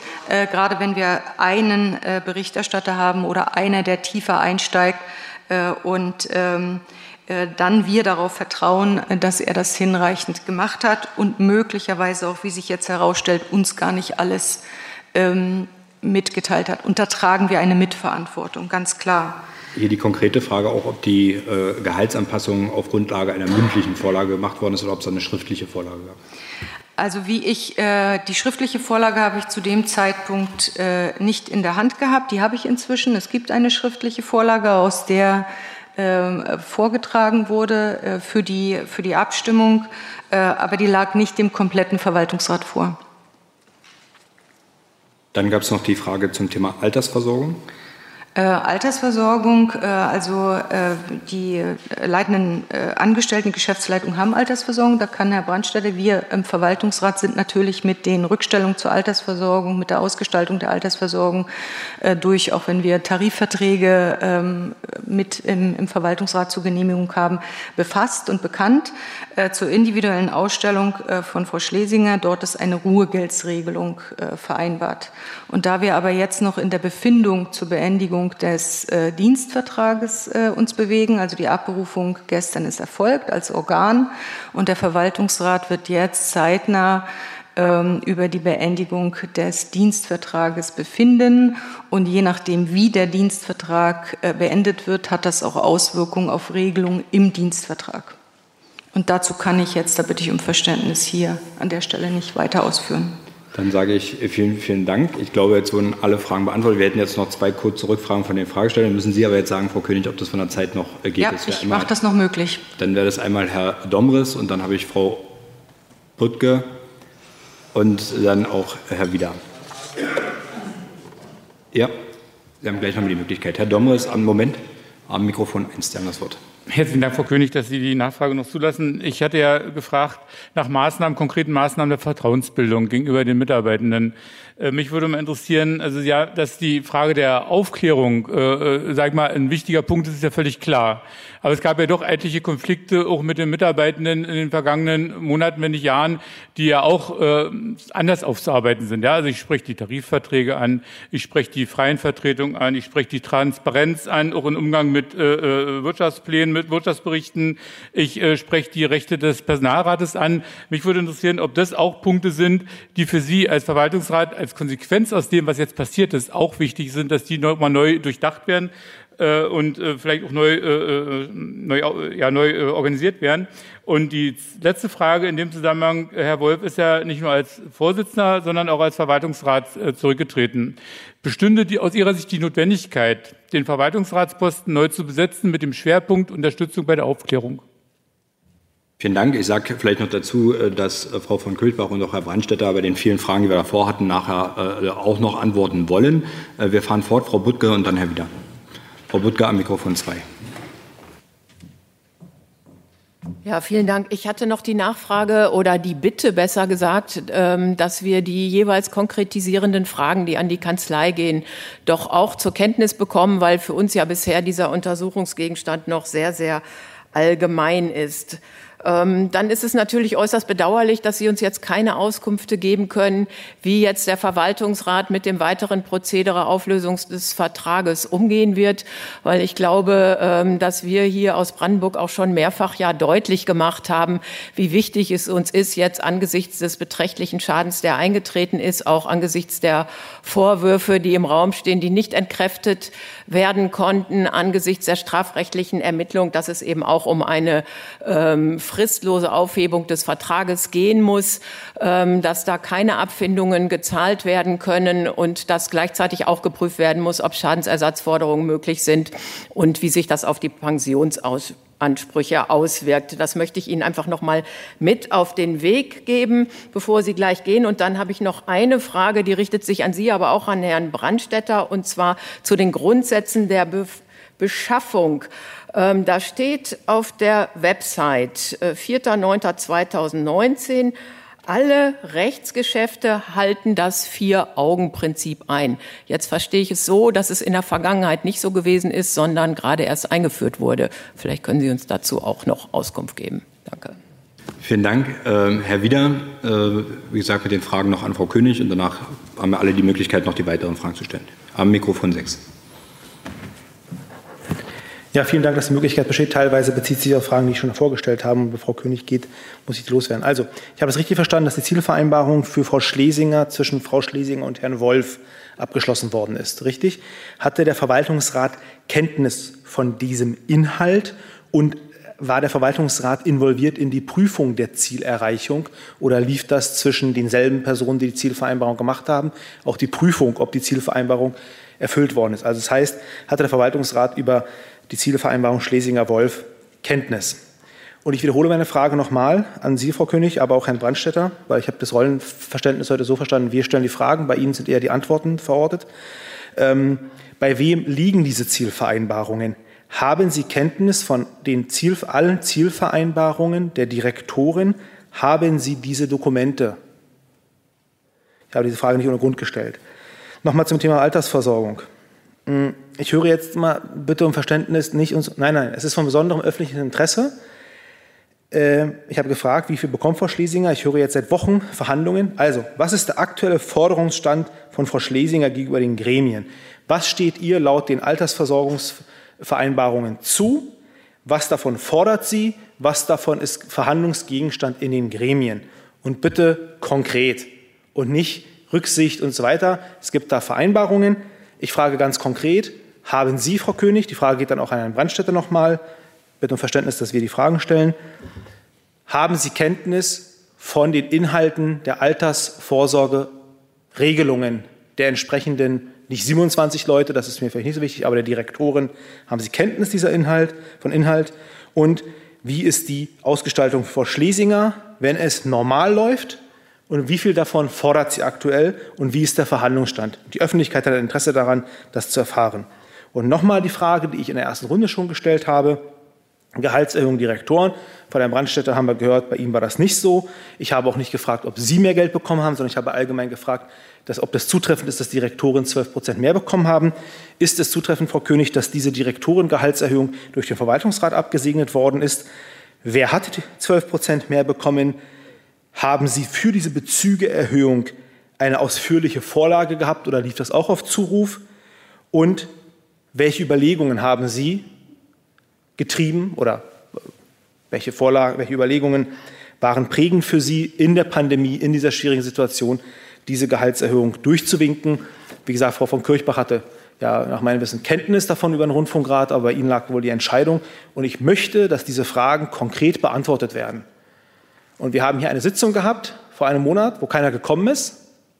Wir haben bruchstückhafte Antworten bekommen, manche mehr, manche weniger. Ich habe es hier konkret untermauert, alle anderen hier auch. Und es tut mir leid, Herr Vorsitzender, fasst es immer sehr gut zusammen. Ich bitte meine Erregung zu entschuldigen. Ich erwarte hierauf konkrete Antworten und ich glaube, die Öffentlichkeit tut das auch. Vielen Dank. Dann gibt es jetzt die Möglichkeit äh, zu antworten. Sie haben das Wort. Äh, ja, die erste Frage war von Herrn Domris äh, bezüglich, äh, was wir tun, Vertrauen, äh, Mitarbeiter, ob wir die Dinge alle nochmal aufmachen. Natürlich wird alles auf den Prüfstand kommen.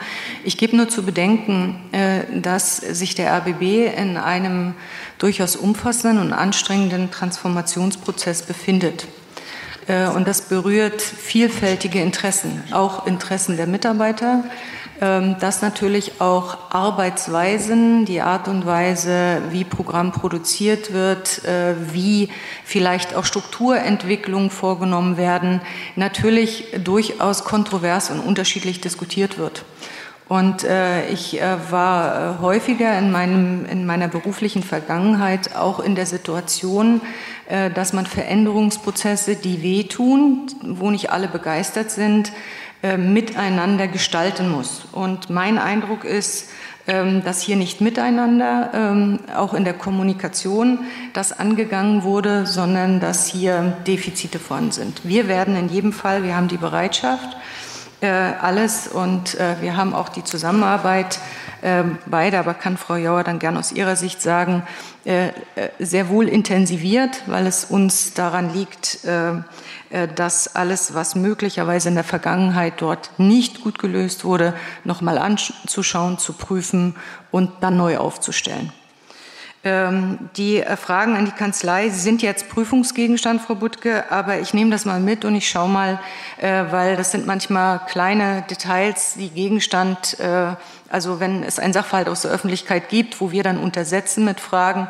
Aber ich spreche mal mit der Kanzlei, was wir da zur Verfügung stellen können, damit für Sie der Umfang der Prüfung noch deutlicher wird. Äh, Auflösung des Vertrages, äh, da bitte ich, ich weiß nicht, ob Juristen im Raum sind, aber da bitte ich um Verständnis. Wenn man jetzt in einer Situation ist, äh, wo man auch rechtlich eine Beendigung des Vertrages diskutiert, wo man natürlich sich alle Möglichkeiten offen halten möchte, äh, dann kann das durchaus auch äh, zur Strategie, also wenn man seine Strategie darlegt, nicht vorteilhaft für den RBB sein. Ich kann Ihnen nur sagen, dass wir auch eine fristlose Kündigung nicht ausschließen und wir werden zeitnah darüber befinden, aber das wissen Sie, ich weiß nicht, ob Sie Jurist sind, Herr Wieder, aber äh, viele wissen das, dass es dafür natürlich entsprechende Rahmenbedingungen braucht und wir haben nun mal auch mit einem bestehenden Vertrag umzugehen und werden dort anwaltlich sehr gut beraten und werden alles tun, dass die Möglichkeiten auch bestehen bleiben, für den RBB Ansprüche gegen Frau Schlesinger geltend zu machen. Äh, und äh, dann war die Frage Zielvereinbarung. Uns im Verwaltungsrat liegt die Zielvereinbarung von Patricia Schlesinger nicht vor. Äh, und wir haben ausweislich auch unseres Protokolles 2018 sehr klar vereinbart, dass der Verwaltungsratsvorsitzende, ähm, findet sich auch im Protokoll auf unsere Nachfrage hin, uns regelmäßig darüber informiert. Hat er nicht. Ich habe seit fünf Tagen versuche ich, die Zielvereinbarung zu erhalten aus dem Haus. Äh, ich habe sie bisher nicht bekommen.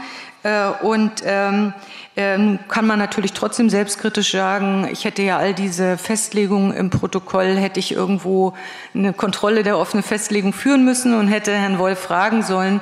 Ähm, das ist sicherlich selbstkritisch für den Verwaltungsrat, aber wir haben die nicht vorliegen.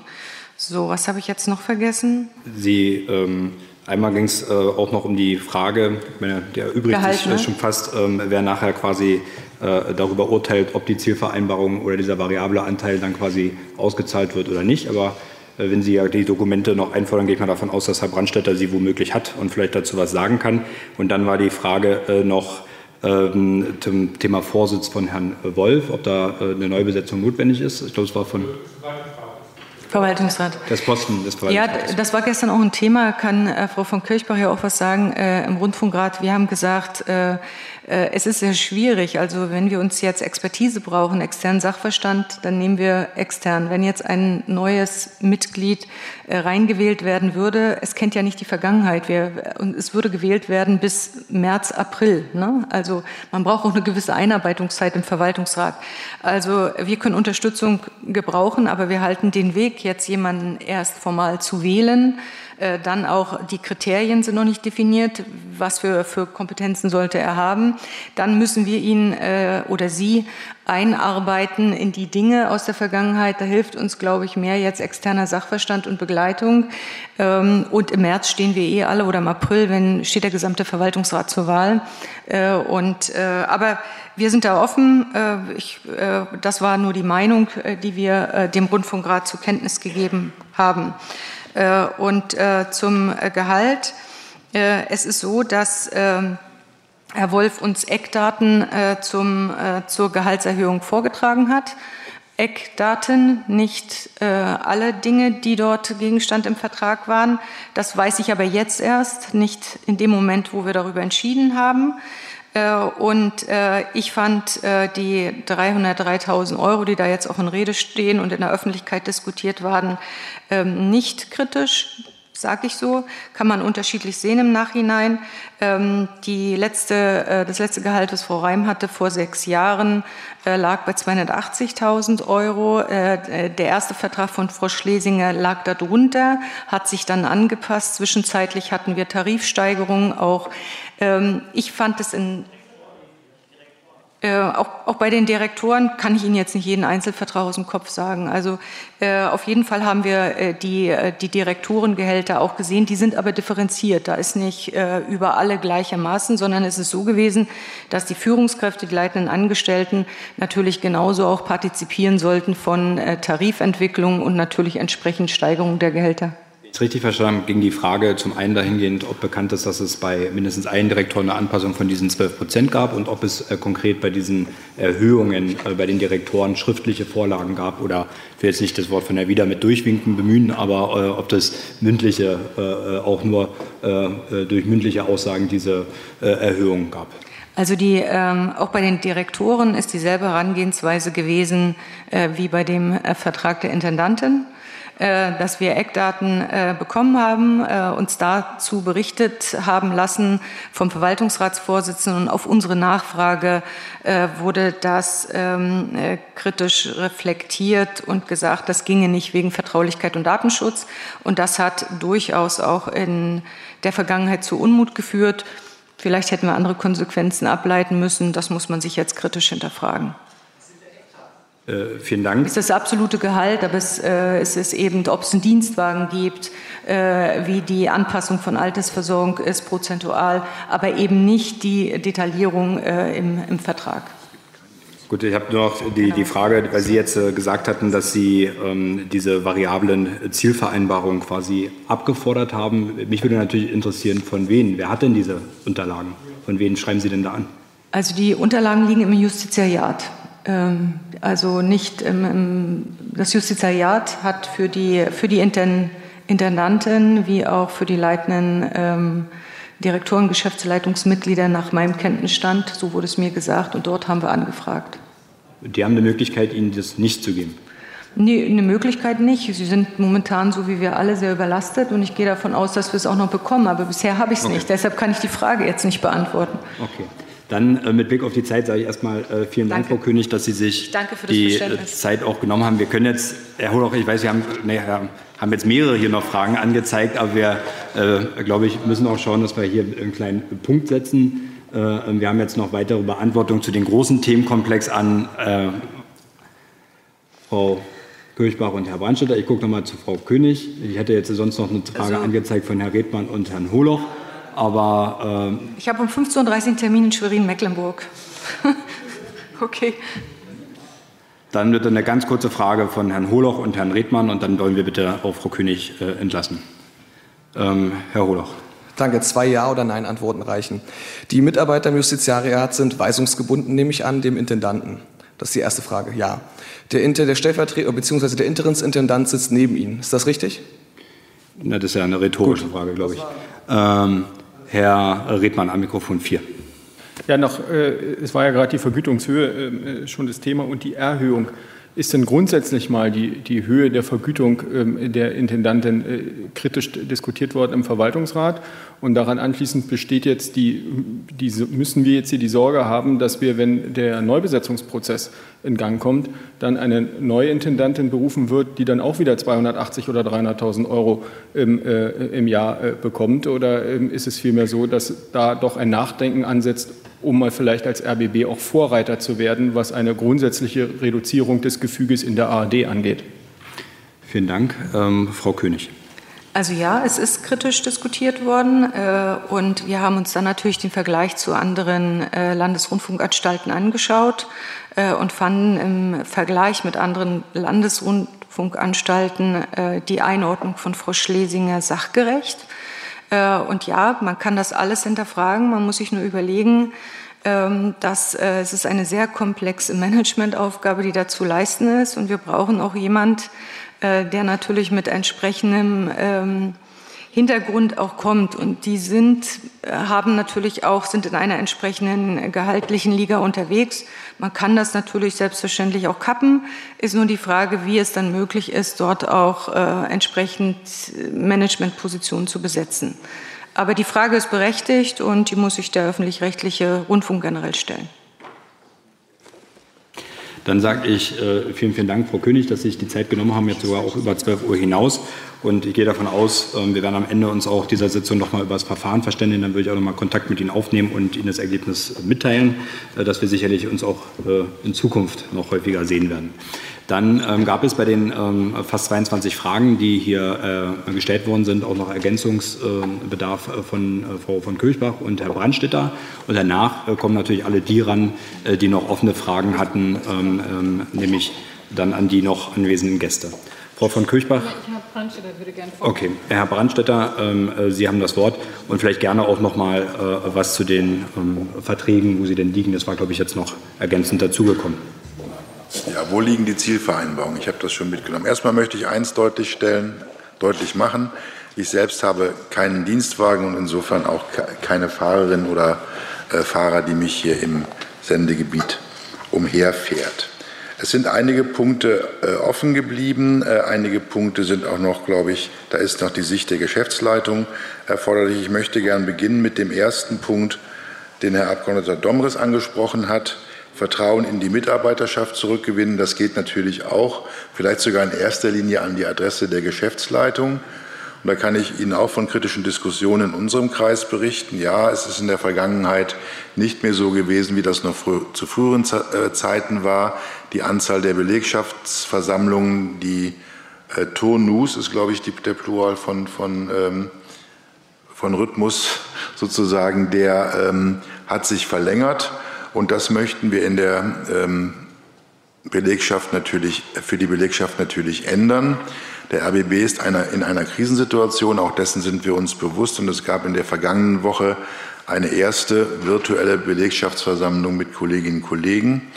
Ich kann Ihnen berichten, dass dort eine sehr aufgeheizte und äh, emotional, mich auch persönlich bedrückende Stimmung gewesen ist, die ich aber für absolut nachvollziehbar äh, halte. Es kamen ähnliche Fragen, komplexe, ähnliche Themen auf, wie sie hier in Ihrem Kreis aufgekommen sind. Und wir haben uns ähm, darüber verständigt, dass wir in dieser Woche am Donnerstag aller Wahrscheinlichkeit nach noch eine äh, Themen, eine monothematische Sitzung zum Stichwort variable Gehaltsbestandteile machen wollen, weil das ein wichtiges Thema ist. Da gibt es aber noch Diskussionen auch mit, äh, schade, dass Frau König jetzt weg ist, mit der Verwaltungsratsvorsitzenden, was eine mögliche Offenlegung der Gehälter gibt. Wir sollen das, geht, wir sollen das nicht tun. Das ist die Leitplanke, die ich mitnehme. Auch darüber kann man trefflich streiten. Wir planen weitere monothematische äh, Veranstaltungen zum Thema, äh, unter anderem zum Thema digitales Medienhaus. Auch das ist ja in Ihrem Kreis heute eines der dominierenden äh, Themen gewesen. Ähm, Weiterhin gibt es, äh, gab es in der vergangenen Woche drei Direktionsversammlungen, wo der jeweilige Direktor seine Kolleginnen und Kollegen aus dem Direktionsbereich zusammengerufen hat in Programm, in äh, Produktion und Betrieb und in der Verwaltungsdirektion. Auch das ist, glaube ich, ein wichtiger Punkt, um mehr, wieder mehr miteinander ins Gespräch zu kommen. Ähm, es war die Frage noch offen geblieben, war die 13. Etage äh, im Verwaltungsrat. Äh, dazu ein kurzer Ausflug in den RBB-Staatsvertrag. Dort gibt es im Paragraphen, ups, es ist glaube ich 18, ich habe mir die Stelle noch mal rausgesucht, im Paragraphen 18 genau die Aufgaben des Verwaltungsrates, die da minutiös aufgelistet sind, unter anderem Zustimmung zu Tarifverträgen, äh, zu Mietverträgen äh, und, und, und, Erlass der Finanzordnung als Beispiele. Und es gibt in dem Absatz 3 dann noch äh, den Hinweis, dass jedes sonstige Rechtsgeschäft, das ist die Ziffer 8, jedes sonstige Rechtsgeschäft, dessen Gegenstand einen Wert von 200.000 Euro überschreitet. In diesen Umbaumaßnahmen, sowohl im linken wie im rechten Flügel, war kein einziges Rechtsgeschäft dabei, was diesen Schwellenwert überschreitet. Ich weiß, an Ihrem Gelächter, an Lachen, Entschuldigung, an Ihrem Lachen merke ich gleich, dass sofort die nächste Frage kommt, aber dann habt ist doch gestückelt worden. Das weise ich mit Blick auf die Kolleginnen und Kollegen in unserem Gebäudemanagement wirklich weit von uns. Das möchte ich ganz, ganz, ganz deutlich. Ich verstehe inzwischen nur. Versuchen mal keine Zwiegespräche zu machen. Erstmal hat Herr Brandstätter das Wort und Sie können gerne das äh, zu einem Ich hatte auch nicht den Eindruck, dass es irgendwie zu einem Gespräch führen würde, jetzt dieser Zwischenruf, aber sei es drum. Äh, ich äh, mache gerne weiter. Äh, wir haben es immer so gehalten im Verwaltungsrat, dass, dass wenn, äh, wenn ein, bei einem Projekt äh, ein Rechtsgeschäft dabei war über 200.000, also wenn dieser, diese Schwelle gerissen wurde, dann sind wir mit dem gesamten Projekt in den Verwaltungsrat gegangen. Das kann man auch anders handeln, will ich auch sagen, ist vielleicht auch ein Punkt, über den wir, den wir reden müssen. Wie machen wir das künftig? Dass man sagt, immer wenn da zusammenhängende Gesamtsummen größer als ein bestimmter Wert sind, ist die Geschäftsleitung vorlagepflichtig. Ich habe Ihnen äh, noch mal dargelegt, wie wir es, ähm, glaube ich, zu Recht auch, ist ja eine, eine juristische Frage auch, interpretieren könnten. Ich schaue in meine Notizen. Ähm, es ging noch um die Sicherungsmaßnahmen, auch mit Blick auf die staatsanwaltschaftlichen Ermittlungen. Frau König hat angesprochen, die ähm, IT-Geräte, also der PC in den relevanten Büros der ehemaligen Intendantin und der ehemaligen Leiterin der Intendanz. Die Geräte dort sind abgebaut, sind an einem sicheren Ort verwahrt und wir haben auch den physischen Zugang in diese beiden Büros ähm, gesichert. Wir haben die Schlösser ausgetauscht und auch die Schlüssel werden sicher verwahrt. Also auch das gehört dazu, dass wir uns diesem Thema mehr als widmen. Äh, so ein kleiner Neben Nebenschauplatz war noch die BBC die sich, ähm, so wurde es äh, gesagt, einmal die Woche trifft im Verwaltungsrat. Da möchte ich gerne, gerne dringend äh, dazu raten, ähm, man kann Äpfel mit Birnen vergleichen, aber man darf Äpfel mit Birnen nicht gleichsetzen. Das sind unterschiedliche Gremien. Nach meinem Kenntnisstand ist das Board der BBC, da um dieses Gremium geht es ja, ist das so ein Stückchen Rundfunkrat und Verwaltungsrat zusammen, weil dort geht es auch um strategische, um programmstrategische äh, Entscheidungen. Vielleicht ist der Beratungsbedarf dort ganz anders, aber der Sitzungstonus, dazu kann ich leider nichts sagen. Ähm, ich habe noch mir notiert die Fragen, Frage von Frau ähm, Butke zum Thema äh, Vier-Augen-Prinzip. Natürlich gibt es bei uns im Regelwerk, gilt der Grundsatz des Vier-Augen-Prinzips. Ich habe vorhin das, äh, den einen Punkt ähm, genannt, der mir selbst aufgefallen war. Also bei Reiseanträgen der Intendantin oder jetzt des Intendanten äh, zeichnet er oder sie letztlich äh, persönlich. Es gibt keine, kein zweites Augenpaar. Und das, so habe ich es vorhin versucht deutlich zu machen, habe ich sehr schnell einer, mit einer Sofortmaßnahme abgeändert. Natürlich gelten für Beschaffungen und Ähnliches gilt unsere Beschaffungsordnung. Äh, für Rechnungen. Auch da ist das Vier-Augen-Prinzip mit sachlich Richtigzeichnung und dann, ähm, dann Genehmigung oder, oder Abzeichnung. Äh, das ist wirklich äh, im Regelwerk so minutiös auch verankert. Das kann ich voller Überzeugung sagen.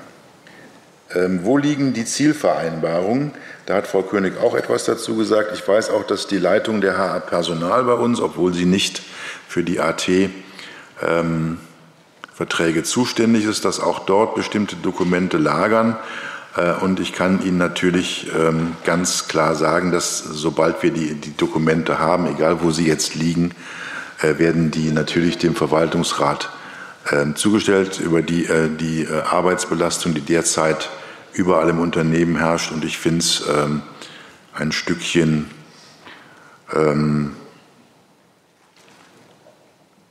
ja, wenig, wenig respektvoll, uns da irgendwelche Dinge zu unterstellen. So kam es mir auch bei diesem äh, Zwischenruf vor. Ich will noch einen Punkt sagen, weil, damit das auch, auch fürs Protokoll klar ist. Äh, die Zielvereinbarung zwischen Intendantin ähm, hat die Intendantin mit dem Verwaltungsratsvorsitzenden gemacht und nicht die Direktoren. Die Direktoren haben ihre Zielvereinbarung mit der Intendantin gemacht. Vielen Dank, Herr Brandstetter. Vielleicht äh, würde ich das weniger als Unterstellung sehen, als ich hatte es eher vernommen als Verwunderung, dass nicht äh, ganz äh, klar war oder hier die äh, äh, Akteure, die auch dann womöglich entscheiden hätten sollen oder entscheiden hätten müssen, wissen, äh, wie sie zu diesen Verträgen kommen. Ähm, so hatte ich das verstanden. Ich würde folgenden Vorschlag machen. Ich würde jetzt Frau von Kirchbach noch die Möglichkeit geben, ähm, ähm, zu antworten. Dann gab es hier den Wunsch einer Mittagspause. Äh, ähm, den würde ich dann äh, auch nachkommen, wenn das hier mehrheitlich gewünscht ist, ähm, sodass wir dann äh, nach der Mittagspause, ich hoffe, Sie stehen dann noch zur Verfügung, hier noch die weiteren Fragen beantworten können.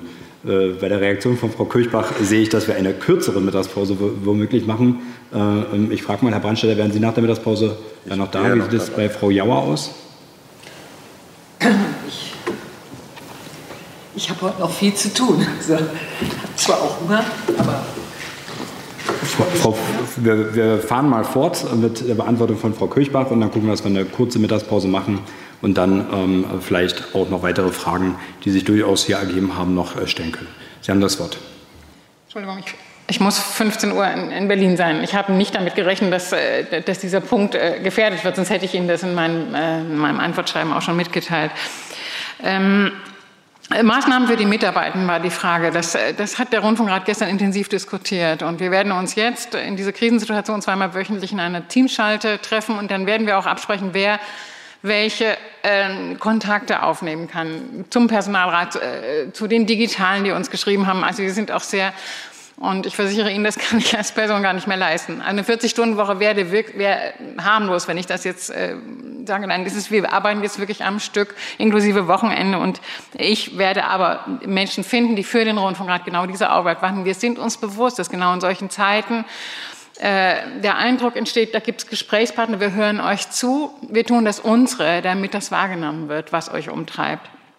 Staatsvertrag für die Kriterien der Besetzung der Verwaltungsräte. Ich finde, sowohl Bayerischer Rundfunk, Radio Bremen, andere haben es auch. Ich, wir haben den, die Staatsverträge in der Diskussion.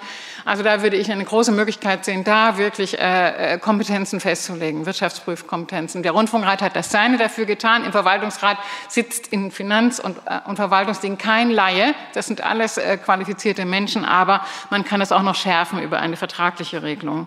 Geschäftsstelle, das ist einer der Voten, die auch die Gremienvorsitzendenkonferenz der ARD ständig gebracht hat, um wirkliche Unabhängigkeiten. Es gibt Situationen, da brauchen wir die Unabhängigkeit von der Operative, brauchen wir eine Ausstattung auch inhaltlicher Art für die Geschäftsstellen.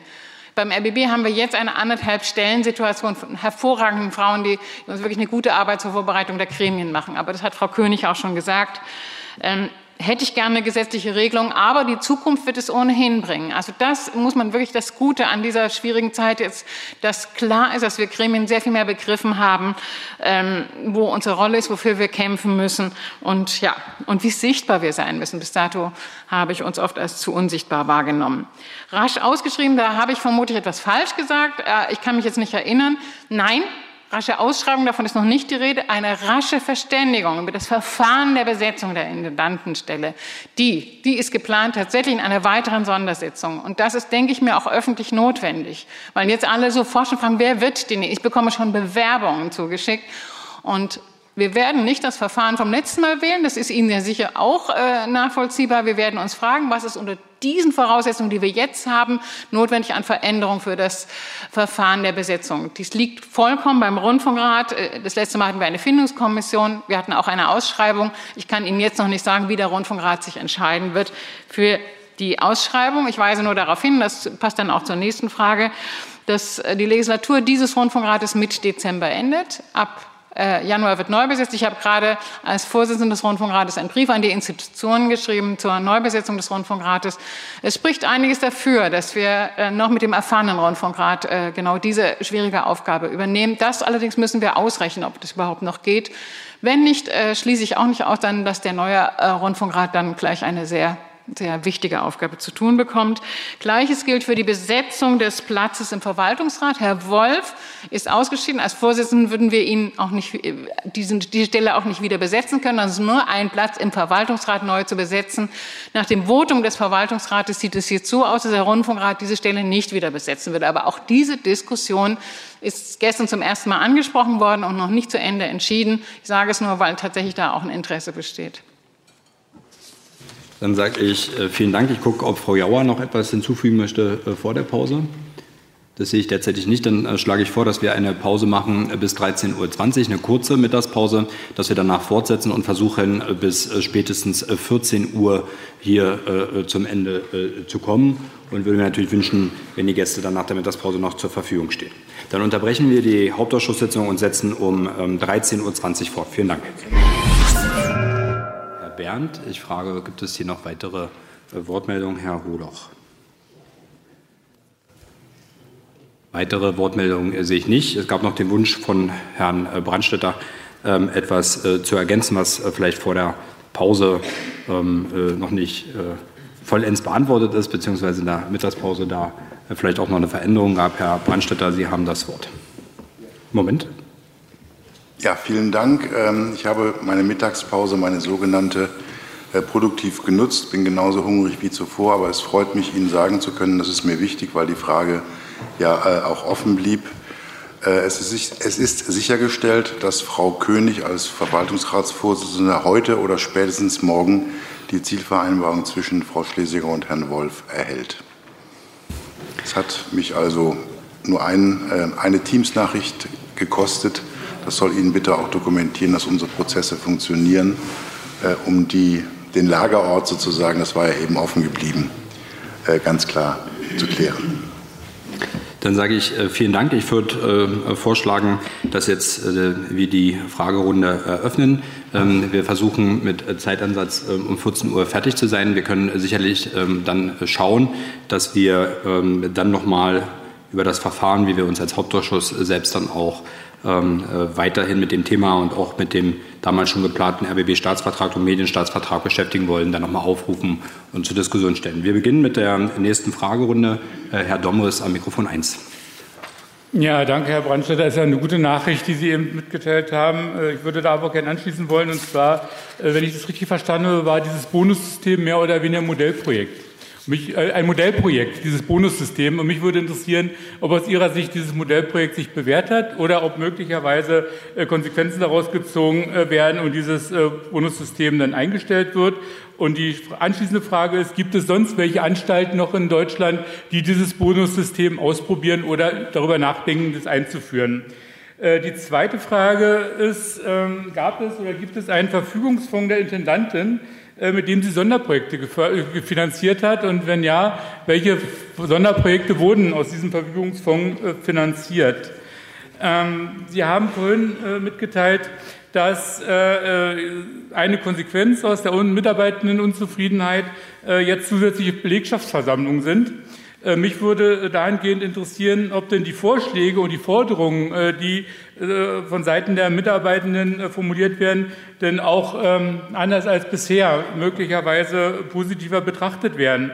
Ich will noch mal kurz nachfragen. Also die Frage der Verbesserung der Transparenz in Bezug auf, Bezug auf die Wirtschaftsberichte. Dann die Frage der Rechte der, des Personalrates. Dann möglicherweise Einführung von Redaktionsstatute. Äh, und natürlich nicht zuletzt die Behandlung der freien äh, Mitarbeitenden. Auch das wäre sozusagen eine Forderung und natürlich die Anhörungsrechte bei der Besetzung der Intendanz und anderer Führungspositionen. Gibt es dazu möglicherweise eine andere Auffassung Ihrerseits? Ähm, dann würde mich interessieren die Frage der Entwicklung äh, der ähm, Aufwendungen und Erlöse seit 2016. Also ist ja eine Frage, äh, wie Sie haben vorhin davon gesprochen, dass eine Aufgabe ist, schlankes Produzieren und die technischen Voraussetzungen zu schaffen äh, und äh, dass natürlich die Frage der Finanzierung von Programmen immer so ein, so ein äh, Thema ist. Hier würde mich interessieren, wie, hat sich, der, wie haben sich Erlöse und Aufwendungen entwickelt? Natürlich auch im Verhältnis zu vorgenommenen Einsparungen dann am, am Programm. Ähm, an die Staatskanzlei hätte ich zwei Fragen. Und zwar, äh, die Staatskanzlei ist ja Rechtsaufsicht für den RBB, wenn ich richtig informiert bin. Und da würde mich schon äh, interessieren, welche Rechtsverfassung die Staatskanzlei in Bezug auf die Offenlegung der Gehälter hat. Und die zweite Frage ist, welche Rechtsverfassung die Staatskanzlei in Bezug äh, auf Abfindung und Pensionsansprüche Reduzierung hat. Auch hier muss es ja, glaube ich, oder hoffentlich schon eine Prüfung gegeben haben. Und die letzte Frage in dem Zusammenhang äh, der Rundfunkstaatsvertrag hat ja schon an verschiedenen Stellen eine Rolle gespielt. Also die Frage von Ehrenamt und Gremien, äh, Stärkung der Gremien äh, war ja Thema. Ähm, wie geht es denn jetzt insgesamt weiter? Gibt es denn eine Verständigung innerhalb der Geschäftsführung, der Intendanz, der Gremien, mit welchen Vorschlägen dann auch an die Staatskanzleien herangetreten wird, um den Staatsvertrag dahingehend zu verbessern? Also Stichwort Verbesserung der Compliance-Richtlinien, äh, die dann möglicherweise dann verstärkt werden äh, könnten im, äh, im Staatsvertrag und hinsichtlich auch des, der, der Berichtspflicht, also des Berichtswesens. Also hier gibt es ja durchaus positive Beispiele, Stichwort MDR, wo ja doch eine ganze Reihe von Berichten auch öffentlich gestellt werden. Und ich glaube, die Transparenz ist ein wichtiges äh, Instrument, um tatsächlich die richtigen Konsequenzen auch aus den vergangenen Wochen dann zu ziehen. Dankeschön erstmal. Vielen Dank, Herr Domris. Wir haben jetzt noch eine Wortmeldung von Herrn äh, Stone am Mikrofon 4. Äh, Danach habe ich auf meiner Liste Herr Redmann, Herr Butke, äh, Frau Butke, Entschuldigung, Herr Wieder, Herr Bernd, Herr Hudoch. Herr Stone, bitte. Ja, danke. In der öffentlichen Betrachtung und auch in der Mitarbeiterschaft ist ja das Thema Boni-System innerhalb des RBB gerade in der Kritik. Wenn ich Herrn Brandstätter ähm, richtig verstanden habe, sieht er das auch überprüfungsbedürftig. Ähm, Herr Domres hat gerade gefragt, ist das auch woanders äh, etabliert? Mich würde noch mal interessieren, wann das eingeführt äh, wurde. Sie haben jetzt irgendwie 2018 unter Begleitung von Kienbaum gesagt. Äh, mir ist so, als ob es das schon unter der vorherigen Intendantin ein ähnliches System gab. Ähm, was sind die Unterschiede? Wie hat sich das unter der Intendanz Schlesinger weiterentwickelt? Ähm, ist denn das überhaupt im Haus bekannt oder Transparenz gemacht worden, ähm, dass das auch etwa mit Unternehmenszielen verbunden ist, etwa auf äh, Mitarbeiterversammlungen. Äh, Sie haben vorhin äh, darüber gesprochen, dass ähm, dass nicht ähm, die Boni nicht im Schlaf verdient werden konnten. Aber ist es korrekt, dass ein Kriterium zum Erhalt eines Bonus so wurde es mir jedenfalls aus einer Mitarbeiterversammlung zugetragen, gutes Kantinenessen war oder die Einführung von gutem Kantinenessen war ähm, dann hätte ich da schon meine Zweifel, ob das dann ähm, richtige Zielvereinbarungen waren und ist bei einem äh, Rundfunksender nicht immer auch, ähm, sollte da nicht bei jedem Boni, wenn es den überhaupt gibt, ähm, äh, die Quote auch ausschlaggebend sein als Kriterium. Ansonsten ähm, kann man das ja wenig nachvollziehen, wenn das RBB, der RBB im Fernsehen ähm, gerade die schlechteste Quote aller Zeiten hat, warum da überhaupt Boni gezahlt wurden. Vielen Dank, Herr Stun. Herr Redmann am Mikrofon 4. Ja, vielen Dank, ähm, Herr Vorsitzender. Da möchte ich mich Herrn äh, Stohn da gerne anschließen. Ähm, ich glaube, dass der Vergleich gerade mit kommerziellen Sendern äh, sehr, sehr schwierig ist. Ähm, ähm, was Bonuszahlungen angeht, denn ähm, letztlich gibt es ja einen Unternehmenserfolg in materieller Hinsicht hier nur schwer zu definieren. Also das kann man ja schwer beim RBB an Umsatz und an Gewinn festmachen, wie bei kommerziellen Unternehmen. Äh, und ich hätte mir gewünscht, dass man den Bonus der Intendantin knüpft beispielsweise an die Einschaltquote des Senders, dann hätte er aber nicht ausgezahlt werden dürfen. Stattdessen ist er offensichtlich an nachrangige Kriterien ähm, geknüpft worden. Ähm, ich äh, möchte dem Herrn Brandstätter auch noch äh, die Gelegenheit ähm, äh, zur Klarstellung geben. Sie haben vorhin in Ihrem Eingangsstatement ausgeführt, dass Kosten beim digitalen Medienhaus nicht zu einer Reduzierung beim Programm führen, weil die ja kreditfinanziert sein. Ähm, das mag für den Moment zutreffen, aber stimmen Sie mir zu, dass dieser Kredit auch bedient werden muss. Und wenn wir über eine Größenordnung von 180 Millionen reden und eine Tilgung von 30 Jahren, dann sind das alleine schon ohne Zinsbetrachtung 6 Millionen im Jahr, die da bedient werden müssen und die dann natürlich nicht fürs äh, Programm äh, zur Verfügung stehen. Sie haben außerdem in Ihren Ausführungen etwas äh, zum, zu Brandenburg gesagt und zu dem, zu dem ähm, zum Auftrag des RBB und dabei lediglich die Regionalstudios in Frankfurt-Oder und in, in Cottbus erwähnt. Es ist äh, mein zunehmender Eindruck, dass in der Führungsetage des RBB äh, genau diese Sichtweise vorherrscht, dass Brandenburg sich erschließt durch ein paar Regionalstudios. Wir haben gerade hier als diejenigen, die wir über den RBB-Staatsvertrag zu wachen haben, ähm, sehr wohl den Wortlaut im Ohr, nämlich dass es sich hier um eine Zweiländeranstalt handelt und Brandenburg die Hälfte des RBB ist. Und wir haben die, wir haben die Erwartung, dass dies sich auch niederschlägt, sowohl im Programm als auch was die Produktionsorte angeht. Und wir haben mit einigem Verdruss festgestellt, dass dieser Erwartung in den vergangenen, äh, in den vergangenen Jahren unter der jetzt nicht mehr Intendantin Schlesinger, nur noch unzureichend Rechnung getragen wird. Das hat sich nicht zuletzt dadurch niedergeschlagen, dass sogar die Berichterstattung über die Sitzung des Landtages Brandenburg, in dem wir uns hier befinden, empfindlich eingekürzt worden sind von der letzten Intendantin. Umso mehr freue ich mich, dass der RBB heute hier aus dieser Sitzung ähm, live ähm, berichtet hat. Und insofern habe ich an den amtierenden Intendanten die Frage, ob er beabsichtigt, ähm, dies äh, zurück zu ähm, zu korrigieren. Und als letzte Frage auch an Herrn Brandstätter wird im Rahmen der Prüfung, die jetzt äh, vorgenommen wird von der, von der Kanzlei, ähm, auch betrachtet, ob es Rückzahlungsansprüche gibt gegen die ausgeschiedene äh, Intendantin, nämlich immer dann, wenn ja ein Mitarbeiter ähm, vorsätzlich oder groß, grob fahrlässig für Schäden gesorgt hat. Ähm, bei seinem Arbeitgeber stehen solche Ansprüche ja im Raum. Ähm, wird diese Betrachtungsweise vorgenommen und dann auch entschieden, ob ähm, Rückzahlungsansprüche geltend gemacht werden. Vielen Dank. Wir sammeln weiter. Frau Butke am Mikrofon 2. Ja, vielen Dank. Ich möchte erst auch noch mal ähm, hinsichtlich der Boni nachfragen. Es wurde ja gerade schon auch von Herrn Dr. Redmann darauf hingewiesen, dass das Programm des RBB ähm, doch für uns auch deutlich wahrnehmbar eingekürzt wurde. Das betrifft zum Beispiel die Sendung ZIP die, ähm, ich glaube, im Dezember 2021 letztmalig ausgestrahlt wurde. Ähm, es war in der Presse zu lesen, dass etwa 70 ähm, freie Mitarbeitende durch diese Einstellung eingespart wurden und dass dafür aber auf anderer Seite, nämlich auf der Führungsebene, Boni gezahlt wurden. Vielleicht können Sie uns was dazu sagen, Herr Brandstetter, ob das zutreffend ist oder nicht. Ähm, ich würde auch gerne wissen, ähm, soweit ich gehört habe, speziell für diese Berufsgruppe der festen Freien, die sich ja in unterschiedliche Kategorien aufteilt. Es gibt die auf der technischen Ebene, es gibt die auf der Programmebene, auf der redaktionellen Ebene und so weiter, dass da zumindest für einige Gruppen dann entsprechende Vereinbarungen getroffen wurden, dass sie, ähm, wenn sie nicht eingesetzt werden können, auch Zahlungen erhalten sollen, ähm, wie viele, ähm, an wie vielen Tagen hat das möglicherweise stattgefunden, dass solche Zahlungen gezahlt wurden? Können Sie uns sagen, in welcher Größenordnung das ungefähr aufs Jahr bezogen ähm, umgesetzt wurde?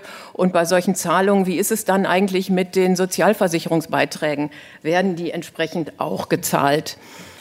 Dann möchte ich noch mal zum Thema digitales Medienhaus kommen. Ich glaube, es ist uns jetzt sehr, sehr deutlich hier geworden, dass die Investitionskosten dafür aus dem Ruder laufen. Und es stellt sich für uns natürlich auch aus Brandenburger Sicht die Frage, ob der RBB für eine bessere Arbeit in Brandenburg wirklich dieses digitale Medienhaus in Berlin braucht. Deshalb würde ich mal gerne wissen, Herr Brandstetter, diese 14 Korrespondentinnen, die Sie erwähnt haben, die für Brandenburg zuständig sind, sitzen die denn eigentlich hier in Brandenburg, sitzen die in Potsdam oder sitzen die in Berlin und wie wäre die Planung, wo die zukünftig sein sollen, um Berichterstattung über Brandenburg zu machen. Soll die in Zukunft auch aus Brandenburg kommen oder soll die aus Berlin kommen? Und in diesem Kontext würde mich die Frage interessieren, wie ist denn eigentlich das Potsdamer Studio inzwischen ausgestattet, sowohl personell als auch technisch. Wir haben ja alle auch ähm, Schreiben von den digitalen Freien bekommen, die ähm, gesagt haben, dass sie zum Teil mit eigener Hardware arbeiten müssen, vom Sender nicht mit entsprechender technischen Geräten ausgestattet werden. Und ich muss mal ganz klar sagen, wenn es unser Auftrag hier ist, für die Zukunft crossmedial zu berichten, sprich Rundfunk, Fernsehen und soziale Medien eben zusammenzudenken. Wie soll das dann in der Zukunft gehen, wenn die Leute, die es zum Teil machen, noch nicht mal die technische Ausstattung haben?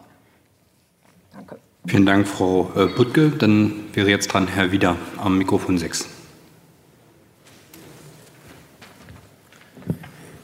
Ja, vielen Dank, Herr Vorsitzender. Ich äh, denke, die Rollenverteilung ist unverändert. Wir stellen Fragen und die Gäste antworten. Ist das richtig? Gut wollte ich nochmal äh, noch mal, äh, die Geschäftsgrundlage geklärt haben. Es ergaben sich aus den Antworten, naja, man konnte ja den Eindruck gewinnen, dass äh, hier manche Gäste uns erklären, welche Fragen notwendig sind und welche nicht. Das sehe ich ein bisschen anders. Und deswegen würde ich gern teilweise an das Vorgesagte anknüpfen, teilweise aber auch einige Nachfragen stellen. Und zwar nochmal im Hinblick auf die Chefetage. 1,4 Millionen, linker Flügel, rechter Flügel, in Summe 1,4 Millionen. Wir haben von Herrn Brandstätter gehört, man müsse Respekt haben vor den Mitarbeitern im Bereich der, ähm, Immobilien, also der, des Gebäudemanagements und ihnen dort keine Unterstellungen machen. Also ich habe eher den Eindruck gewonnen, es hatte was mit Respektlosigkeit gegenüber anderen Mitarbeitern, nämlich der Masse der Mitarbeiter äh, zu tun, dass man sich dort eine derartige Ausstattung gewährt. Und ich glaube, die große Masse der RBB-Mitarbeiter war entsetzt darüber, das zu erfahren. Deswegen also nochmal die Frage, wer hat Kenntnis davon? Herr Brandstätter, Sie hatten sicherlich Kenntnis davon, Sie haben das ja nun gesehen, dort täglich die Bauentwicklung sicherlich. Äh, hatte auch Frau von Kirchbach Kenntnis von diesen Dimensionen, was dort ähm, gebaut wird, eingerichtet wird. Des Weiteren hatten Sie, Herr Brandstätter, ausgeführt, dass das durchaus angemessen sei. Also sagen Sie heute hier uns ernsthaft, dass die für anderthalb Millionen Euro erfolgende Ausbau der Chefetage des RBB angesichts der Finanzlage des RBB und angesichts der Einsparungen aus Ihrer Sicht angemessen ist. Ich glaube, das wäre doch nochmal von besonderem öffentlichem Interesse, ob es dabei bei dieser Aussage bleibt, dass eine derartige Ausgestaltung angemessen ist. Des Weiteren hatten Sie ausgeführt äh, und mich des Gelächters beschuldigt, bezichtigt, dass man hier nicht falsch abgerechnet habe. Man habe nicht gestückelt, man hat einfach nur getrennt abgerechnet. Also nochmal ist es zutreffend, dass trotz des Gesamtvolumens von 1,4 Millionen der Verwaltungsrat also nicht involviert war. Und was ist noch jetzt mal, da habe ich vielleicht nicht genau zugehört, was ist da nochmal jetzt genau die buchhalterische Erläuterung dafür, dass ein Projekt diesen Ausmaßes ähm, nicht dem Verwaltungsrat vorgelegt worden ist. Und bevor Sie die Frage bezüglich der Angemessenheit beantworten, vielleicht noch mal die Angemessenheit der Chefetage in Kontrast setzen mit dem Auftrag an Kameraleute äh, mit Handy zu filmen, das vielleicht mal in Kontrast zu setzen, sozusagen, wie da einerseits die Angemessenheit dort und die Angemessenheit auf der anderen Seite gegeben ist. Vielleicht dient das ja auch der Selbstreflexion. Des Weiteren hm, noch mal im Hinblick auf die Gehaltserhöhung Direktoren und Intendanten. Ähm, wir haben ja nun gehört, dass der Verwaltungsrat, dem Verwaltungsrat die Eckdaten bekannt waren, wo ich mich frage, Gehaltserhöhung, Eckdaten, also da gibt es eine Zahl, dann gibt es die Nebenbestimmungen, das war es dann. Aber wir haben gehört, dass also dem Verwaltungsrat nicht vollständige Kenntnis gegeben war. Deswegen die Frage an von Frau Kirchbach. Hatten Sie Kenntnis als Rundfunkratsvertreterin von diesen Gehaltserhöhungen? Nach meinem Wissen müssen Sie darüber in Kenntnis gesetzt werden. Hatten Sie ausführlichere Kenntnisse oder dieselben eckdatenmäßigen, rudimentären Kenntnisse wie der Verwaltungsrat über die Intendantin und Direktorengehaltsgestaltung. Zum Thema Altersversorgung nehme ich zur Kenntnis, dass irgendwie heute keiner richtig dazu Auskunft geben kann und das alles schwierig ist und rekonstruiert werden muss. Und wir müssen Respekt davor haben, dass jetzt sehr viel zu tun ist. Ich habe das, deswegen werde ich jetzt da weitere Fragen unterlassen, bin aber trotzdem etwas irritiert davon. Aber zu den Zielvereinbarungen doch nochmal. Wir haben jetzt gerade gehört, Herr Brandstätter, als Sie in Mittagspause angeordnet haben, dass also den Verwaltungsrat die Zielvereinbarungen zeitnah zugestellt werden. Kann ich also davon ausgehen, dass meine Fragestellung, ob Sie Zugriff auf die Zielvereinbarung haben, richtig war? Sie hatten ja gerade ausgeführt, dass die bei Frau Deleglis liegen würden. Die ist ja im Bereich Personal zuständig. Ich glaube auch Ihrer Direktion zugeordnet. Das heißt also, hatten und haben Sie Zugriff und Kenntnis über diese relevanten ähm, Zielvereinbarungen der Direktoren? Weil, wenn Sie jetzt das so schnell anweisen, gehe ich davon aus, dass das so war. Ähm, des Weiteren würde ich an die Frage von Herrn Stone anknüpfen. Er hatte ja gesagt, das kannte ich noch gar nicht, dass es da Bonusvereinbarungen für gutes Essen gibt. Äh, das ist äh, natürlich eine Frage, es ist richtig, äh, gäbe, für gutes Essen gäbe. Sie hatten ja ausgeführt eine sehr anspruchsvolle Zielvereinbarung, was die Klickzahlen anbelangt, das ist ja auch okay. Aber ist es zutreffend, dass es zum Beispiel auch Bonusvereinbarungen gab für Vorlage eines Konzepts, was ein Direktor jeden Tag machen sollte oder zumindest jeden Tag daran arbeiten sollte, oder für das Vorantreiben der Digitalisierung in bestimmten Geschäftsbereichen? Hm, insofern ist die Frage so zu verstehen, gibt es auch Bonusvereinbarungen für Dinge, die Menschen mit einer derartigen Gehaltsklasse und Verantwortungsklasse eigentlich zu ihrem Kerngeschäft der regulären Aufgabenerfüllung zugehörig erachten sollten. Des Weiteren nochmal die Frage auch an Sie, Herr Brandstetter. Ist es zutreffend, dass also die Aufstellung der Zielvereinbarung und die Überprüfung der Erfüllung der Zielvereinbarung bei derselben Person gelegen hat? Lag. Äh, wir haben ja nun gehört, dass also die Zielvereinbarung für Frau Schlesinger Herr Wolf aufgestellt hat und für alle Direktoren wiederum Frau Schlesinger aufgestellt hat. Haben dann auch die Personen, die es aufgestellt haben, dann auch die Erfüllung kontrolliert? Das heißt also ganz konkret auch bei Ihnen hat dann die Intendantin auch ihre Zielerfüllung kontrolliert und wer wird in Zukunft jetzt die Zielerfüllung anstelle der Intendantin gegenüber den Direktoren äh, kontrollieren? Vielen Dank. Vielen Dank, Herr Wieder. Dann haben wir jetzt noch zwei Wortmeldungen. Einmal äh, Herr Dr. Berndt am Mikrofon 8 und danach Herr Holoch. Ja, vielen Dank, Herr Vorsitzender, äh, sehr geehrte Damen und Herren da vom, vom RBB. Äh, bei manchen Ihrer Äußerungen äh, hatte ich, war ich mir nicht ganz sicher, ob, ob Sie das gleiche Gefühl haben wie ich und vielleicht viele andere, dass es natürlich hier nicht um den Fall Schlesinger geht allein, das ist uns, glaube ich, allen klar, dass aber nicht mehr nur um den Fall RBB geht, sondern auch um den öffentlichen rechtlichen Rundfunk in Deutschland insgesamt, wie er diese Diskussion äh, der letzten Tage ähm, äh, erwiesen hat. Und insofern ist die, äh, diese Diskussion ist aufgekommen, weil wir eben, und ich finde, das sehen wir ja auch heute, äh, weil wir beobachten müssen ein ziemlich umfassendes Versagen der Aufsichtsgremien im Umgang mit der Intendanz äh, und mit der Geschäftsführung des RBB hier. Das ist, glaube ich, eklatant geworden. insofern die Frage vorweg an Sie, zumindest an Sie beide, an Frau Kirchbach und Herrn Brandstetter, ob Sie jetzt schon die Notwendigkeit persönlicher Konsequenzen auch für sich sehen. Und da habe ich noch ein paar einzelne Fragen zu den einzelnen Personen hier. Zunächst zu, an Sie, Frau von Kirchbach. Ähm, Gibt es denn Lehren, die Sie zum jetzigen Zeitpunkt schon aus dem, was jetzt so zutage gefördert wurde, in den letzten zwei Monaten ziehen möchten? Ähm, aus meiner Sicht ist es immer noch problematisch, auch wenn es nur um das Verfahren der Neubesetzung der Intendanz geht, das jetzt möglichst schnell zu machen, wo doch so viele grundlegende Fragen noch zu klären sind, um zum Beispiel, was die, was die Interaktion, was das Zusammenwirken oder Gegeneinanderwirken von Verwaltungsrat äh, und Rundfunkrat angeht äh, wo man sich fragen muss, ob es nicht, ob, ob diese Trennung überhaupt sinnvoll ist oder ob diese Trennung nicht die Kontrolle ohnehin erschwert äh, und ob man da nicht die Strukturen grundsätzlich ändern sollte, anders machen sollte, bevor man dann äh, die neue, die Intendanz neu besetzt. Dann noch zwei kleinere Fragen zum, zu den ganzen Vorgängen hier im RBB. Äh, Sie haben gesagt, Frau von Kirchbach, dass Sie zu keinem Zeitpunkt einen Verdacht gegen die Intendantin hatten in Ihrem Eingangsstatement. Und das verwundert schon, weil wir doch wissen, dass diese äh, hier in Rede stehende Umbau der 13. Etage im Jahr 2016 erfolgt ist. Und wir haben noch lesen können, dass das auch unter Umgehung von Ausschreibungsregeln erfolgt ist während des Urlaubs der Intendantin. Davon müssen Sie doch gewusst haben. Sie und auch äh, der Verwaltungsrat, davon müssen Sie doch gewusst haben. Und insofern ist es doch kaum vorstellbar, dass Sie gegen das Geschäftsgebaren, gegen das Gebaren der Intendantin wirklich so arglos waren und nie einen Verdacht hatten. Also da würde ich Sie schon um eine, äh, einen Kommentar bitten. Und in dem Zusammenhang schließt sich dann auch die Frage an, ob auch Sie, äh, Frau König hat es ja gesagt, auch auf, ob Sie auf die Intendantin eingewirkt haben in den letzten zwei Monaten und Sie äh, aufgefordert haben und ersucht haben, äh, Ihr, Mann, Ihr Amt zumindest ruhen zu lassen, wenn nicht, äh, wenn nicht zurückzutreten und ob das im Rundfunkrat in welcher Weise diskutiert worden ist. Ich habe noch eine Frage an Sie, Frau Jauer. Also ich habe noch extra nachgelesen, weil ich dachte, das, das kann doch nicht wahr sein. Sie sind ja richtig regulär, das, regulär gewähltes Mitglied im Verwaltungsrat.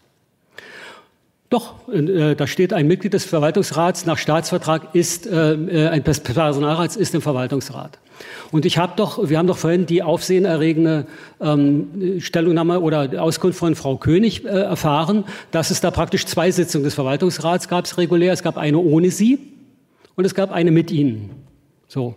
Und da ist die Frage, wussten Sie das? Und wenn Sie das wussten, was haben Sie dagegen unternommen?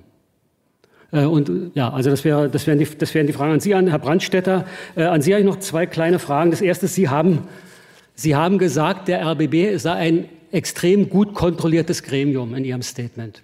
War das Ironie? Nach dem, was wir jetzt erfahren haben? Oder sind Sie wirklich der Meinung, nach dem, was wir jetzt hier gehört haben, über die Kontrolle der Intendanten und dass der Verwaltungsrat äh, die Dokumente nicht kannte und dass Herr, äh, Frau Schlesinger äh, und Herr Wolf das sozusagen untereinander ausgehandelt haben, dass das wirklich ein gut kontrolliertes Gremium ist? Und jetzt schließe ich nochmal an an die letzten äh, Äußerungen und Fragen zu, dem, zu dieser auch sehr interessanten Meldung, dass jetzt die Zielvereinbarungen, zumindest für Frau Schlesinger, äh, dem Verwaltungsrat äh, zukommen werden. Wussten Sie, dass Frau König, wie sie uns hier gesagt hat, seit fünf Tagen versucht hat, an diese Zielvereinbarung zu kommen und dass das erfolglos war? Hatte mit Frau König mit Ihnen in der Vergangenheit darüber gesprochen und ist es bisher aus Überlastung oder aus welchen Gründen nicht zustande gekommen oder wussten Sie es nicht? Und die andere Frage, sind Sie der Direktor über alle weiteren Zielvereinbarungen auch? Also das heißt, könnte es sein, wenn Sie jetzt anrufen, dass auch alle weiteren Zielvereinbarungen, die es im RBB gibt, äh, dem Verwaltungsrat äh, zur Kenntnis gebracht werden? Vielen Dank, Herr Dr. Berndt.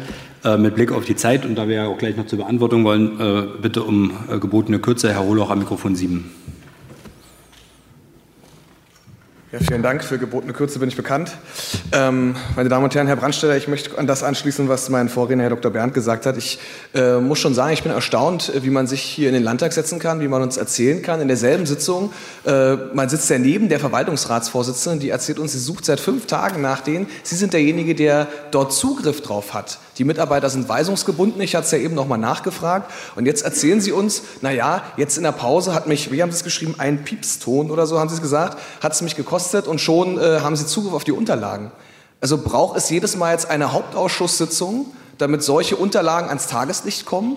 Oder machen Sie sowas zukünftig auch im Alleingang? Also all das, was Sie heute hier uns vorgeführt haben, all die An Nicht-Antworten, die Sie uns gegeben haben, zeigen eigentlich eines deutlich, Sie, wie Sie dort vorne sitzen, sind nicht in der Lage, hier für Aufklärung zu sorgen. Sie, wie Sie dort vorne sitzen, sollten auch nicht die Aufklärung in die Hand nehmen, sondern das sollten neue, unabhängige Personen sein, die mit diesen Vorgängen nichts zu tun haben. Wenn uns dieser Tag eines zeigt, dann ist er, dass die gesamte Verwaltungs- und Führungsebene dieser öffentlichen Rundfunkanstalt nicht nur versagt hat, sondern wahrscheinlich auch offensichtlich oder beabsichtigt gegebenenfalls auch versagt hat. Das sind ja Dinge, die noch zu klären sind. Und ich habe jedenfalls kein Vertrauen darin, dass Sie in der Lage sind oder in der Lage sein wollen, diese Vorkommnisse und die, die noch ans Tageslicht kommen werden, da bin ich mir sicher, da kommen noch ganz andere Dinge zutage, aufklären wollen.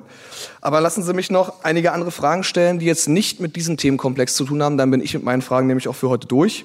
Äh, mich würde interessieren, in welchen Aufsichtsratsgremien ist Frau Schlesiger noch tätig oder tätig gewesen? Und welche dieser Aufsichtsratsgremien haben, hängen im direkten Zusammenhang mit der Intendanz im RBB?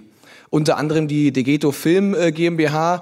Ist das ein Aufsichtsratsvorsitz, der automatisch an die Intendanz im RBB geknüpft ist? Ja oder nein? Und gibt es hiervon noch mehrere?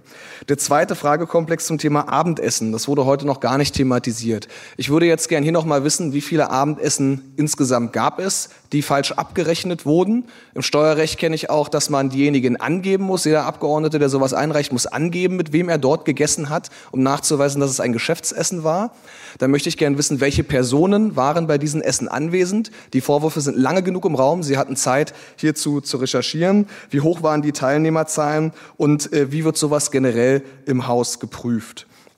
Und dann hätte ich zum Schluss noch eine Frage an die Staatskanzlei. Äh, und zwar laut Paragraph 13 Absatz 2 Nummer 5 steht im Staatsvertrag zum ähm, Rundfunkrat die Feststellung des, Jahr, äh, des jährlichen Wirtschaftsplans und des Jahresabschlusses sowie die Genehmigung des Geschäftsbereiches fallen in den Aufgabenbereich dieses Rundfunkrates. Wieso hat die Staatskanzlei als Mitglied im Rundfunkrat bis zu den Vorkommnissen, die durch den Business Insider veröffentlicht wurden, keinerlei Kenntnis gehabt, obwohl ihr doch als Mitglied im Rundfunkrat dieser Aufgabe obliegt und die Wirtschaftsplan und die Jahresabschlüsse vorlagen. Das wäre meine Frage an die Staatskanzlei. Vielen Dank. Ich habe auch äh, noch selber eine kurze Frage oder eine Anmerkung und würde dann auch zur Beantwortung gehen. Wir hatten ja in der heutigen Diskussion gesehen, dass es, äh, wir hatten ja über sagt man, durchaus eine Personalkrise gesprochen, sicherlich auch über eine Vertrauenskrise und wie sich gezeigt haben, zumindest was Nachschärfung bei Gremien angeht, durchaus auch um strukturelle Defizite. Sie hatten vorhin angesprochen, dass Sie sich jetzt schon Gedanken machen, was die Findung angeht oder andersherum die Zusammensetzung einer Findungskommission zur Nachbesetzung der Intendantin.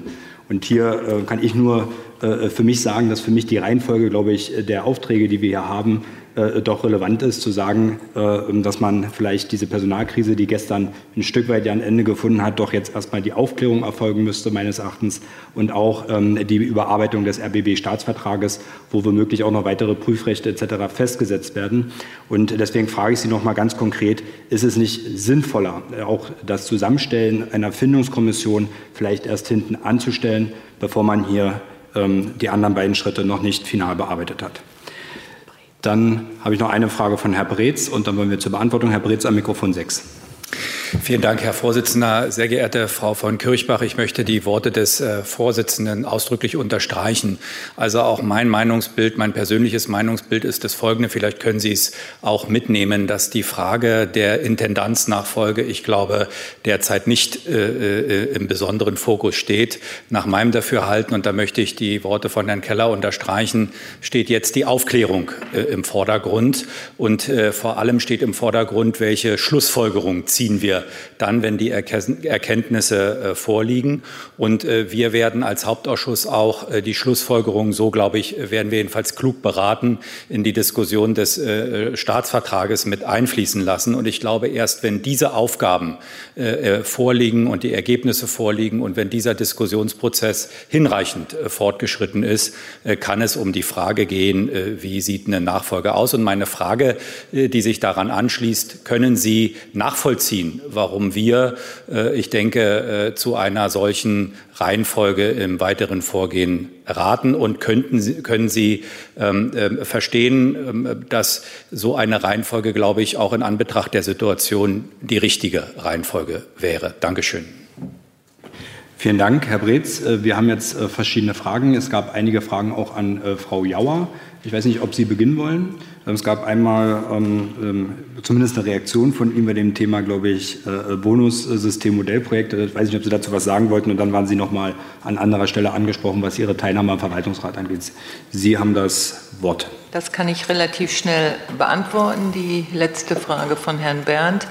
Ich war über diese internen Vorrunden nicht informiert.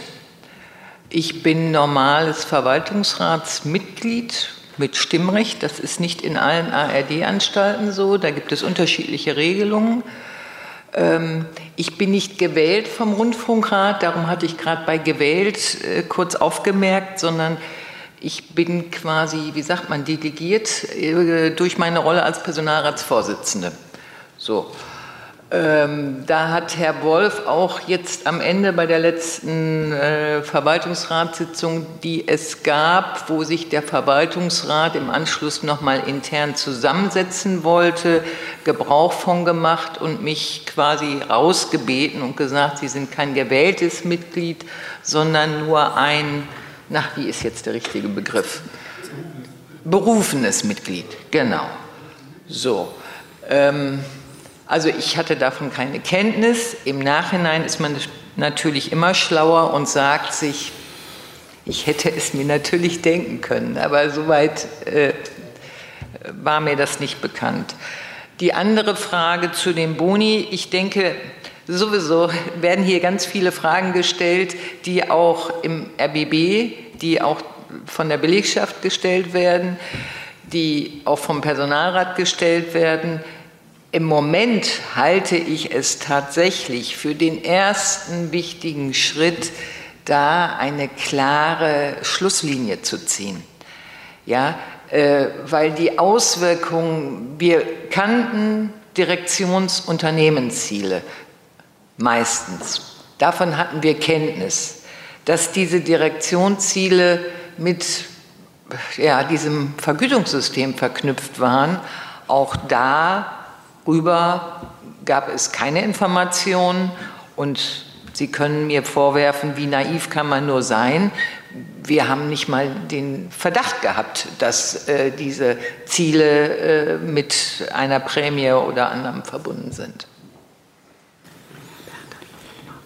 Vielen Dank. Herr Berndt, eine kurze Nachfrage an Frau Jauer. Nein, vielen Dank, äh, vielen Dank auch Frau Jauer für die, für die Antwort. In Paragraph 19 des Staatsvertrages steht, der Verwaltungsrat setzt sich aus sieben vom Rundfunkrat gewählten Mitgliedern, darunter mindestens drei Frauen und einem vom Personalrat gewählten Mitglied des Personalrats zusammen. Sie waren also vollgültiges, reguläres Mitglied und Sie da auszuschließen hatte keine gesetzliche Grundlage.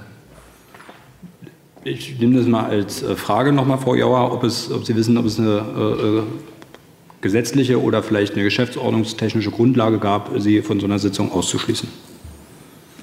Dazu kann ich nichts sagen. Also, äh, also ich weiß nicht, wie die rechtliche Grundlage dafür ist. M möglicherweise äh, ist ja nichts gegen interne Vorbereitungssitzungen äh, einzuwenden. Und möglicherweise musste auch nicht immer der gesamte Verwaltungsrat zugegen sein. Das weiß ich nicht. Aber äh, so wie uns diese Vorrunden jetzt präsentiert worden sind, denke ich, äh, ich hätte zumindest darüber informiert werden müssen und gefragt werden müssen, sind Sie interessiert, daran teilzunehmen. Ja. Vielen Dank. Ich äh, würde vielleicht daraus schließen, dass äh, Frau König ja auch angeboten hat, dass wir noch mal äh, Fragen auch an Sie nachschicken könnten. Vielleicht wäre das auch eine geeignete Frage, Frau König. Sie hat schon angekündigt, sie hat angekündigt, dass sie äh, äh, mit dieser Praxis Schluss macht. Also so gibt es erstmal jedenfalls äh, das Versprechen, dass es diese Runden in der Form so nicht mehr geben wird. Vielen Dank. Wie gesagt, wird noch zu Ende ausführen. Vielleicht wäre das ein Punkt, wo wir auch Frau König nachfragen, ob es denn eine rechtliche Grundlage in Form von einer Geschäftsordnung oder ähnliches äh, gab. Und äh, sicherlich wird sie dann, kann sie dann auch noch mal befragt werden, schriftlich, ähm, ob dahingehend äh, in Zukunft, wie sie Frau Jauer jetzt gerade angekündigt hat, äh, auch ein anderes Verfahren gewählt wird. Aber ähm, hier, glaube ich, hatte ich jetzt vernommen aus den Reihen äh, zumindest schon Verwunderung und nochmal Nachfragebedarf, was die Grundlage dessen ist, äh, wie man da in den letzten Jahren womöglich das gehandhabt hat. Ähm, weitere Fragen, ich gucke nochmal in die Runde an. Frau Jauer habe ich ähm, zum jetzigen Zeitpunkt nicht gesehen. Dann ähm, Herr Brandstätter zuerst, äh, dann Herr Brandstätter bitte. Ich möchte gerne. Moment, Entschuldigung, jetzt. Ich bin immer zu schnell, ich merke es schon. Ich äh, möchte gerne die Fragen sukzessive abarbeiten. Wenn die Dunkelheit einbricht, bitte ähm, unterbrechen Sie mich gerne. Äh, die Fragen, die ersten Fragen kamen von, kamen von Herrn Domris. Stichwort Bonustopf, wie Sie ihn genannt haben. Äh, ich nehme das jetzt als Modell der leistungsorientierten Vergütung für außertariflich Beschäftigte im RBB. Ja, auch nach meinem Kenntnisstand sind wir die einzige Rundfunkanstalt, die dieses so anwendet. Aber wichtig ist mir zu sagen, es handelt sich dabei nicht um irgendein Geheimmodell. Es wurde zum Beispiel äh, den Gremien, nicht den Gremien, den, äh, der, im, im Personalleiterkreis der ARD vorgestellt nicht mit den entsprechenden Summen, das ist klar, das sind wieder individualvertraglich, aber von der Systematik her. Äh, zweite Frage, die zweite Ihrer Frage ging in, äh, ging in Richtung Verfügungsfonds der Intendantin. Es gab einen oder gibt einen Programmentwicklungsetat äh, und auch einen ähm, Etat, der in der Intendanz angesiedelt ist, wo die Intendantin oder die Intendanz bestimmte Projekte unterstützen kann. Äh, ich äh, plaudere kein Geheimnis, äh, kein Geschäftsgeheimnis aus, wenn ich sagen kann, dass Frau Schlesinger unterstützt hat, zum Beispiel Folgen von Sheikh Römer, als die weiter, als die, die Fortsetzung anstand. Und so gibt es das eine oder andere Projekt, was sie mit unterschiedlichen Größenordnungen unterstützt. Ähm, ein Teil dieses Fonds, so will ich, will ich mal, weil Sie es auch gesagt haben, nennen, der liegt im Etat der Programmdirektion. Und dieser Etat der Programmdirektion, äh, da kann der Programmdirektor bestimmte Projekte in die Wege leiten. Sie sind aber dann mit der Intendantin abzustimmen oder von ihr zu, äh, abzusegnen. Sie fragt mich nach ähm, meiner, meiner Rolle, wenn ich richtig notiert habe. Ich will mal vorweg eins vorweg sagen, ich bin kein, kein Diktator. Ich habe vorhin gesagt, ich bin Sachwalter auf Zeit. Äh, und ähm, noch nie war es äh, mein Credo, von oben herab äh, zu, äh, zu entscheiden, sondern ich äh, bin eher der Mensch, der kopfgesteuert ist. Das hat sich in den letzten Tagen ein bisschen geändert. Äh, die Bauchsteuerung ist an prominenter Stelle hinzugekommen. Aber ich diskutiere die Dinge gerne auch, äh, gerne aus. Äh, eins, einer meiner Leitsätze lautet, die Mischung macht's. Und äh, um eine ideale Mischung zu finden, ist es ganz besonders wichtig, dass man auch die Menschen hört, äh, ihre ähm, Auffassungen bewertet, die eben nicht der gleichen Meinung sind. Nichts ist schlimmer, als wenn man sich nur mit Ja-Sagerinnen, Ja-Sagern umgibt. Ähm, deshalb werde ich das auch in der Zeit, in, die, in der ich diesen verantwortungsvolle Tätigkeit weiter ausüben darf, werde ich das auch genauso halten. Und wir sind ein Geschäftsleitungsteam. Ich habe das Wort vorhin bereits genannt. Dort sehe ich mich als Erster in, äh, untergleichen oder äh, zu Lateinisch, in Lateinisch äh, primus inter pares. So habe ich die erste Woche meines Wirkens gestaltet und so wird es auch weiter, weiterlaufen. Ich kann nur noch mal sagen, ich habe keine Aktien, denn Sie wissen, dass ich Ende ab, dass mein äh, Vertrag Ende April 2023 ausläuft und diesen Vertrag werde ich nicht verlängern. Was aber auch das und die nächsten, die nächsten Fragen gleich schon zu beantworten, was nicht erst seit Rückgabe des ARD-Vorsitzes oder äh, seit dem Bekanntwerden dieser Vorkommnisse äh, klar war.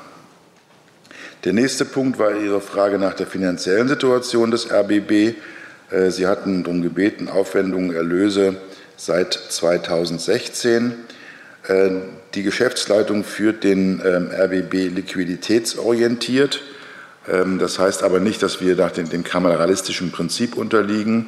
Wir haben ganz normale Bilanzierungsgrundsätze wie eine Gewinn- und Verlustrechnung, wie auch große Aktienunternehmen. Danach stellen wir auch äh, unseren Jahresabschluss äh, auf.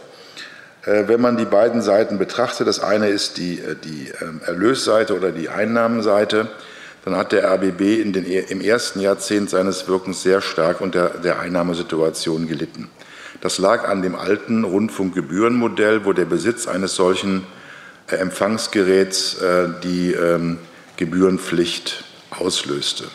Im Zeitalter der Digitalisierung können Sie, das wissen Sie, mit vielen, vielen Geräten ähm, unsere Sendungen empfangen, sodass im Jahr 2014 war es, wenn ich mich recht entsinne, das sogenannte Beitragsmodell oder von vielen auch als Haushaltsmodell gekennzeichnet äh, wurde, von der Politik in Kraft gesetzt wurde. Und das hat dem RBB richtig gut getan. Warum? Äh, bei dem alten Modell äh, muss, gab es ja die sogenannten von, äh, von vielen Menschen als Gebührenschnüffler ähm, äh, bezeichneten Menschen, die nach, nachgewiesen haben, dass ein Empfangsgerät vorhanden war. Und wir hatten da ein Großstadtproblem. Die Haushaltsdichte der, der Gebührenzahlenden in den Großstädten, sei es jetzt Hamburg, Frankfurt, Köln, wie auch immer, aber insbesondere in Berlin lag deutlich unter dem Schnitt in den halb, halburbanen oder ländlichen äh, äh, Bereichen. Da sind uns wirklich in zweistelliger Millionenhöhe sind uns dort äh, bei äh, Rundfunkgebühren, hieß es damals, weggefallen. Das neue Modell ist einfacher. Eine Wohnung, ein Beitrag, sodass dass wir eben nicht mehr nachweisen müssen, dass ähm, dort ein Empfangsgerät bereitgehalten wird, sondern dass jemand in einer Wohnung wohnt, um es platt zu formulieren. Und das hat uns unsere Ertragssituation deutlich verbessert. Kommen wir zur Aufwandssituation. In den vergangenen Jahren ist, und ich betone das, auch und gerade im Programm viel, viel Geld investiert worden, auch wenn wir Einsparungen zu erleiden hatten. Zu ZIP äh, komme ich ja gleich noch. Ähm, Trotzdem müssen wir auf der Aufwandseite natürlich sehen, dass die ganz normalen Preissteigerungen und auch abgeschlossene Tarifverträge natürlich dazu beitragen, dass die Kosten steigen. Und es gibt auch heute in unserem Wirtschaftsplan eine Lücke zwischen den Einnahmen und den Ausgaben. Wir geben also mehr aus, als wir einnehmen. Deshalb haben wir auch zum Jahresende äh, sehr oft äh, negative Ergebnisse. Und hinzu kommt eben das Problem bei der Altersversorgung Niedrigzinsphase. Da müsste ich jetzt sehr ins Spezialistentum abdriften, was ich nicht tue.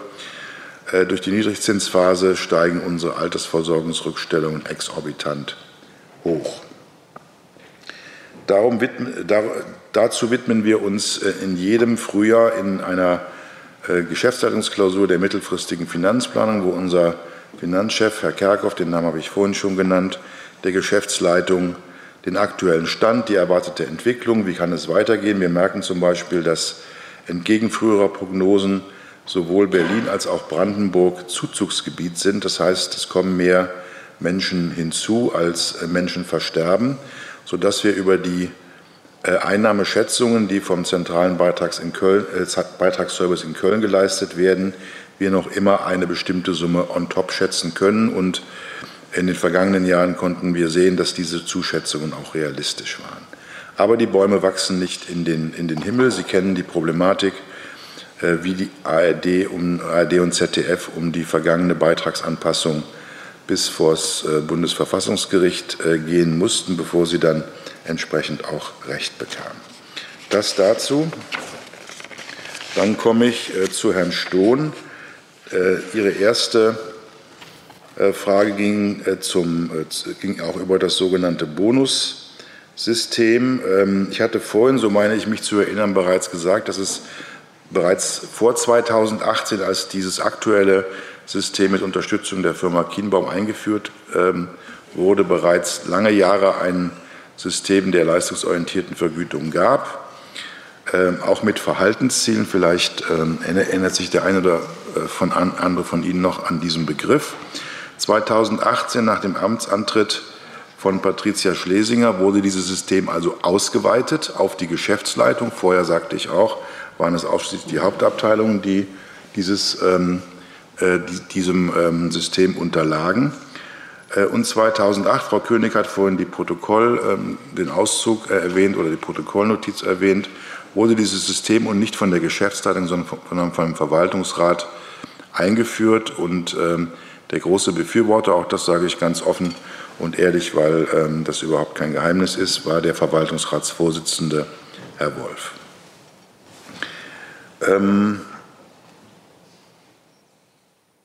So, Punkt äh, zu den Jahreszielen. Zu den Jahreszielen. Da äh, kamen ja mehrere Fragen. Kurze, gutes Kantinenessen kam. Herr Brandstätter, noch eine kurze Frage. Ich meine, jetzt sind Sie noch bei den Bonuszahlungen.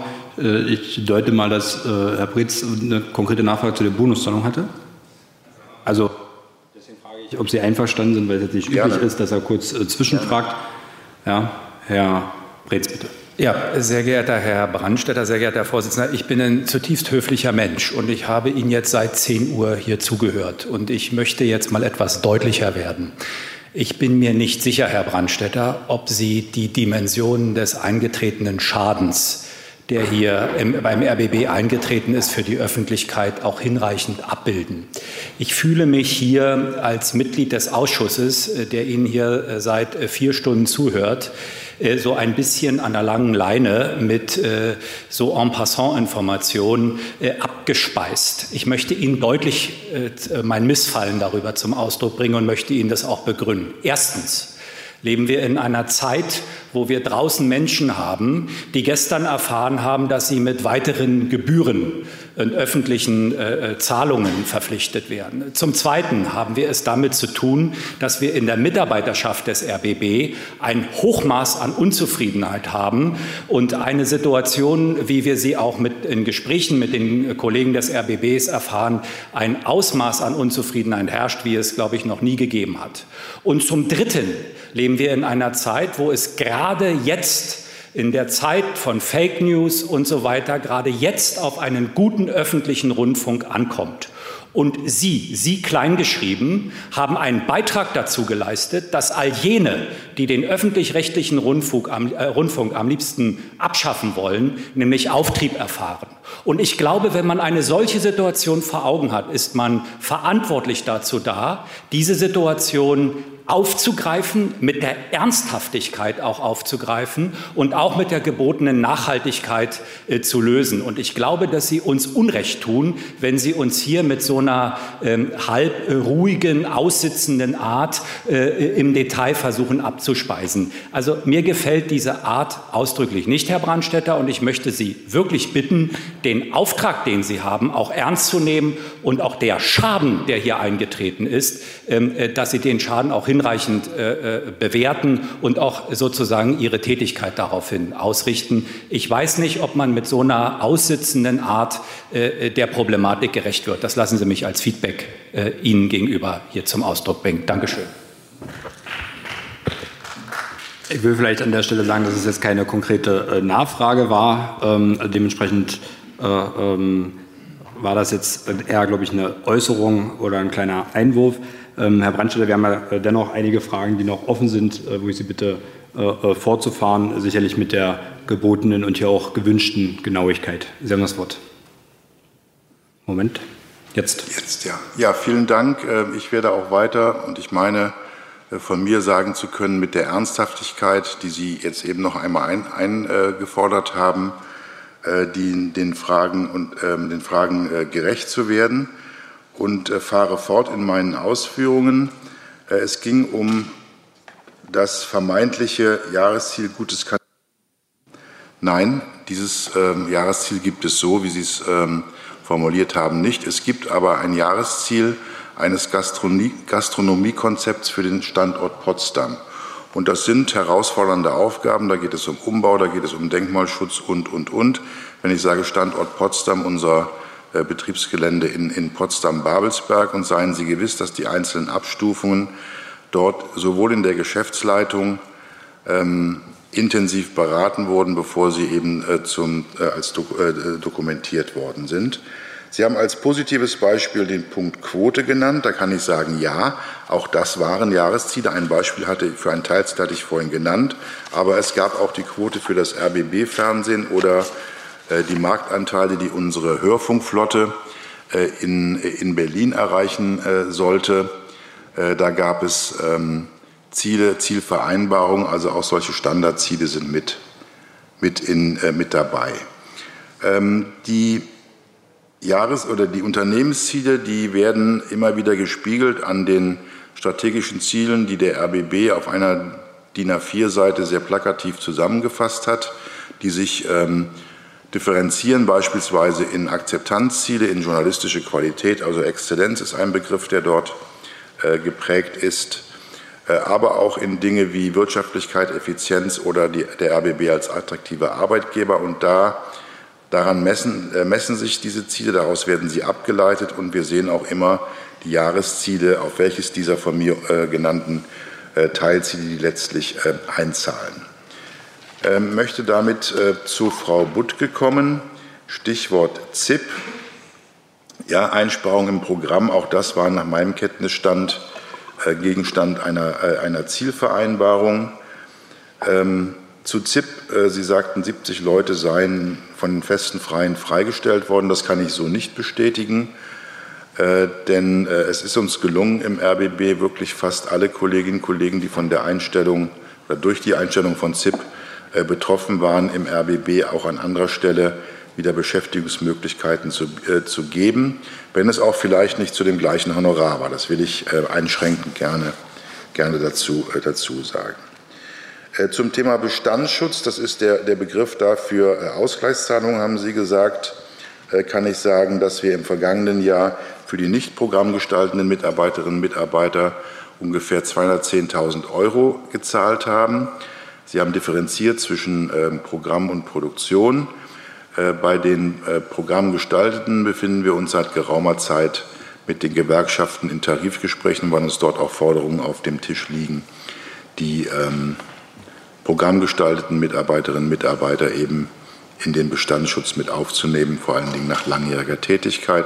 Das sind keine einfachen Gespräche, äh, aber ich bin nicht unzuversichtlich, dass die auch zu einem positiven Ende wie bei den nicht programmgestalteten geführt werden. So, technische Ausstattung. Da ging es äh, auch um den Punkt äh, Kamera als Teufelswerkzeug, Handy als Teufelswerkzeug, als Ersatz für eine Kamera. Ich möchte es deutlich formulieren. Ich hoffe in der Deutlichkeit, die Sie eben eingefordert haben. Wer davon ausgeht, dass heutzutage das Drei-Personen-Team mit einem Kameramann, einer Kamerafrau einem Techniker oder einem, äh, einem Assistenten, einer Assistentin und vielleicht noch einem Lichttechniker oder Technikerin, der heute der Standard immer noch ist, der lebt in alter Zeit. Das sage ich ganz, ganz deutlich. Es gibt im RBB solche äh, Begriffe wie den Handyreporter. Es gibt die, die Notwendigkeit der multimedialen Berichterstattung. Und wir merken das ja im digitalen Bereich. Die Geräte werden immer kleiner, aber sie diese kleinen Geräte haben die gleiche Qualität wie es früher die großen. Herr Brandstetter, wir sind nicht unterbrechen, aber ich glaube, es ging nicht darum, dass Handys genutzt werden, sondern dass es eigene äh, Geräte sind und keine Diensttelefone. Äh, und das private, im, im, Vergleich äh, zu dem Boni-System. Okay, verstanden. So, aber ich wollte Sie nicht unterbrechen, bloß es ja, okay. ging nicht um Gut. den technischen also was ich, Fortschritt. Was ich sagen kann, wir, wir versuchen im RBB den Kolleginnen und Kollegen jeweils die adäquate Ausstattung zu geben. Es können aber auch äh, private Handys, das ist also, soweit ich weiß auch der Wunsch einiger Kolleginnen und Kollegen, für die Berichterstattung genutzt werden, aber mitnichten verpflichtet der RBB die Kolleginnen und Kollegen zwangsweise ähm, ihre privaten Gestell äh, Geräte einzu einzusetzen. So ist mein Kenntnisstand. Ähm, Selbstreflexion, ich habe es versucht vorhin deutlich zu machen, auch ich stelle mir natürlich Fragen. Äh, hätte ich nicht früher mal den Finger heben können, mal eine orange oder rote Warntafel in die Höhe hieven müssen, wenn es um den Punkt digitales Medienhaus beispielsweise ging. Ich kann nur sagen, ich habe das getan. Bei jeder Eckwerte-Klausur, die wir hatten, äh, sind solche äh, Hinweise von unserem Finanzchef und von mir, wir standen da Seite an Seite, gegeben worden und wir haben es natürlich immer wieder, ich habe es immer wieder in den Jofixen auch mit Frau Schlesinger, als es diese noch gab, ähm, vorgeführt. Das ist meine Rolle, meine, meine Funktion als Verwaltungsdirektor gewesen, den RBB in finanziellem Gleichgewicht zu halten. Und das ist mir die vergangenen 19 Jahre in dieser Position auch gelungen. Und ich bin zuversichtlich, dass die kommissarische Nachfolgerin, Frau Sylvie de Leglis, äh, dieses genauso, äh, genauso schaffen wird. Damit komme ich zu dem, äh, zu dem Punkt, ähm, Äh, persönliche Konsequenzen. Ich sage nein, ich traue mir nach und nach, nach wie vor zu, den RBB aus, diesem, äh, aus dieser Krise zu, zu führen, gemeinsam mit den Kolleginnen und Kollegen in der Geschäftsleitung und mit den Impulsen, die wir aus der Mitarbeiterschaft äh, bekommen. Bin damals damit nochmal bei dem Bonussystem, äh, wie Sie es nennen. Äh, da hatte ich bereits auch im Laufe des Vormittags gesagt, dass ich mir sicher bin, dass dieses Bonussystem überprüft wird. Aber äh, nochmal anknüpfend an Frau Jauer, kann ich nicht für die Geschäftsleitung sagen, wir schaffen das jetzt ab. Es ist eingeführt worden vom Verwaltungsrat und muss dann mit dem Verwaltungsrat auch beschlossen werden, äh, besprochen werden. Er ist in der Lage, dieses Bonussystem oder dieses System der leistungsorientierten Vergütung abzuschaffen, weil er hat es auch aus der Taufe gehoben. So, dann komme ich zu den Kollegen äh, zu den Fragen, die mich von der rechten Seite Ihres Gremiums hier äh, räumlich erreicht Herr haben. ganz kurz, ähm, ja. ich weiß nicht, ähm, mir war jetzt so, als wäre das übergangen worden. Es gab noch die Frage von Herrn Redmann, ähm, was die Refinanzierung des Kredits angeht. Ähm, dass, ähm, die, ich weiß nicht, ob Sie dazu jetzt ausgeführt hatten, da ging es um die Kosten des Medienhauses, Refinanzierung ja, des Kredites, was hier mit knapp 6 Millionen mal überschlägig durchgerechnet worden ist, dass das dann schon zulasten des Programms gehen könnte da Sie gesagt haben, dass das nicht im Kontext mit äh, Programm oder Mitarbeiterbezahlung stehen würde. Danke für die äh, Gedankenstütze. Ich habe es entweder vergessen aufzuschreiben oder eben überlesen. Ähm, es ist klar, dass Kredite die Eigenschaft haben, zurückgezahlt zu werden. Und unsere Idealvorstellung war, dass wir äh, durch Effizienzgewinne, die wir zum Beispiel im Bereich der Fläche haben, dass ähm, wir äh, ausgelagerte Betriebseinheiten, so will ich es mal nennen, wieder in den RBB zurückholen können, also auf Anmietekosten äh, verzichten, verzichten können, dass sich im Endeffekt die, äh, die Annuität, also das, was wir an Zins und Tilgung zahlen, und die Effizienzgewinne ähm, die Waage halten können. Das wäre der Idealzustand. Ob das zu erreichen wäre in der Niedrigzinsphase, war das vielleicht noch im Bereich der Möglichkeit in den jetzigen den jetzigen Parametern habe ich da auch meine, meine Zweifel. Ich weiß aber auch, da, dass dort schon kritische Äußerungen kamen. Es hält sich immer noch, und ich sage bewusst, die mehr, dass wir die Betriebsrenten einsetzen wollten, äh, um das digitale Medienhaus zu finanzieren. Da kann ich nur sagen, wer so etwas behauptet, der sagt nicht die Wahrheit. Es war nie beabsichtigt, dass wir irgendwas an den Betriebsräten, das ist für, für uns sakrosankt, äh, dass wir dort irgendwie äh, ein Gemetzel veranstalten. Nein, aber wir haben versucht, und das war ein fachliches Konzept, was kurz davor stand, auch an die Kommission zur Ermittlung des Finanzbedarfs übermittelt zu werden, weil wir auch dort einen höchst transparenten Umgang gepflegt haben, äh, das, ähm, das Konzept entsprechend so zu gestalten, dass wir in den Deckenstock für die Altersversorgung dieses Gebäude einbringen können. Das ist aber vom Tisch, das haben wir in der Geschäftsleitung sehr schnell wieder, geworfen, äh, wieder verworfen, dann auch, weil wir gemerkt haben, das führt doch zu vielen Missverständnissen im Unternehmen. Ähm, dann bin ich jetzt doch bei, der, bei den Fragen, der, die von Herrn Dr. Berndt kamen. Ähm, also ich kann Ihnen wirklich sagen, ich arbeite seit mehr als 30 Jahren für dieses öffentlich-rechtliche System und ich bin ein totaler Befürworter, weil unsere Demokratie verdient genau das, dass jeder seine Meinung sagen kann, egal aus welcher Ecke er kommt, äh, bis, auf, äh, bis darauf, dass irgendwo die Grenze rechtlicher Art natürlich erreicht ist. Und dafür lohnt es sich zu kämpfen. Das habe ich im WDR gemacht, das habe ich seit 19 Jahren im RBB gemacht und ich sage nochmal selbstbewusst, aber nicht überheblich, habe ich seit 19 Jahren im RBB mit Erfolg gemacht. Und ich bedauere es zutiefst, ich bedauere es zutiefst, dass diese Vorkommnisse, die nun leider mal den RBB betreffen, der Fall Schlesinger, wie ich zitiere Sie jetzt gerade, dass der dazu geeignet ist, dieses System zu hinterfragen, ins Wanken zu bringen und denjenigen Kräften Aufschub verleiht oder äh, Elan verleiht, um eben gegen, eben gegen das öffentlich-rechtliche System insgesamt zu, zu wettern. Äh, ich habe jetzt auch die Gelegenheit, an den Intendantinnen und Intendantensitzungen äh, teilzunehmen, seitdem ich die Stellvertretung oder die Geschäftsführung innehabe. Und seien Sie gewiss, auch in der ARD werden, werden die Vorkommnisse im RBB mit Argusaugen äh, betrachtet. Und auch solche Dinge wie Stärkung der Compliance, der Gremienaufsicht werden dort sicherlich in den kommenden Wochen und Monaten ein Thema sein. Aber ich spüre auch den ganz erklärten Willen, dass wir jeder nicht demokratischen Tendenz mit unserer Berichterstattung insbesondere äh, dass wir der entgegenstehen wollen. Dafür steht die ARD, dafür steht das gesamte öffentlich-rechtliche System und dafür steht auch der geschäftsführende Intendant des RBB mit seinem Geschäftsleitungstermin. Äh, Team, Entschuldigung. So, dann ähm, habe ich noch schon beantwortet die Fragen personelle Konsequenzen für mich. Ich sage nochmal Nein. Äh, ich möchte diese Krise bewältigen, helfen oder zumindest wichtige Impulse dazu setzen. Und es kamen noch zwei Punkte gegen Ende der Diskussion. Ähm, wussten Sie, ach so, da kam die Kritik auf, dass es nur eines Fingerschnippens von mir bedarf und schon liegt die Zielvereinbarung auf dem Tisch. Also hätte ich erfahren, dass Frau König äh, diese Zielvereinbarung zwischen Frau Schlesinger und Herrn Wolf benötigt, hätten wir sie natürlich auch früher ähm, früher zur Verfügung gestellt. Und allein die Tatsache, dass es so schnell ging, ähm, das zeigt ja auch, dass wir wissen, wie die Dinge dort sind. Zu den Zielvereinbarungen kann ich noch sagen, wenn äh, als diese Zielvereinbarungen, wenn diese definiert werden, das findet übrigens auch in einer Geschäftsleitungssitzung statt.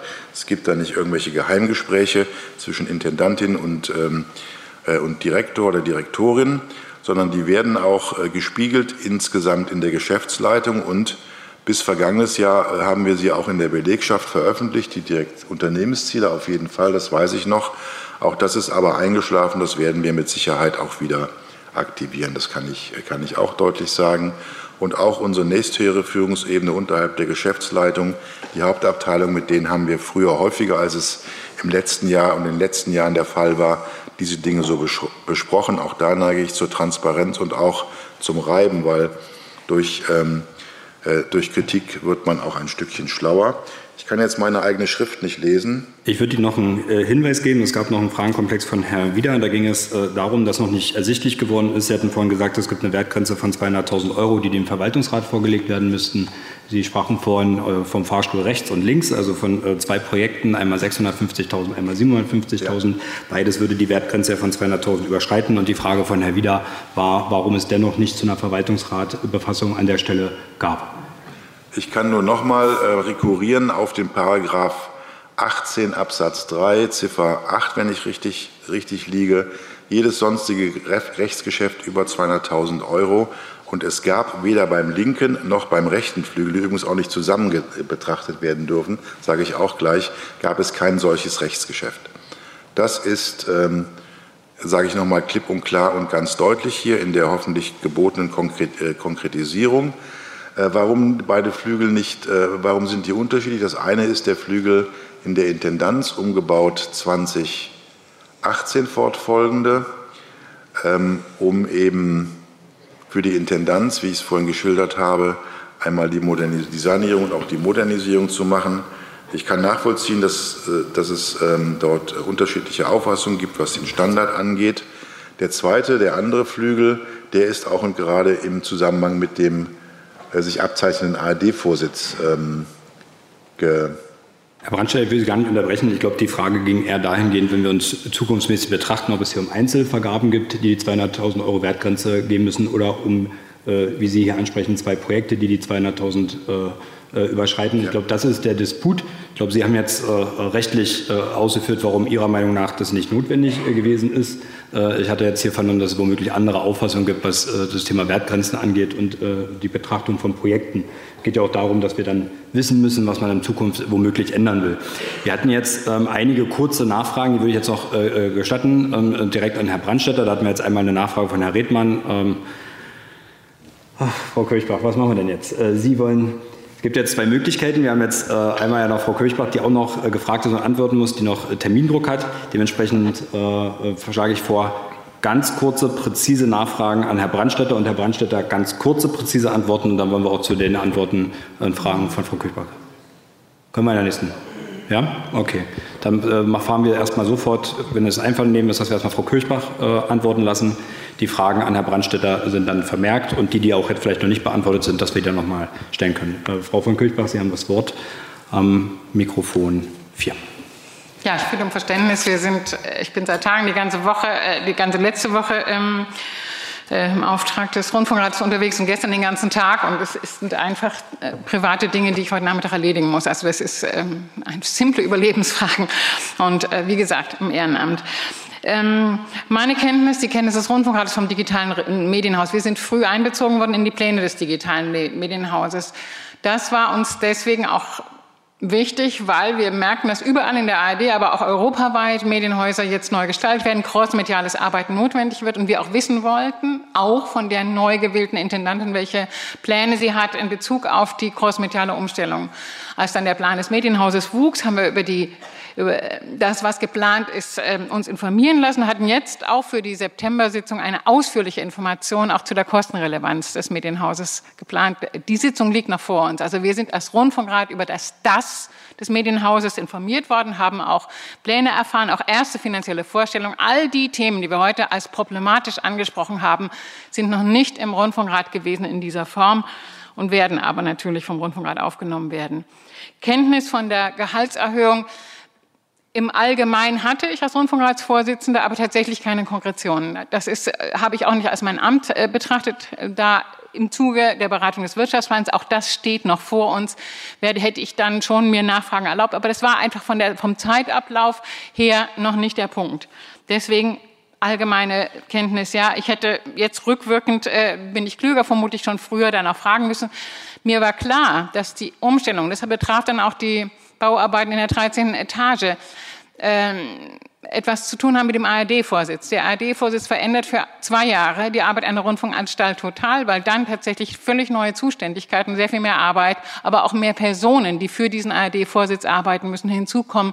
Und das, ähm, diese Umstellungsprozesse habe ich begleitet, da ich auch selber als Gremienvorsitzende mit in die Rolle der Umstellung kam äh, habe ich äh, auch die, die materiellen Konsequenzen äh, des ARD-Vorsitzes gesehen. Und die bestanden auch äußerlich darin, dass in dieser 13. Etage renoviert wurde, weil mehr Leute dort gearbeitet haben in der Intendanz, die eben jetzt auch ARD-Vorsitzende war. Und und äh, weil ein Teil der handelnden Personen auch ein höheres, äh, mehr Geld dafür bekommen haben, dass sie eine zusätzliche Verantwortung übernommen haben, was ich für ein angemessenes Verfahren halte. Es wurde zu meinen persönlichen Kon Kon Konsequenzen gesprochen. Ich äh, bedauere sehr, dass ich Sie nicht überzeugen konnte, dass Der Rundfunkrat in drei Sondersitzungen allein in diesem Sommer, in einer weiteren, die vor uns sind, einen wirklich starken Aufklärungswillen hat und damit eigentlich an ihrer Seite ist. Sie aber denken, dass die einzige Konsequenz wäre, dass wir zurücktreten. Das ist eine Differenz zur Einstellung des Rundfunkrates, der mich gewählt hat als seine Vorsitzende. Ich habe dem Rundfunkrat gestern gefragt, ob er mir als seine Vorsitzende vertraut. Er hat mich als eine Vorsitzende gewählt. Der Rundfunkrat hat sich geschlossen hinter mich gestellt. Ich habe mich entschieden, dass das das Gremium ist, was über meine Funktion entscheidet. Dennoch versichere, ich an dieser Stelle, dass wir sehr dabei sind, den Fragen, die auch Sie umtreiben, nachzugehen und jetzt eine völlig neue Arbeitsform gefunden haben. Und das ist, wenn Sie nach den Lehren fragen, sicher auch das Gute, dass wir als Rundfunkrat eine, eine schärfere Profilierung erfahren haben, eine größere Sichtbarkeit. Ich weiß nicht, äh, denken Sie über den Hauptausschuss nach oder überhaupt über parlamentarische Debatten? Ich habe als Rundfunkratsvorsitzende immer das Gefühl gehabt, wir sind zu unsichtbar. Wir sind die Vertreterinnen und Vertreter der Gesellschaft, aber unsere Ansprechbarkeit und Sichtbarkeit äh, war deutlich verbesserungsbedürftig. Für diese Zeit ist das ganz anders geworden. Es ist hart anders geworden, aber das ist auch eine gute Nachricht. Denn wir sind für die Gesellschaft und Vertreterinnen und Vertreter der Allgemeinheit, wie gesagt, definiert. Sie haben nach Lehren gefragt für die Trennung von Rundfunkrat und Verwaltungsrat. Das ist Aufgabe des Gesetzesgebers. Das finde ich äh, eine Frage, die sich nicht an mich reden kann. Das muss Herr Grimm vielleicht beantworten oder Sie als äh, Politikerinnen und Politiker, die sich äh, zuerst an die Gesetzesvorlagen machen. Machen Sie es anders, wenn Sie denken, es kann besser gehen. Ich bin im Auftrag des Gesetzesgebers in der Rolle, die definiert ist, unterwegs. Das versuche ich die ganze Zeit zu sagen. Intendanten finden, da war ich offensichtlich auch jetzt zu unpräzise. Nochmal, ich habe noch kein Verfahren, kann ich Ihnen vermitteln. Wir werden in der nächsten Sitzung darüber reden. Ich habe Ihnen erzählt, dass unsere Legislatur zum Jahresende endet. Das ist jetzt tatsächlich eine Frage und äh, da möchte ich den Rundfunkrat wissen. Da gibt es zwei Varianten. Entweder wir machen uns dran und versuchen das noch zu machen, weil wir erfahren sind und jetzt auch noch mal die Kriterien von diesem, von dieser Krise mit aufnehmen, um, um das anders zu machen.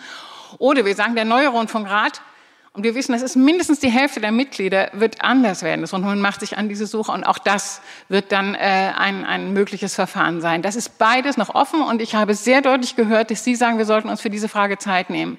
Und das finde ich einen sehr wichtigen Hinweis. Ich nehme ihn sehr gern auf und werde ihn im Rundfunkrat mit äh, zur Diskussion stellen. Und ich weiß, dass der Rundfunkrat sehr darauf achtet und dass es ihm wichtig ist, dass ich heute hier bin und äh, Ihnen vermittle, dass der Rundfunkrat sehr aufmerksam zu diesem Termin heute schaut und mich auch dafür kritisiert hat, dass ich, wenn auch aus guten Gründen, das letzte Mal nicht dabei sein kann. Das äh, wollte ich auch noch sagen, dass der Rundfunkrat möchte, dass wir hier Rede und Antwort stehen und glaubwürdig für Sie sind. Ich glaube, das waren die Dinge, die ich jetzt mir aufgeschrieben habe, aber Sie sind ja sehr aufmerksam und haben vielleicht noch was gefunden. Äh, ja, erstmal vielen Dank. Ich ähm, will vielleicht noch mal äh, ähm, kurz schildern, ähm, wenn jetzt einzelne Abgeordnete zum womöglich über personelle Konsequenzen fragen, ist es jetzt nicht immer gleich das Stimmungsbild vom gesamten Hauptausschuss, nur äh, äh damit man da äh, vielleicht auch mal äh, Klarheit hat. Nichtsdestotrotz ähm, war ich auch dankbar nochmal für die Antworten zum Thema Verfahren. Ich glaube, da gibt es hier schon ein klares Bild. Jetzt war, weiß ich nicht, ob Sie die Fragen noch beantworten wollen. Hier gab es ja noch mal Fragen auch ähm, zum Thema Berlin-Brandenburg. Äh, was die Ausrichtung angeht. Es gab äh, von Frau Buttke noch die Frage ähm, der 14 äh, Korrespondenten, wo die sitzen, ob wir das nachher mit Herrn Brandstätter machen oder ob Sie generell noch etwas sagen wollen zu der Wichtung Berlin-Brandenburg. Das ist das Einzige, was ich jetzt noch ähm, hier auf dem Papier habe, was ich Ihnen hätte zugeschrieben. Sonst würde ich aber auch in die Runde gucken, ob an Frau von Kirchbach noch eine Frage offen geblieben ist. Sonst sind, glaube ich, noch einige offen an Herrn Brandstätter. Das sehe ich nicht. Zu Berlin und Brandenburg kann ich nur sagen, dass die aus ihrem Parlament in, äh, in unsere Reihen entsandten Politikerinnen und Politiker darauf achten, dass Brandenburg einen angemessenen, auch im Programm einen angemessenen Schwerpunkt erhält, auch immer wieder kritisch nachfragen. Die Debatte ist in unserem, wird in unserem Rundfunkrat aktiv geführt. Wie seid, seid ihr die Rundfunkanstalt auch für Brandenburg oder besonders für Brandenburg? Wir tagen abwechselnd in Berlin, solange kein Corona uns verhindert, entweder in Potsdam oder in Berlin jeweils versuchen wir da sehr paritätisch zu verfahren. Und ich fühle mich ohnehin in Potsdam sehr wohl, auch aus persönlichen Gründen, die ich jetzt hier nicht erläutern möchte. Vielen Dank. Jetzt haben wir doch noch zwei kurze Fragen an Sie, wenn es auch in Ordnung ist. Das wäre einmal Herr Holoch am Mikrofon Sie bitte und danach Herr Bernd mit dem Blick auf die Zeit ohne Eingangsstatement gerne nur kurz die Fragen. Herr Holoch. Ich wollte nur an die Nachfragen erinnern, die ich hatte zum Thema Abendessen. Mich würde interessieren, inwiefern im Rundfunk, nicht nur von Herrn Brandsteller die Antwort, sondern inwiefern im Rundfunkrat schon äh, die Erkenntnis da ist, wie viele dieser Abendessen haben stattgefunden, welche Personen haben teilgenommen, gab es Mitglieder des Rundfunkrates, die auch zugegen waren, äh, welche Natur hatten diese Abendessen, wie werden die abgerechnet. Also die Abrechnungsfrage geht natürlich an Herrn Brandstätter, aber welche Kenntnis hat der Rundfunkrat zum heutigen Zeitpunkt zu diesen Abendessen und vor allem welche Personen aus äh, öffentlicher Verwaltung, aus Politik und Justiz waren jetzt eigentlich zugegen und, wie gesagt, waren Mitglieder des Rundfunkrates dabei. Vielen Dank, Herr Dr. Berndt, am Mikrofon 8. Korrigieren Sie mich, wenn ich falsch liege. Nach meinem, was ich gelesen habe, ist, dass der Umbau in der 13. Etage in einem Urlaub von Frau Schlesinger stattfand, und zwar 2016. Und dass zum Beispiel das Parkett eingebaut wurde unter Umgehung der Ausschreibungsregeln. Das, die Frage ist, haben Sie das gewusst? Es bezieht sich auf Ihre Äußerung, Sie hatten keinen Grund für Misstrauen gegenüber der Geschäftsführung durch Frau Schlesinger. Also war das vielleicht ein Ereignis, was Sie im Rundfunkrat hätte aufmerksam machen sollen und kritisch machen sollen gegenüber der Art der Amtsführung der ehemaligen Intendantin? Vielen Dank, Sie haben das Wort. Rückwirkend, also fange ich mit dem Parkett an. Das ist mir, das höre ich zum ersten Mal hier, das mit dem, mit dem Urlaub von Frau Schlesinger. Und das kann ich mir auch gar nicht vorstellen, weil das war ein großer Umbau. Der hat auch eine längere Zeit gebraucht. Also das wird ein längeres Zeitmaß. Aber nein, davon habe ich nichts gewusst. Es ist, dass da oben renoviert werden musste, war erkennbar. Es war notwendig. Die Strangsanierung war auch notwendig. Das heißt, wir haben da ja auch äh, miterlebt, dass, ähm, dass da bauliche äh, Dinge notwendig sind. Aber äh, welche, welche finanziellen Dimensionen das hatte, das ist uns als Rundfunkrat nie vorgestellt worden und bis zum heutigen Zeitpunkt kann ich da nur nichts Ihnen anbieten. Das Zweite ist die Abendessen. Auch die, von denen hat aus meiner Kenntnis kein Rundfunkratsmitglied, inklusive meiner Person, Kenntnis gehabt oder daran teilgenommen. Außerdem bewegen sich die Summen, die das, die Abendessen betreffen. Ich weiß nicht mal, wie viele es sind in dem Detail. Ich weiß über ein Abendessen Näheres, anderes nicht ähm, bewegen sich in Dimensionen, von denen, die sind zu klein. Der Rundfunkrat berät kursorisch über den kompletten Wirtschaftsplan, der ja mehrere hundert Millionen umfasst, wie Sie wissen. Danke. Vielen Dank. Äh, weitere Fragen an Frau Kirchbach äh, sehe ich nicht. Dann sage ich ähm, äh, vielen Dank, dass sie in der heutigen Sitzung äh, teilgenommen hat. Ähm, ich gucke zu Herrn Brandstätter. Wir hätten noch einige Fragen, wenn Sie einverstanden sind. Ich gucke jetzt auch noch mal Richtung äh, Frau Jauer. Gibt es äh, Fragen an Frau Jauer? Ich glaube, Sie hatten auch einen Folgetermin oder sind Sie noch geduldig?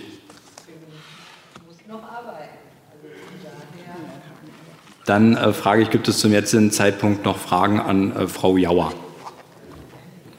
Herr Domris, wenn Sie einverstanden sind, Herr Brandstätter, würden wir äh, erst noch die Fragen von, an Frau Jauer nehmen? Ja, ich möchte nur betonen. Moment, Moment. Ich möchte nur betonen, auch bei mir laufen schon zwei weitere Termine, aber ich bleibe, solange es notwendig ist. Dann äh, fahren wir fort. Vielen Dank äh, mit Herrn Domris mit Fragen an Frau Jauer. Gerne die zwei Fragen an Frau Jauer stellen, dann hätte ich an Herrn Brandstätter noch drei Nachfragen. Äh, Frau Jauer, mich würde mal interessieren, ob Sie spezielle Wünsche an den Gesetzgeber haben als Personalratschefin.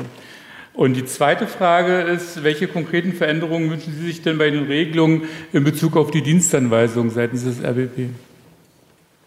Vielen Dank. Ähm, Frau Jauer, Sie haben das Wort. Ich habe die letzte Frage akustisch nicht verstanden. Welche Dienstanweisung? Was? Einen Augenblick, Moment. Herr Dommers, jetzt nochmal bitte. Es gibt ja beim RBB Dienstanweisungen. Und da wäre meine Frage, welche Wünsche Sie hätten in Bezug auf Veränderungen. Das ist ja eine sehr umfangreiche Frage. Äh, vielleicht äh, melde ich mich bei Ihnen mal. Wir haben ja einen, einen, einen ganzen Katalog von Dienstanweisungen. Äh, wir haben auch einen ganzen Katalog von Dienstvereinbarungen. Äh, ich weiß jetzt nicht, in welchen Bereich Sie denken. Also, weil das ist wirklich ein weites Feld.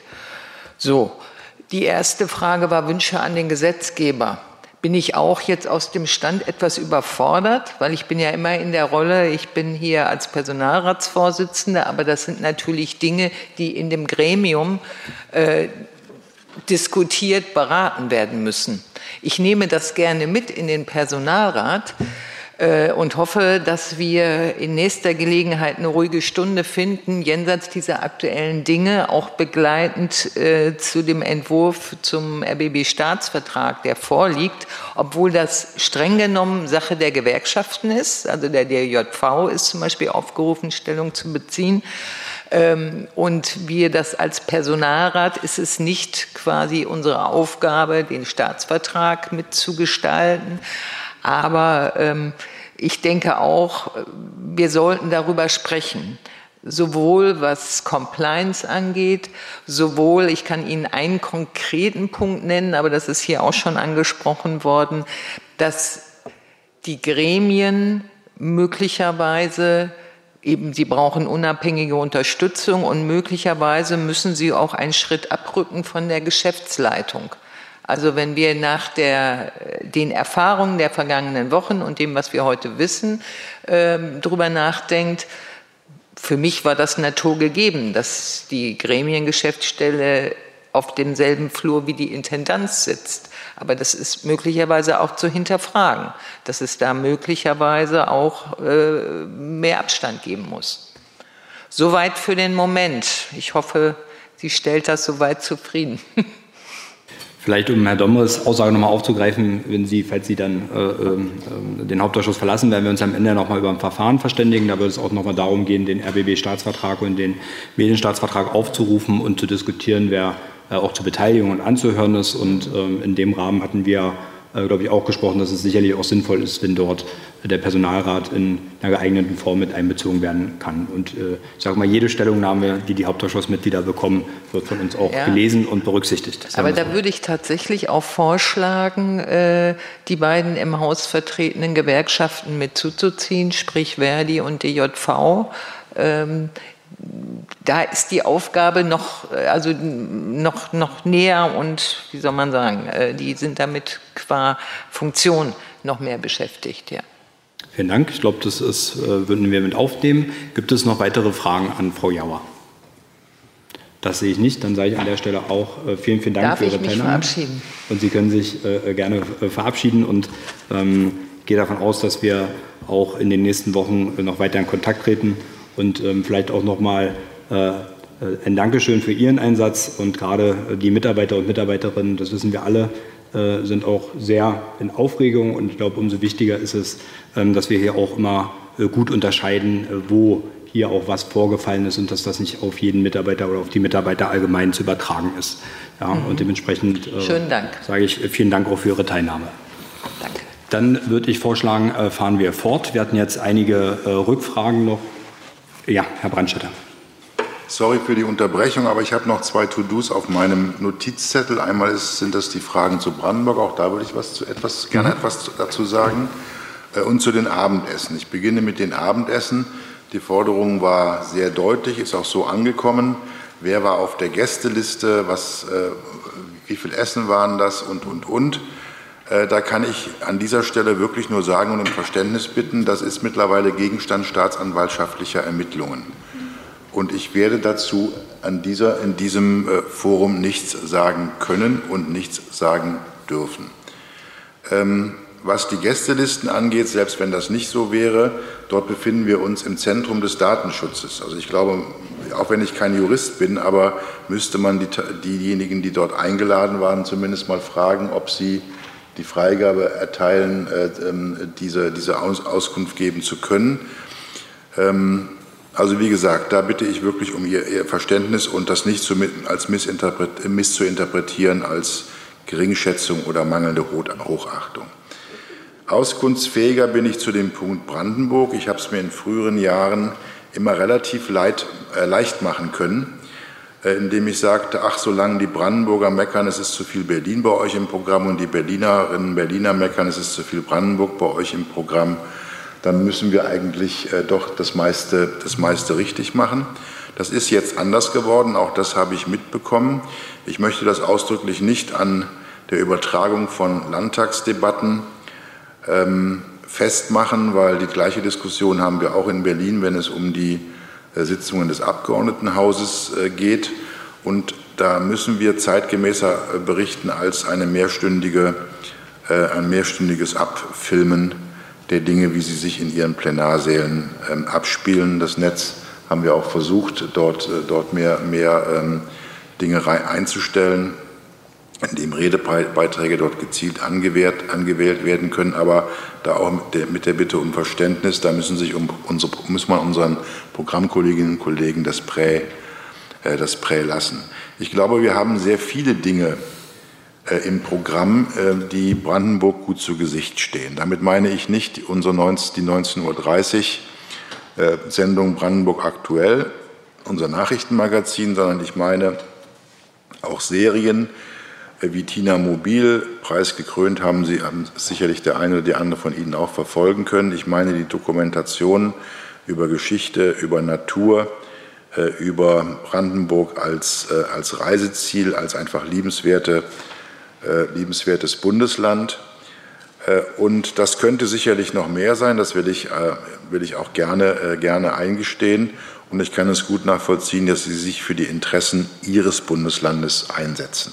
Es ist noch offen die Frage, also wenn ich ähm, meine Ausführungen auf Cottbus und Frankfurt oder konzentriert haben sollte, dann bedauere ich das, kann ich auch nur sagen, möchte ich um Entschuldigung bitten. Ich meine mich äh, aber auch gehört zu haben, dass ich sagte, die Anzahl der Regionalkorrespondenten in Brandenburg deutlich erhöht. Ähm, die sind übrigens vor Ort, die sind nicht in Potsdam oder an einem anderen zentral, zentralen Standort. Und ähm, als Region, ähm, ich weiß, dass eine der ersten Regionalkorrespondenten eingesetzt wurde, die Region äh, meiner Geburtsstadt Brandenburg-Havel. Äh, dann gibt es ähm, das westliche Havelland mit Prignitz, Ostprignitz, Rupprin, Südbrandenburg aus dem Südwesten zwischen Oberspreewald-Lausitz und Elbe-Elster sowie Teltow-Fleming. Wenn gewünscht, kann ich Ihnen eine solche Liste gerne noch im Nachgang zu Ihrer Sitzung zur Verfügung stellen, aber das, da kann ich nur sagen, it's up to you. Ich habe äh, vernommen, dass es, dass es äh, gewünscht ist. Ähm, da erstmal vielen Dank. Jetzt haben wir, jetzt muss ich mal die Rednerliste sortieren. Ich habe jetzt drauf Herr äh, Redmann, Frau Buttke, Herr Domris, dann habe ich drauf Herr Schätz, dann hatte ich drauf, Entschuldigung, Herr Wieder. Gab es, äh, guck mal zur AfD-Fraktion, gab es da noch Wortmeldungen? Äh, erstmal nicht, dann hatte ich noch drauf Herr, ja? Ja, ja, die, die Fragen an Staatssekretär sind jetzt mal außen vor. Jetzt bin ich erstmal bei Herrn Brandstetter, äh, dann noch Herr äh, Dr. Berndt. Und dann gab es noch eine Wortmeldung von Herrn Stohn. So, wir äh, beginnen äh, mit Herrn Redmann am Mikrofon 4. Äh, ja, ähm, vielen Dank, Herr Vorsitzender. Ähm, Herr Brandstätter, ich glaube, die Einordnung Brandenburgs als liebenswert, liebenswertes Reiseziel ist etwas, was der Brandenburger allzu oft vom RBB schon gehört hat und nicht mehr schätzt. Denn der RBB, natürlich ist Brandenburg ein liebes, liebes, liebenswertes Reiseziel, allerdings wird Brandenburg allzu oft darauf reduziert. Brandenburg ist ein Lebensort für, viele, für, für mehr als zwei Millionen Menschen und äh, die haben hier eigene, eine eigene Lebensrealität, die sich im RBB nur unzureichend abbildet, wenn die Berichterstattung sich, wie sie zum überwiegenden Teil das der Fall ist, auf den Ausflugsort Brandenburg für die Berliner reduziert. Ähm, ich möchte aber auf einen anderen Punkt heraus.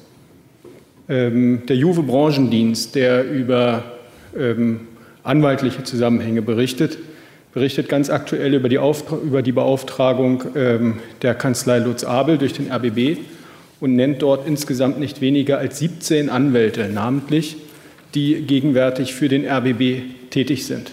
Wenn ich jetzt mal davon ausgehe, dass nicht alle genannten Anwälte wirklich acht Stunden am Tag für den RBB tätig sind, sondern vielleicht im Schnitt vier Stunden tätig sind und ich gleichzeitig ansetze branchenübliche Stundensätze von nach meiner Kenntnis 300 Euro die Stunde.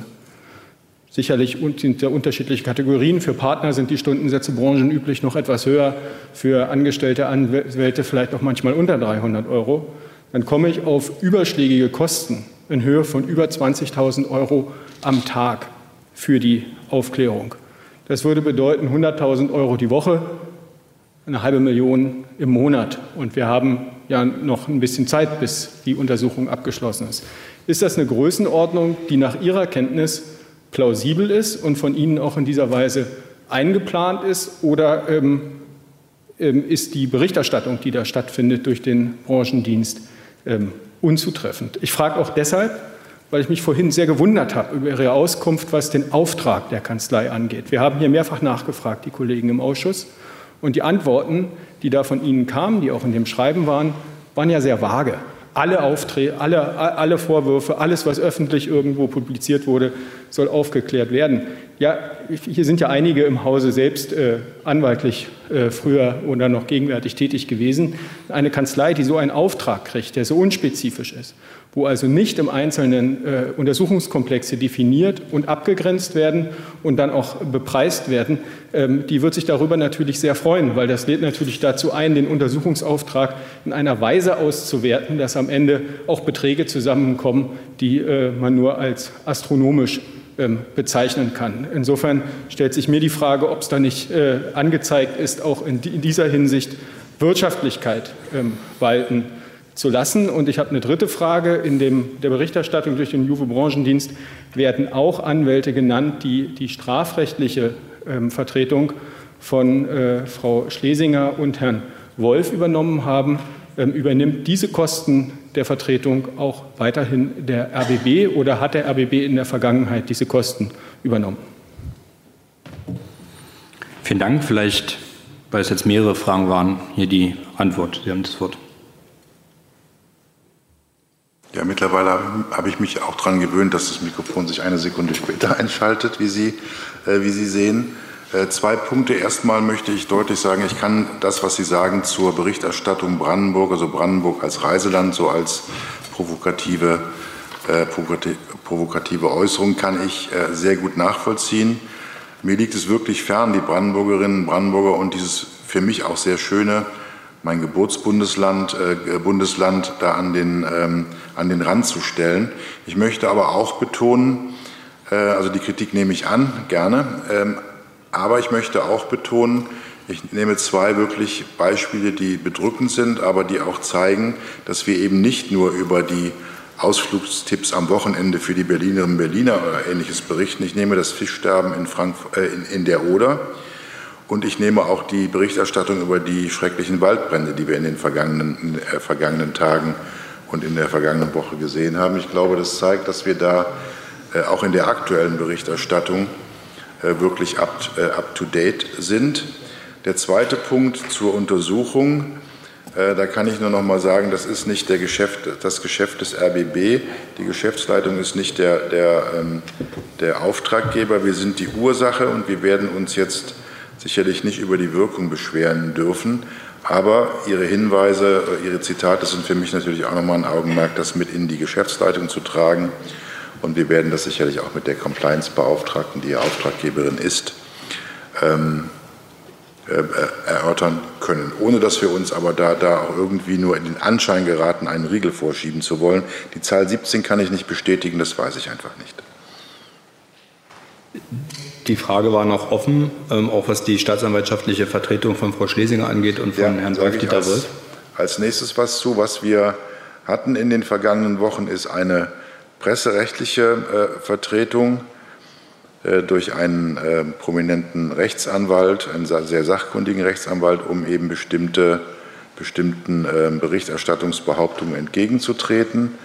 Äh, äh, Sie müssten, glaube ich, hier sitzen haben unsere Justiziarin, die könnte Ihnen im Detail sicherlich Auskunft geben, aber soweit ich weiß, sind keine strafrechtlichen ähm, Anwälte für Patricia Schlesinger in ihrer Funktion als Intendanten vom RBB finanziert. Aber das muss ich mit einem Fragezeichen versehen. Das ist das, was, was ich, ähm, wir haben vorhin über Kopf und Bauch geredet, äh, über Kopf und Bauch, äh, Bauch geredet, dass ich aus dem Bauch sagen kann. Der äh, Rechtsanwalt zu den presserechtlichen Dingen hat übrigens für den RBB gearbeitet und nicht für die Intendantin. Das ist mir auch nochmal wichtig zu sagen. Soweit beantwortet, Herr Dr. Redmann? Die Frage ist, ob ähm, es nachgeliefert werden könnte, zumindest die letzte Frage, was die staatsanwaltschaftliche Vertretung und die Kosten angeht. Und gerne auch, weil die Frage, glaube ich, immer noch so ein bisschen offen ist, wer eigentlich jetzt in welchem Rahmen, in welchem finanziellen Rahmen auch Aufträge an dieser Rechtskanzlei, Rechtsanwaltskanzlei vergeben kann. Vielleicht kann man das auch noch mal äh, ein bisschen spezifizieren. Ähm, und vor allem auch noch mal der Wunsch, dass man den eigentlichen Untersuchungsauftrag, was Frau Buttgau vorhin schon erwähnt hat, wenn es da jetzt also schon erarbeitete Fragen in Form eines Fragenkatalogs oder ähnliches gibt, wären wir auch sehr dankbar, wenn wir das nochmal übermittelt bekommen können. Das hatte Ihnen, glaube ich, die Vorsitzende des Verwaltungsrats schon zugesagt und die Informationen, die Sie eben erbeten haben, werden wir natürlich zusammenstellen. Dankeschön. Dann fahren wir fort und haben ähm, Frau Buttke und danach Herr Dommers. Frau Buttke am Mikrofon 2. Äh, ja, vielen Dank. Ich habe noch mal eine Nachfrage. Sie haben uns ja gerade noch mal erläutert, ähm, dass die 14 Regionalkorrespondentinnen also im Land verteilt sind vor Ort dann berichten, nehme ich an, nicht in Potsdam sitzen, auch nicht in Berlin sitzen. Mich würde aber dennoch noch mal interessieren, wie sieht es eigentlich im Studium Potsdam aus? Ähm, Im Studio, wie ist das ausgestattet, sowohl personell als auch technisch aktuell? Sie haben das Wort.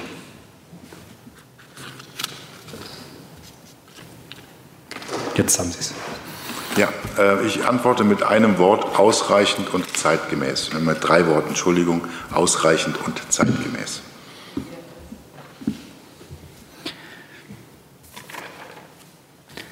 Herr Domus. Danke, Herr Brandster. Ich glaube, sowohl Frau Wuttke als auch äh, Kollege Redmann äh, meinen mit Bezug auf Brandenburg Ihre Aussage im Eingangsstatement. Äh, Sie haben gesagt, und ich zitiere jetzt mal, Ihnen sind die Regionalstudios in Cottbus und Frankfurt äh, wichtig. Sie haben Perleberg vergessen. Das ist die Frage, ist damit impliziert, dass Perleberg irgendwie in Frage gestellt wurde oder ist es nur Versehen gewesen? Ich glaube, das war ein Punkt. Äh, der zweite Punkt äh, bezieht sich, äh, auf meiner Nachfrage bezieht sich auf Ihre Ausführungen zu den Erlösen und ähm, Aufwendungen. Sie haben eine Einordnung vorgenommen. Äh, ich würde Ihr Angebot gern annehmen und vielleicht die Aufstellung äh, der Zahlen von 2016 bis 2021 auch zugearbeitet bekommen. Äh, bei uns gibt es ja den Grundsatz Haushaltsklarheit und Haushaltswahrheit. Und ich möchte mal ein Beispiel machen, was ich damit meine. Also wenn im Wirtschaftsplan 2019 Einnahmen von 457 Millionen Euro geplant sind, äh, da tatsächlich aber reale Einnahmen von 488 Millionen Euro erzielt worden sind, dann hat es, glaube ich, sowohl für die Jahre davor als auch für die Jahre danach eine möglicherweise ähnliche Entwicklung. Und das würde ich ganz gerne mal dargestellt bekommen, auch mit dem Blick, dass es natürlich äh, Programmkürzungen gab äh, und äh, Dinge auf den Prüfstand gestellt äh, wurden. Die äh, dritte Frage hat mit dem digitalen Medienhaus noch einmal zu tun. Und zwar ist die Frage, ob die, das Projekt Digitales Medienhaus mal in der KEF oder einem Mitglied der KEF vorgestellt wurde und ob es dazu eine Position der KEF oder eines Mitglieds der KEF gibt. Und äh, die äh, letzte Frage, Sie haben vorhin auf meine Frage geantwortet, ob es einen Verfügungsfonds äh, der Intendantin gibt, dass es mehrere Etats gibt haben auch ein Beispiel genannt. Mich würde jetzt tatsächlich interessieren, und wenn das jetzt nicht zu beantworten ist, gerne dann auch schriftlich, äh, wie hoch waren die Etats oder sind die Etats der Intendantin und welche konkreten Verwendungen äh, haben Sie gefunden? Sie haben das Wort.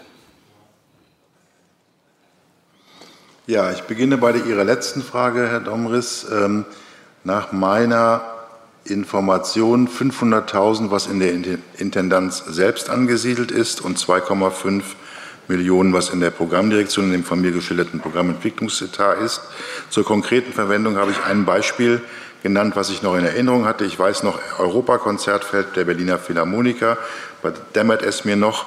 Äh, wir können aber auch gerne da eine etwas nähere Aufstellung äh, liefern, um zu zeigen, was, äh, was dort ähm, was dort mit äh, eintritt. Das würde ich im Nachgang zur Sitzung gerne anbieten.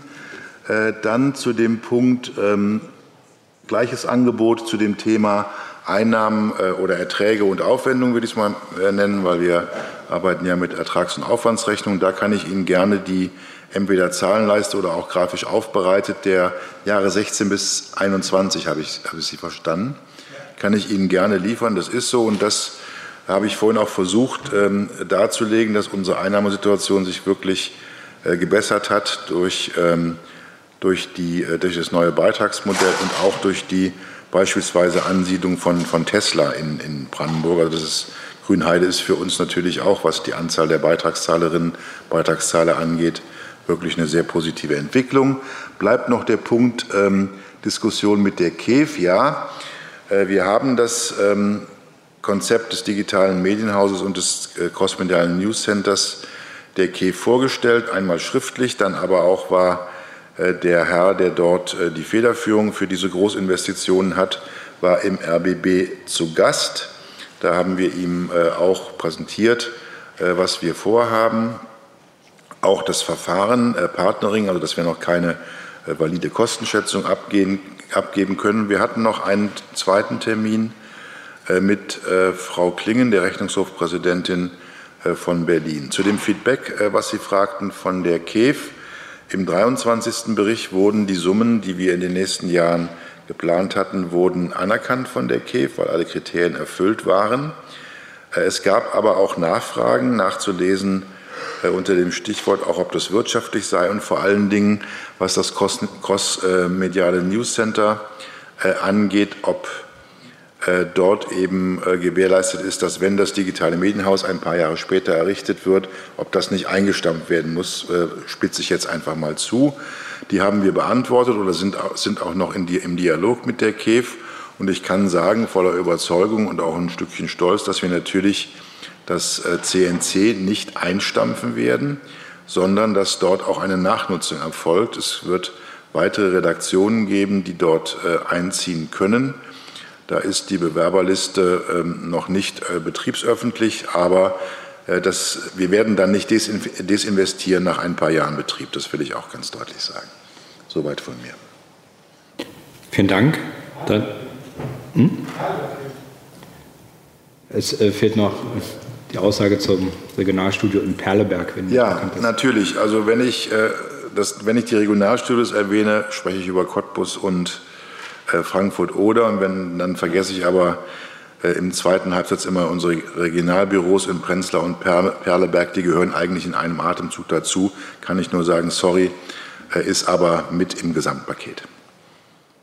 Vielen Dank, dann ist das auch geklärt. Dann fahren wir fort mit der Wortmeldung von Herrn Schetz am Mikrofon. Suchen Sie es aus, dann machen wir Mikrofon 2. Ja, vielen Dank, Herr Vorsitzender. Ich habe ja noch nicht so viel gesagt heute, insofern sei mir auch mal von einer Vorabbemerkung gestattet, dass ich mich erstmal auch ganz herzlich bedanken möchte bei den Anzuhörenden ähm, fürs Erscheinen und auch für den Austausch. Äh, ich finde, die Debatte, die wir hier im Ausschuss führen, ist zum einen sehr sachlich, äh, sehr ernsthaft und auch davon geprägt, äh, dass wir hier ähm, äh, ein gewisses Maß von Verantwortung an den Tag legen, wie wir mit der Situation umgehen im parlamentarischen Raum. Ähm, und ich will nochmal unterstreichen, was aus meiner Sicht und aus Sicht der SPD-Fraktion hier ähm, besonders wichtig ist, ist natürlich in erster Linie die strukturierte, weitere strukturierte Aufklärung, wo der RBB in der Verantwortung steht, ähm, um dann daraus auch die entsprechenden Konsequenzen abzuleiten, die sich daraus ergeben. Und dann sind wir natürlich im parlamentarischen Raum auch gefragt, wie wir mit der Neujustierung des RBB-Staatsvertrags dann weiter umgehen. Da hat der Vorsitzende ja schon angedeutet, dass wir uns ja dann ähm, zum Abschluss der heutigen Sitzung auch noch mal zum weiteren Verfahren verständigen werden. Ich will aber trotzdem noch mal zwei Sachen ähm, aufgreifen. Auch noch mal, ähm, es tut mir leid, dass ich noch mal erwähnen muss, äh, die, der, der, der brandenburgische Blickwinkel ähm, des RBB. Ich möchte noch mal betonen, es geht ja nicht um Live-Übertragung aus dem Landtag, aus den Plenarsitzungen. Es geht darum, dass die Sendung heute im Parlament beispielsweise nicht mehr live aus dem Landtag äh, ähm, gesendet wird, im Gegensatz zum Abgeordnetenhaus von Berlin. Dort wird sie nämlich noch live aus dem Abgeordnetenhaus gesendet, was dann tatsächlich schon für gewisse äh, Irritationen gesorgt hat. Ähm, und wenn die ehemalige Intendantin im ARD-internen Podcast auf die Frage, was ihre Lieblingssendungen im RBB sind, antwortet mit Che Krömer als Nummer eins, da würde ich ja sogar noch mitgehen, aber als Nummer zwei die Abendschau, dann zeigt das äh, für mich schon noch eine gewisse ähm, Philosophie, die dahinter gesteckt hat. Insofern möchte ich Ihnen ähm, zugestehen, das haben Sie, so würde ich jedenfalls Ihre Wortmeldung dazu interpretieren, ähm, äh, äh, zugestehen, dass hier die Chance auch für eine andere, dass hier eine Chance für eine neue Herangehensweise auch besteht. Ich habe noch zwei Fragen. Einmal auch noch mal zum bezogen auf den Verfügungsfonds. Wenn Sie das noch mal aufschlüsseln, würde mich natürlich auch interessieren, äh, wenn Sie sagen 500.000 Euro Verfügungsfonds, bei, der bei der Intendantin angesiedelt ist, dann würde mich natürlich in dem Zusammenhang auch die Frage interessieren oder die, die Antwort interessieren, ähm, wie sich das denn dann auch äh, auf Brandenburg spezifische Projekte aufteilt. Also dass jetzt die 500.000 Euro ähm, Verfügungsfonds nicht nur für Berliner Projekte verwendet worden werden, sondern ob da auch Brandenburger Projekte dabei waren. Und eine zweite Sache ist, ist mir aufgefallen, als äh, Frau von Kirchbach berichtet hat, äh, mit, mit, den ähm, Herausforderungen, die einhergehen mit dem ARD-Vorsitz. und äh, der entsprechenden äh, Etage. Da hatte ich tatsächlich mal eine, eine Frage, wie wie man sich das vorstellen kann, wenn der ARD-Vorsitz wechselt, ich weiß gar nicht in welchem Tonus, jährlich oder alle zwei Jahre, ähm, das äh, äh, kann man sich das dann so vorstellen wie bei, bei, der, bei der Formel 1, dass dann sozusagen der, äh, der, der, der Stab für den ARD-Vorsitz von Anstalt zu Anstalt weiterzieht. Ob das nicht auch eine Frage wäre, wie man vielleicht öffentlich-rechtlichen Rundfunk in Zukunft auch effizienter gestaltet, ob man dafür nicht eine andere Lösung findet, weil ich glaube, der Aufwand, der dahinter steht, der steht dann vielleicht auch im Kämpfverhältnis. Vielen Dank. Ähm, Sie haben das Wort. Ja, mache ich äh, antworte auch zu, auf diese Fragen gern zum Thema Verfügungsfonds. Können Sie sicherlich ähm, selbst, wenn wir, wir werden Ihnen ja die beispielhaften Projekte werden wir Ihnen äh, aufzeigen im Nachgang zur Sitzung heute. Und dann können Sie, wenn Sie ein Buchhaltungskonto haben wollen, Brandenburg, Berlin, müssten Sie sich das bitte selber äh, selber da rauswerken. Aber ich glaube, Sie werden auch erkennen, dass äh, da, da, nicht nur äh, Berliner Projekte ähm, gefördert werden, will ich es mal nennen. Äh, dann bin ich bei dem Punkt, äh, den Sie am Schluss erwähnten, Stichwort ARD-Vorsitz. Ja, normalerweise, also der ARD-Vorsitz wird für jeweils ein Jahr gewählt und in aller Regel wird der Vorsitz dann äh, im zweiten Jahr, für das zweite Jahr nochmal bestätigt. Das ist nur was den RBB und das ärgert mich auch, weil wir haben da sehr viel Engagement und Aufwand äh, auch reingesteckt. Aufwand meine ich jetzt hier oben, Brain, ähm, reingesteckt äh, und nicht irgendwelche Ausstattungen mit repräsentativen Räumen. Da kann man tun nicht, tun drüber streiten, ob äh, das Argument ARD-Vorsitz, auch deshalb wurde eine Teiletage der, des 13. Stockwerks renoviert, ob das äh, angemessen ist, ob das adäquat ist. Ich sage aber nochmal, wir befinden uns da nicht in irgendwelchen Wolkenkuckucksheimen oder ich habe das, das Wort immer noch nicht äh, internalisiert, Weltausstellungsniveau, richtig? Ich glaube, so etwas Ähnliches hat er wieder gesagt, ja. Also wir befinden uns nicht auf ähm, Weltausstellungsniveau, sondern das liegt äh, leicht oberhalb des Baukostenindex, das kann ich, kann ich nur noch mal sagen. Aber ja, ich gestehe auch gerne zu, dass das Anlass zur Diskussion geben kann. Das waren, wenn ich recht, wenn ich zumindest diese Punkte recht notiert habe, die beiden Punkte, die Sie gefragt haben. Vielen Dank. Dann fahren wir fort mit Herrn Wieder am Mikrofon 6. Wie immer in gebotener Kürze, Herr Wieder. Wie immer, Herr Vorsitzender. Ja, ähm, sehr geehrter Herr Brandstätter, ich stelle jetzt die Frage dann zum dritten Mal. Ich habe jetzt die Sache mit der Chefetage habe ich jetzt zur Kenntnis genommen. Sie halten es weiterhin für angemessen, ist okay. Jeder hat da seine Bewertung. Aber nochmal zu den Zielvereinbarungen. Also, ich habe gefragt, zweimal schon, jetzt das dritte Mal, ist es zutreffend, dass also die Person, die die Zielvereinbarung aufstellt und die Person, die beurteilt, ob die Zielvereinbarung erfüllt worden ist, die gleiche Person ist, personidentisch ist. Des Weiteren habe ich gefragt, äh, ist es also richtig, dass für alle Direktoren Intendanten die Zielvereinbarung aufgestellt hat, also auch für Sie? Und wer übernimmt jetzt die Rolle der Kontrolle der Erfüllung der Zielvereinbarung, wo ja die Intendantin weg ist? Also machen Sie es dann oder wie ist das? Und machen Sie es auch für sich selber oder wie? Ähm, und ich hatte gefragt, ob Sie, Herr Brandstetter, die Bonusvereinbarungen kennen und haben. Oder Zielvereinbarungen, wie Sie es nennen. Habe ich gefragt. Ich frage es jetzt zum dritten Mal. Weil Sie haben jetzt versucht zu sagen, naja, das muss ja neu verhandelt werden, hat der Verwaltungsrat ja gemacht. Präzise bleiben. Frau König hat hier gesagt, dass ihr diese Bonusvereinbarungen so nicht bekannt waren. Sie hat gesagt, dass das zwar, also sie hat die Auskunft erteilt, dass Herr Wolf die für Frau Schlesinger gemacht hat und Frau Schlesinger für die Direktoren gemacht hat. Und Sie sagen jetzt hier, der Verwaltungsrat hat die gemacht, also muss der Verwaltungsrat die auch neu verhandeln. Also, nochmal präzise. Ist es zutreffend, was Frau König hier gesagt hat, dass für Frau Schlesinger es Herr Wolf gemacht hat und für alle Direktoren Frau Schlesinger gemacht hat, würde ja auch auf Sie zutreffen? Und haben Sie, Herr Brandstetter, Kenntnis bzw. Zugriff, Verfügungszugriff, Verfügungsgewalt über diese oder auf diese äh, Papiere. Und nochmal, wie gesagt, Zielerfüllung durch dieselbe Person kontrolliert, wie die sie aufstellt. Und wer übernimmt jetzt die Rolle der Kontrolle anstelle der Intendantin? Ähm, des Weiteren nehme ich zur Kenntnis, dass Frau von Kirchbach also mitgeteilt hat, dass sie durchaus über die Kostendimension und Entwicklungen des Chefetagenausbaus Kenntnis hatte. Das war mir so auch nicht bekannt. Und das lässt ja auch nochmal eine gewisse Bewertungsmatrix vielleicht nach sich ziehen. hat sie ja hier mitgeteilt. Ähm, das war bisher so auch nicht bekannt. Und schließlich noch eine Frage, äh, was ja darum geht, Transparenz. Und Sie haben gesagt, Sie wollen daran mitwirken. Können Sie nachvollziehen, dass es vielleicht nicht unbedingt der Transparenz zuträglich ist, wenn von der gestrigen Rundfunkbeiratssitzung ausschließlich RBB-Redakteure, RBB-Journalisten reingelassen werden und nicht andere Journalisten? Können Sie verstehen, dass das vielleicht auch nicht gerade zum, zur Aufklärung beiträgt oder zum Eindruck, dass dort gleichermaßen alle journalistischen Kräfte sozusagen informiert werden oder die Möglichkeit bekommen, informiert zu werden? Sie haben das Wort. Ja, vielen Dank. Also ich möchte ähm, zunächst mal sagen, dass ich ein Freund sachlicher Diskussionen bin und es eigentlich nicht mag, wenn mir Antworten in den Mund gelegt werden, die ich so nicht gegeben habe. Das nur mal dazu. Sie haben jetzt präzise Fragen gestellt und Sie kriegen dazu auch jetzt präzise Antworten. Punkt eins: Sie haben gefragt, äh, bitte korrigieren Sie mich, wenn ich den äh, Tenor nicht getroffen habe, wer macht eigentlich die Zielkontrolle bei den Zielvereinbarungen? Richtig? das ist die Frage. Ja. Das war die Frage, okay. Mhm.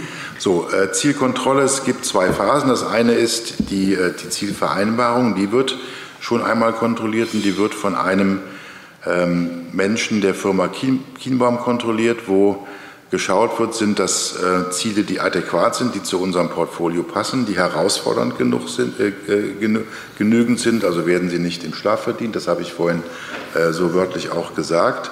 Und es gibt dann, und da meine ich mich erinnern zu können, dass ich das äh, auch ausgeführt habe, es gibt bei der Zielerreichung, äh, wird die im ähm, Direktoren äh, in, in, ein, in, Geschäftsleitungssitzungen wird abgestimmt. Es wird gezeigt, welche Dokumentation es für die Zielerreichung auch gibt. Also wenn ein Konzept beauftragt war, die ich übrigens nicht jeden Tag mache, wie es vorhin hieß, dann muss dieses Konzept auch vorliegen.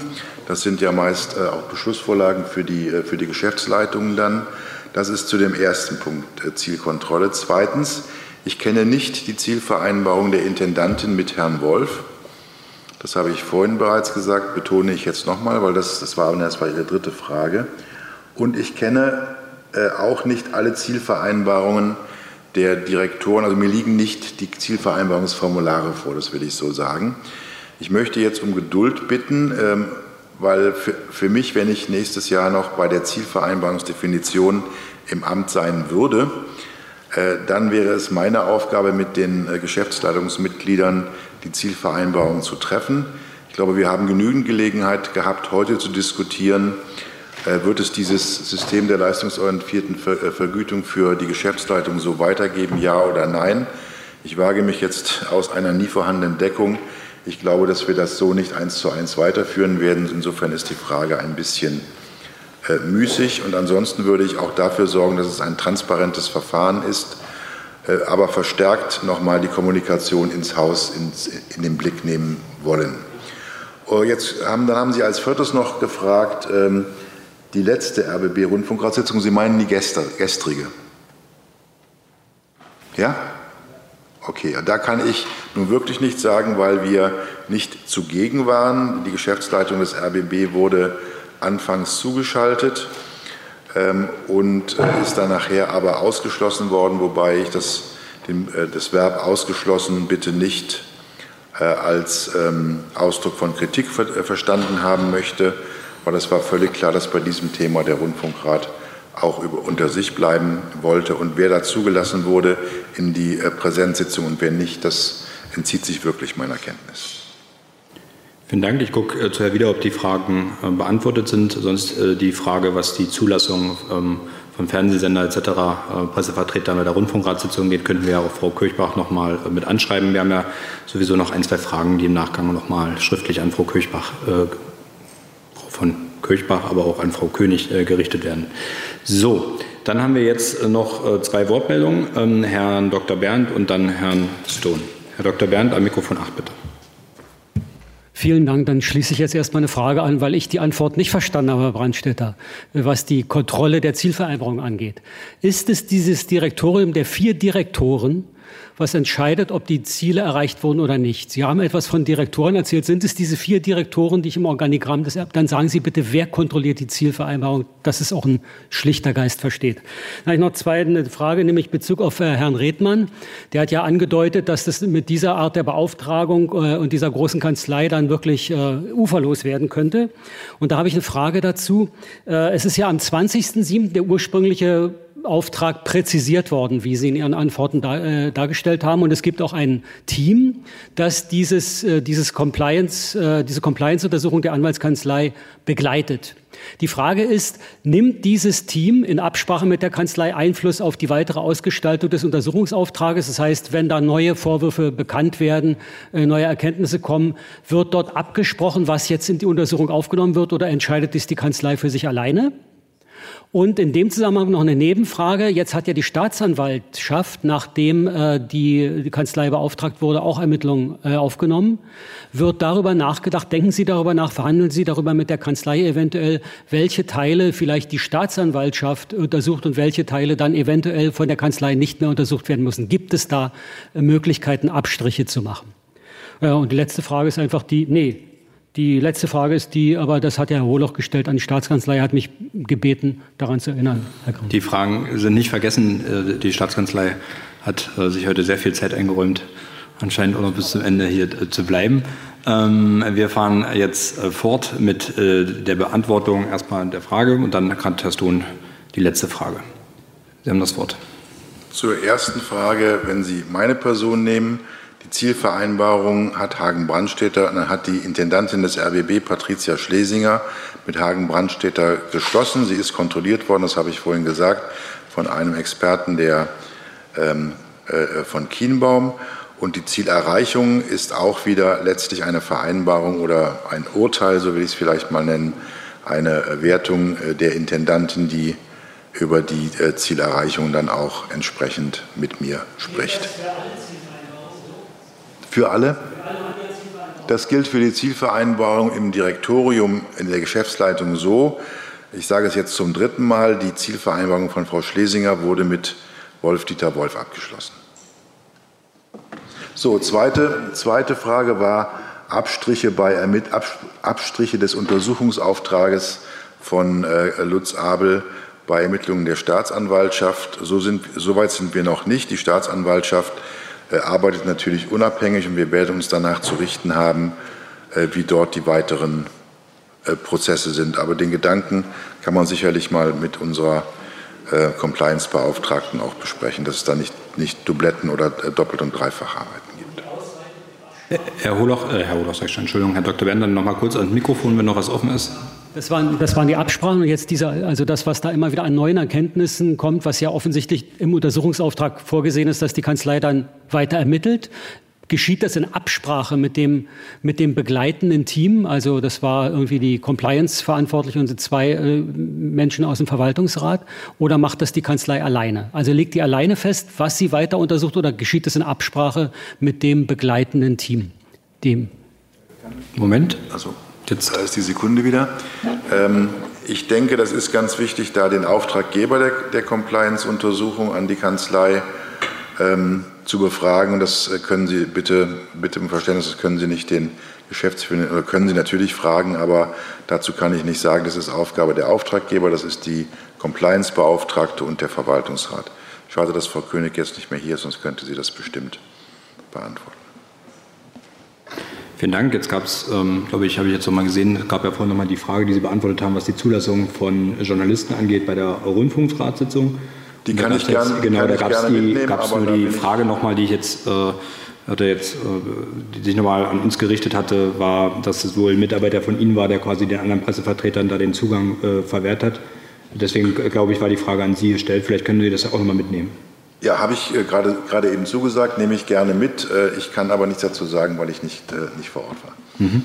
Dann die letzte Frage am Mikrofon 4.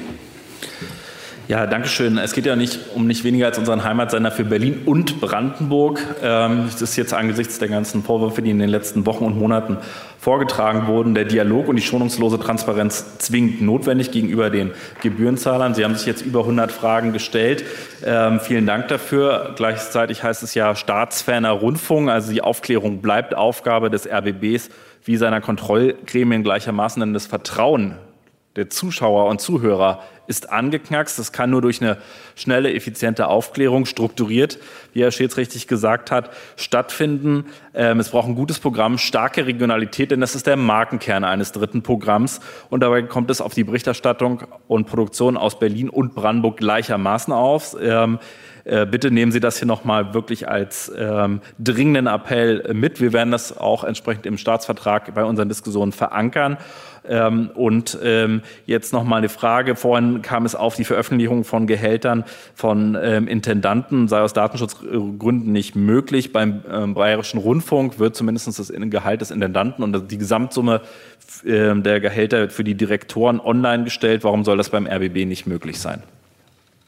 Vielen Dank. Sie haben das Wort.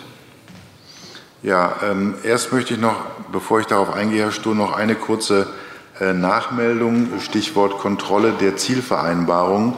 Auch da möchte ich noch ergänzen, dass unsere Hauptabteilung äh, Personal, vorhin fiel der, der Name der damaligen Person, äh, Personalchefin, Frau Dedeklis, eben, eben dort, dass dort diese Zielvereinbarung auch nochmal und die Ergebnisse kontrolliert werden. Es ist aber eine, es ist eine interne Kontrolle, aber immerhin, das möchte ich gerne noch, noch hintanstellen. Punkt zwei.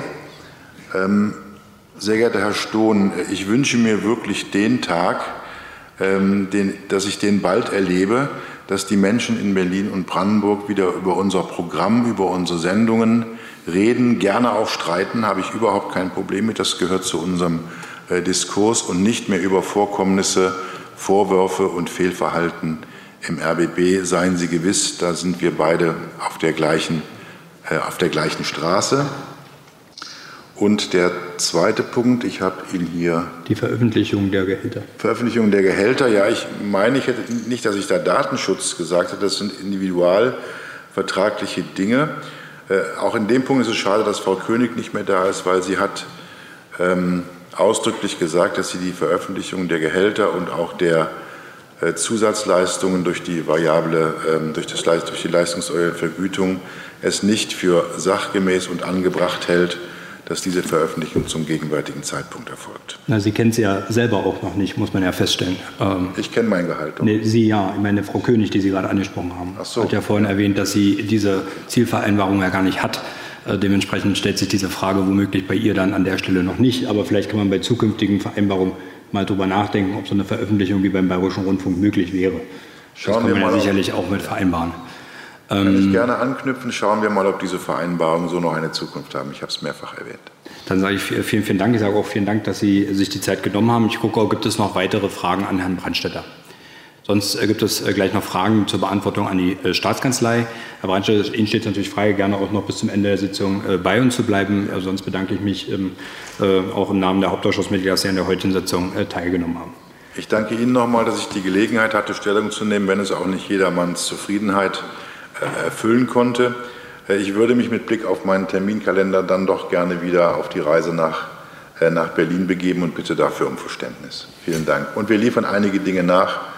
Ich bin sicher, dass unsere Buchführung das stimmt. Wenn nicht, werden, wir, werden Sie uns erinnern. Vielen Dank. Dankeschön und ähm, dann wünschen wir Ihnen einen schönen Tag. Wir fahren fort in der Sitzung. Ähm, auf Grundlage der Zeit wollen wir gar nicht viele Worte äh, verwenden. Herr äh, Staatssekretär Dr. Grimm wurde angesprochen. Es wurden verschiedene Fragen äh, gerichtet. Einmal, glaube ich, von Herrn Domris, dann einmal von Herrn Holoch.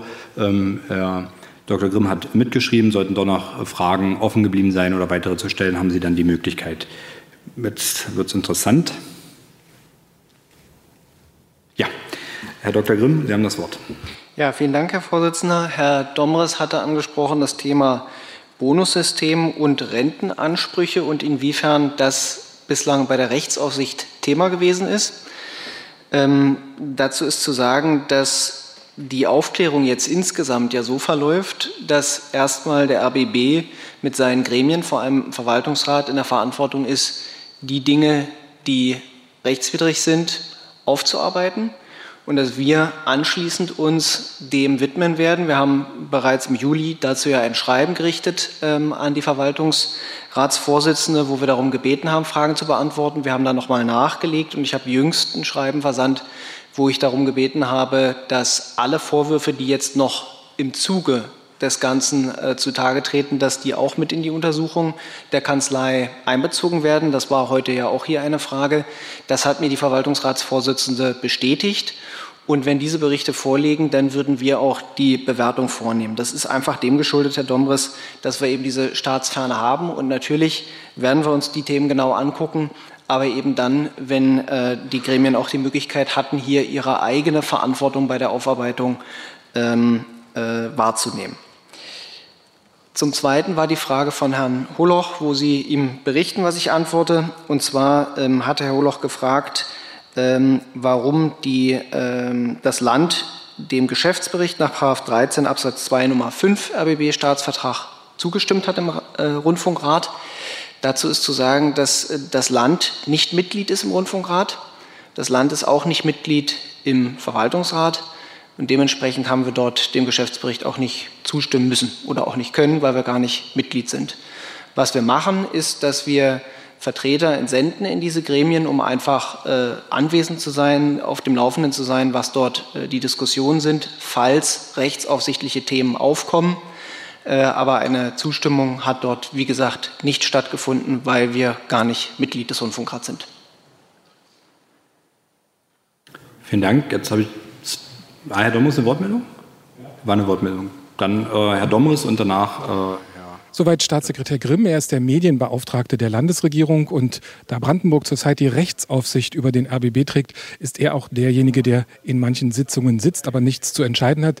Wir wissen, der öffentlich-rechtliche Rundfunk ist in Deutschland staatsfern organisiert. Das Kontrollorgan, der Kontrollrat sozusagen, der Aufsichtsrat des Rundfunks Berlin-Brandenburg, das ist der Rundfunkrat und derjenige, der die finanzielle Verwaltung des RBB überprüft, ist der Verwaltungsrat und die beiden Vorsitzenden Frau Dorette König und Friederike von Kirchbach haben mir ausführlich Auskunft gegeben, genau wie der geschäftsführende Intendant des RBB. Vor wenigen Minuten hat er den Saal verlassen, nach über fünf Stunden Befragung durch die Abgeordneten des Hauptausschusses des Landtags Brandenburg. Also eine sehr intensive Befragung zu vielen Themen, die in den letzten Wochen in Sachen RBB aufgekommen sind, die Compliance-Fragen betreffen, beispielsweise dienstliche Abendessen, die geschäftlich abgerechnet wurden, aber offensichtlich doch eher privater Natur waren, die Größe des Dienstwagens, die Höhe des Intendantinnengehalts, aber auch Bonusleistungen für außertariflich bezahlte Führungskräfte im RBB und das Ganze im Zusammenhang mit ja auch Einspardiskussionen und Einsparzwängen, unter denen der RBB ja in letzter Zeit auch viel zu leiden hatte. Wir haben viel gehört von den Abgeordneten, die sich informiert haben. Es wird nicht das letzte Mal sein, dass sich der Hauptausschuss und überhaupt die Abgeordneten des Landtags mit diesem Thema beschäftigt haben. Es wird weitere Anhörungen geben, beispielsweise zur Erneuerung eines Staatsvertrags, der die Zusammenarbeit der Länder Berlin und Brandenburg in Sachen RBB regelt. Und da werden auch Kontrollfragen, also die Aufgaben und die Zusammensetzung des Verwaltungsrats und des Rundfunkrats zu diskutieren sein. Und natürlich wird sich auch mit den aktuellen Fragen und Vorwürfen gegen die Ex-Intendantin und gegen die Geschäftsleitung in den Wochen da nach dieser Sitzung sicherlich noch viele Debatten ergeben. Vielleicht, so hat die AfD angedeutet, könnte es einen Untersuchungsausschuss im Landtag Brandenburg geben. Das hängt auch von der Beantwortung vieler Fragen ab, ob sich die AfD die die Kraft hätte, also zumindest die zahlenmäßige Kraft hätte, einen solchen Untersuchungsausschuss einzusetzen, ob sie zu dieser Entscheidung noch kommt. Ansonsten eine sehr sachliche Diskussion, die wir jetzt in den letzten fünf Stunden erlebt haben, wenngleich es auch durchaus äh, Kritik gab an, ähm, ja, an einer bestimmten Haltung, die Vertreter des RBB hier an den Tag gelegt haben. Und es gab auch vereinzelt natürlich auch die Aufforderung, die Verantwortung zu übernehmen und eventuell den Posten zu räumen. Aber im Großen und Ganzen eine sachliche fünfstündige Debatte, die Sie ja hier live im RBB äh, begleiten konnten, sowohl im Stream bei rbb24.de und im Fernsehen, im RBB-Fernsehen. Das war ein Programm, nicht ganz, wie Sie es sonst gewohnt sind, aber eine Mischung aus Quiz, Tatort und ja, Blick in die Region war es ganz bestimmt. Ich bedanke mich für Ihre Aufmerksamkeit. Nach diesem Sitzungsmarathon kann ich nur sagen, vielen Dank, dass Sie bisherhin gefolgt sind. Empfehlen Sie uns gern weiter mit einem Link zu diesem Podcast. Zum Beispiel zur ARD Audiothek mit der blaue Zeitmarkennavigation in der App.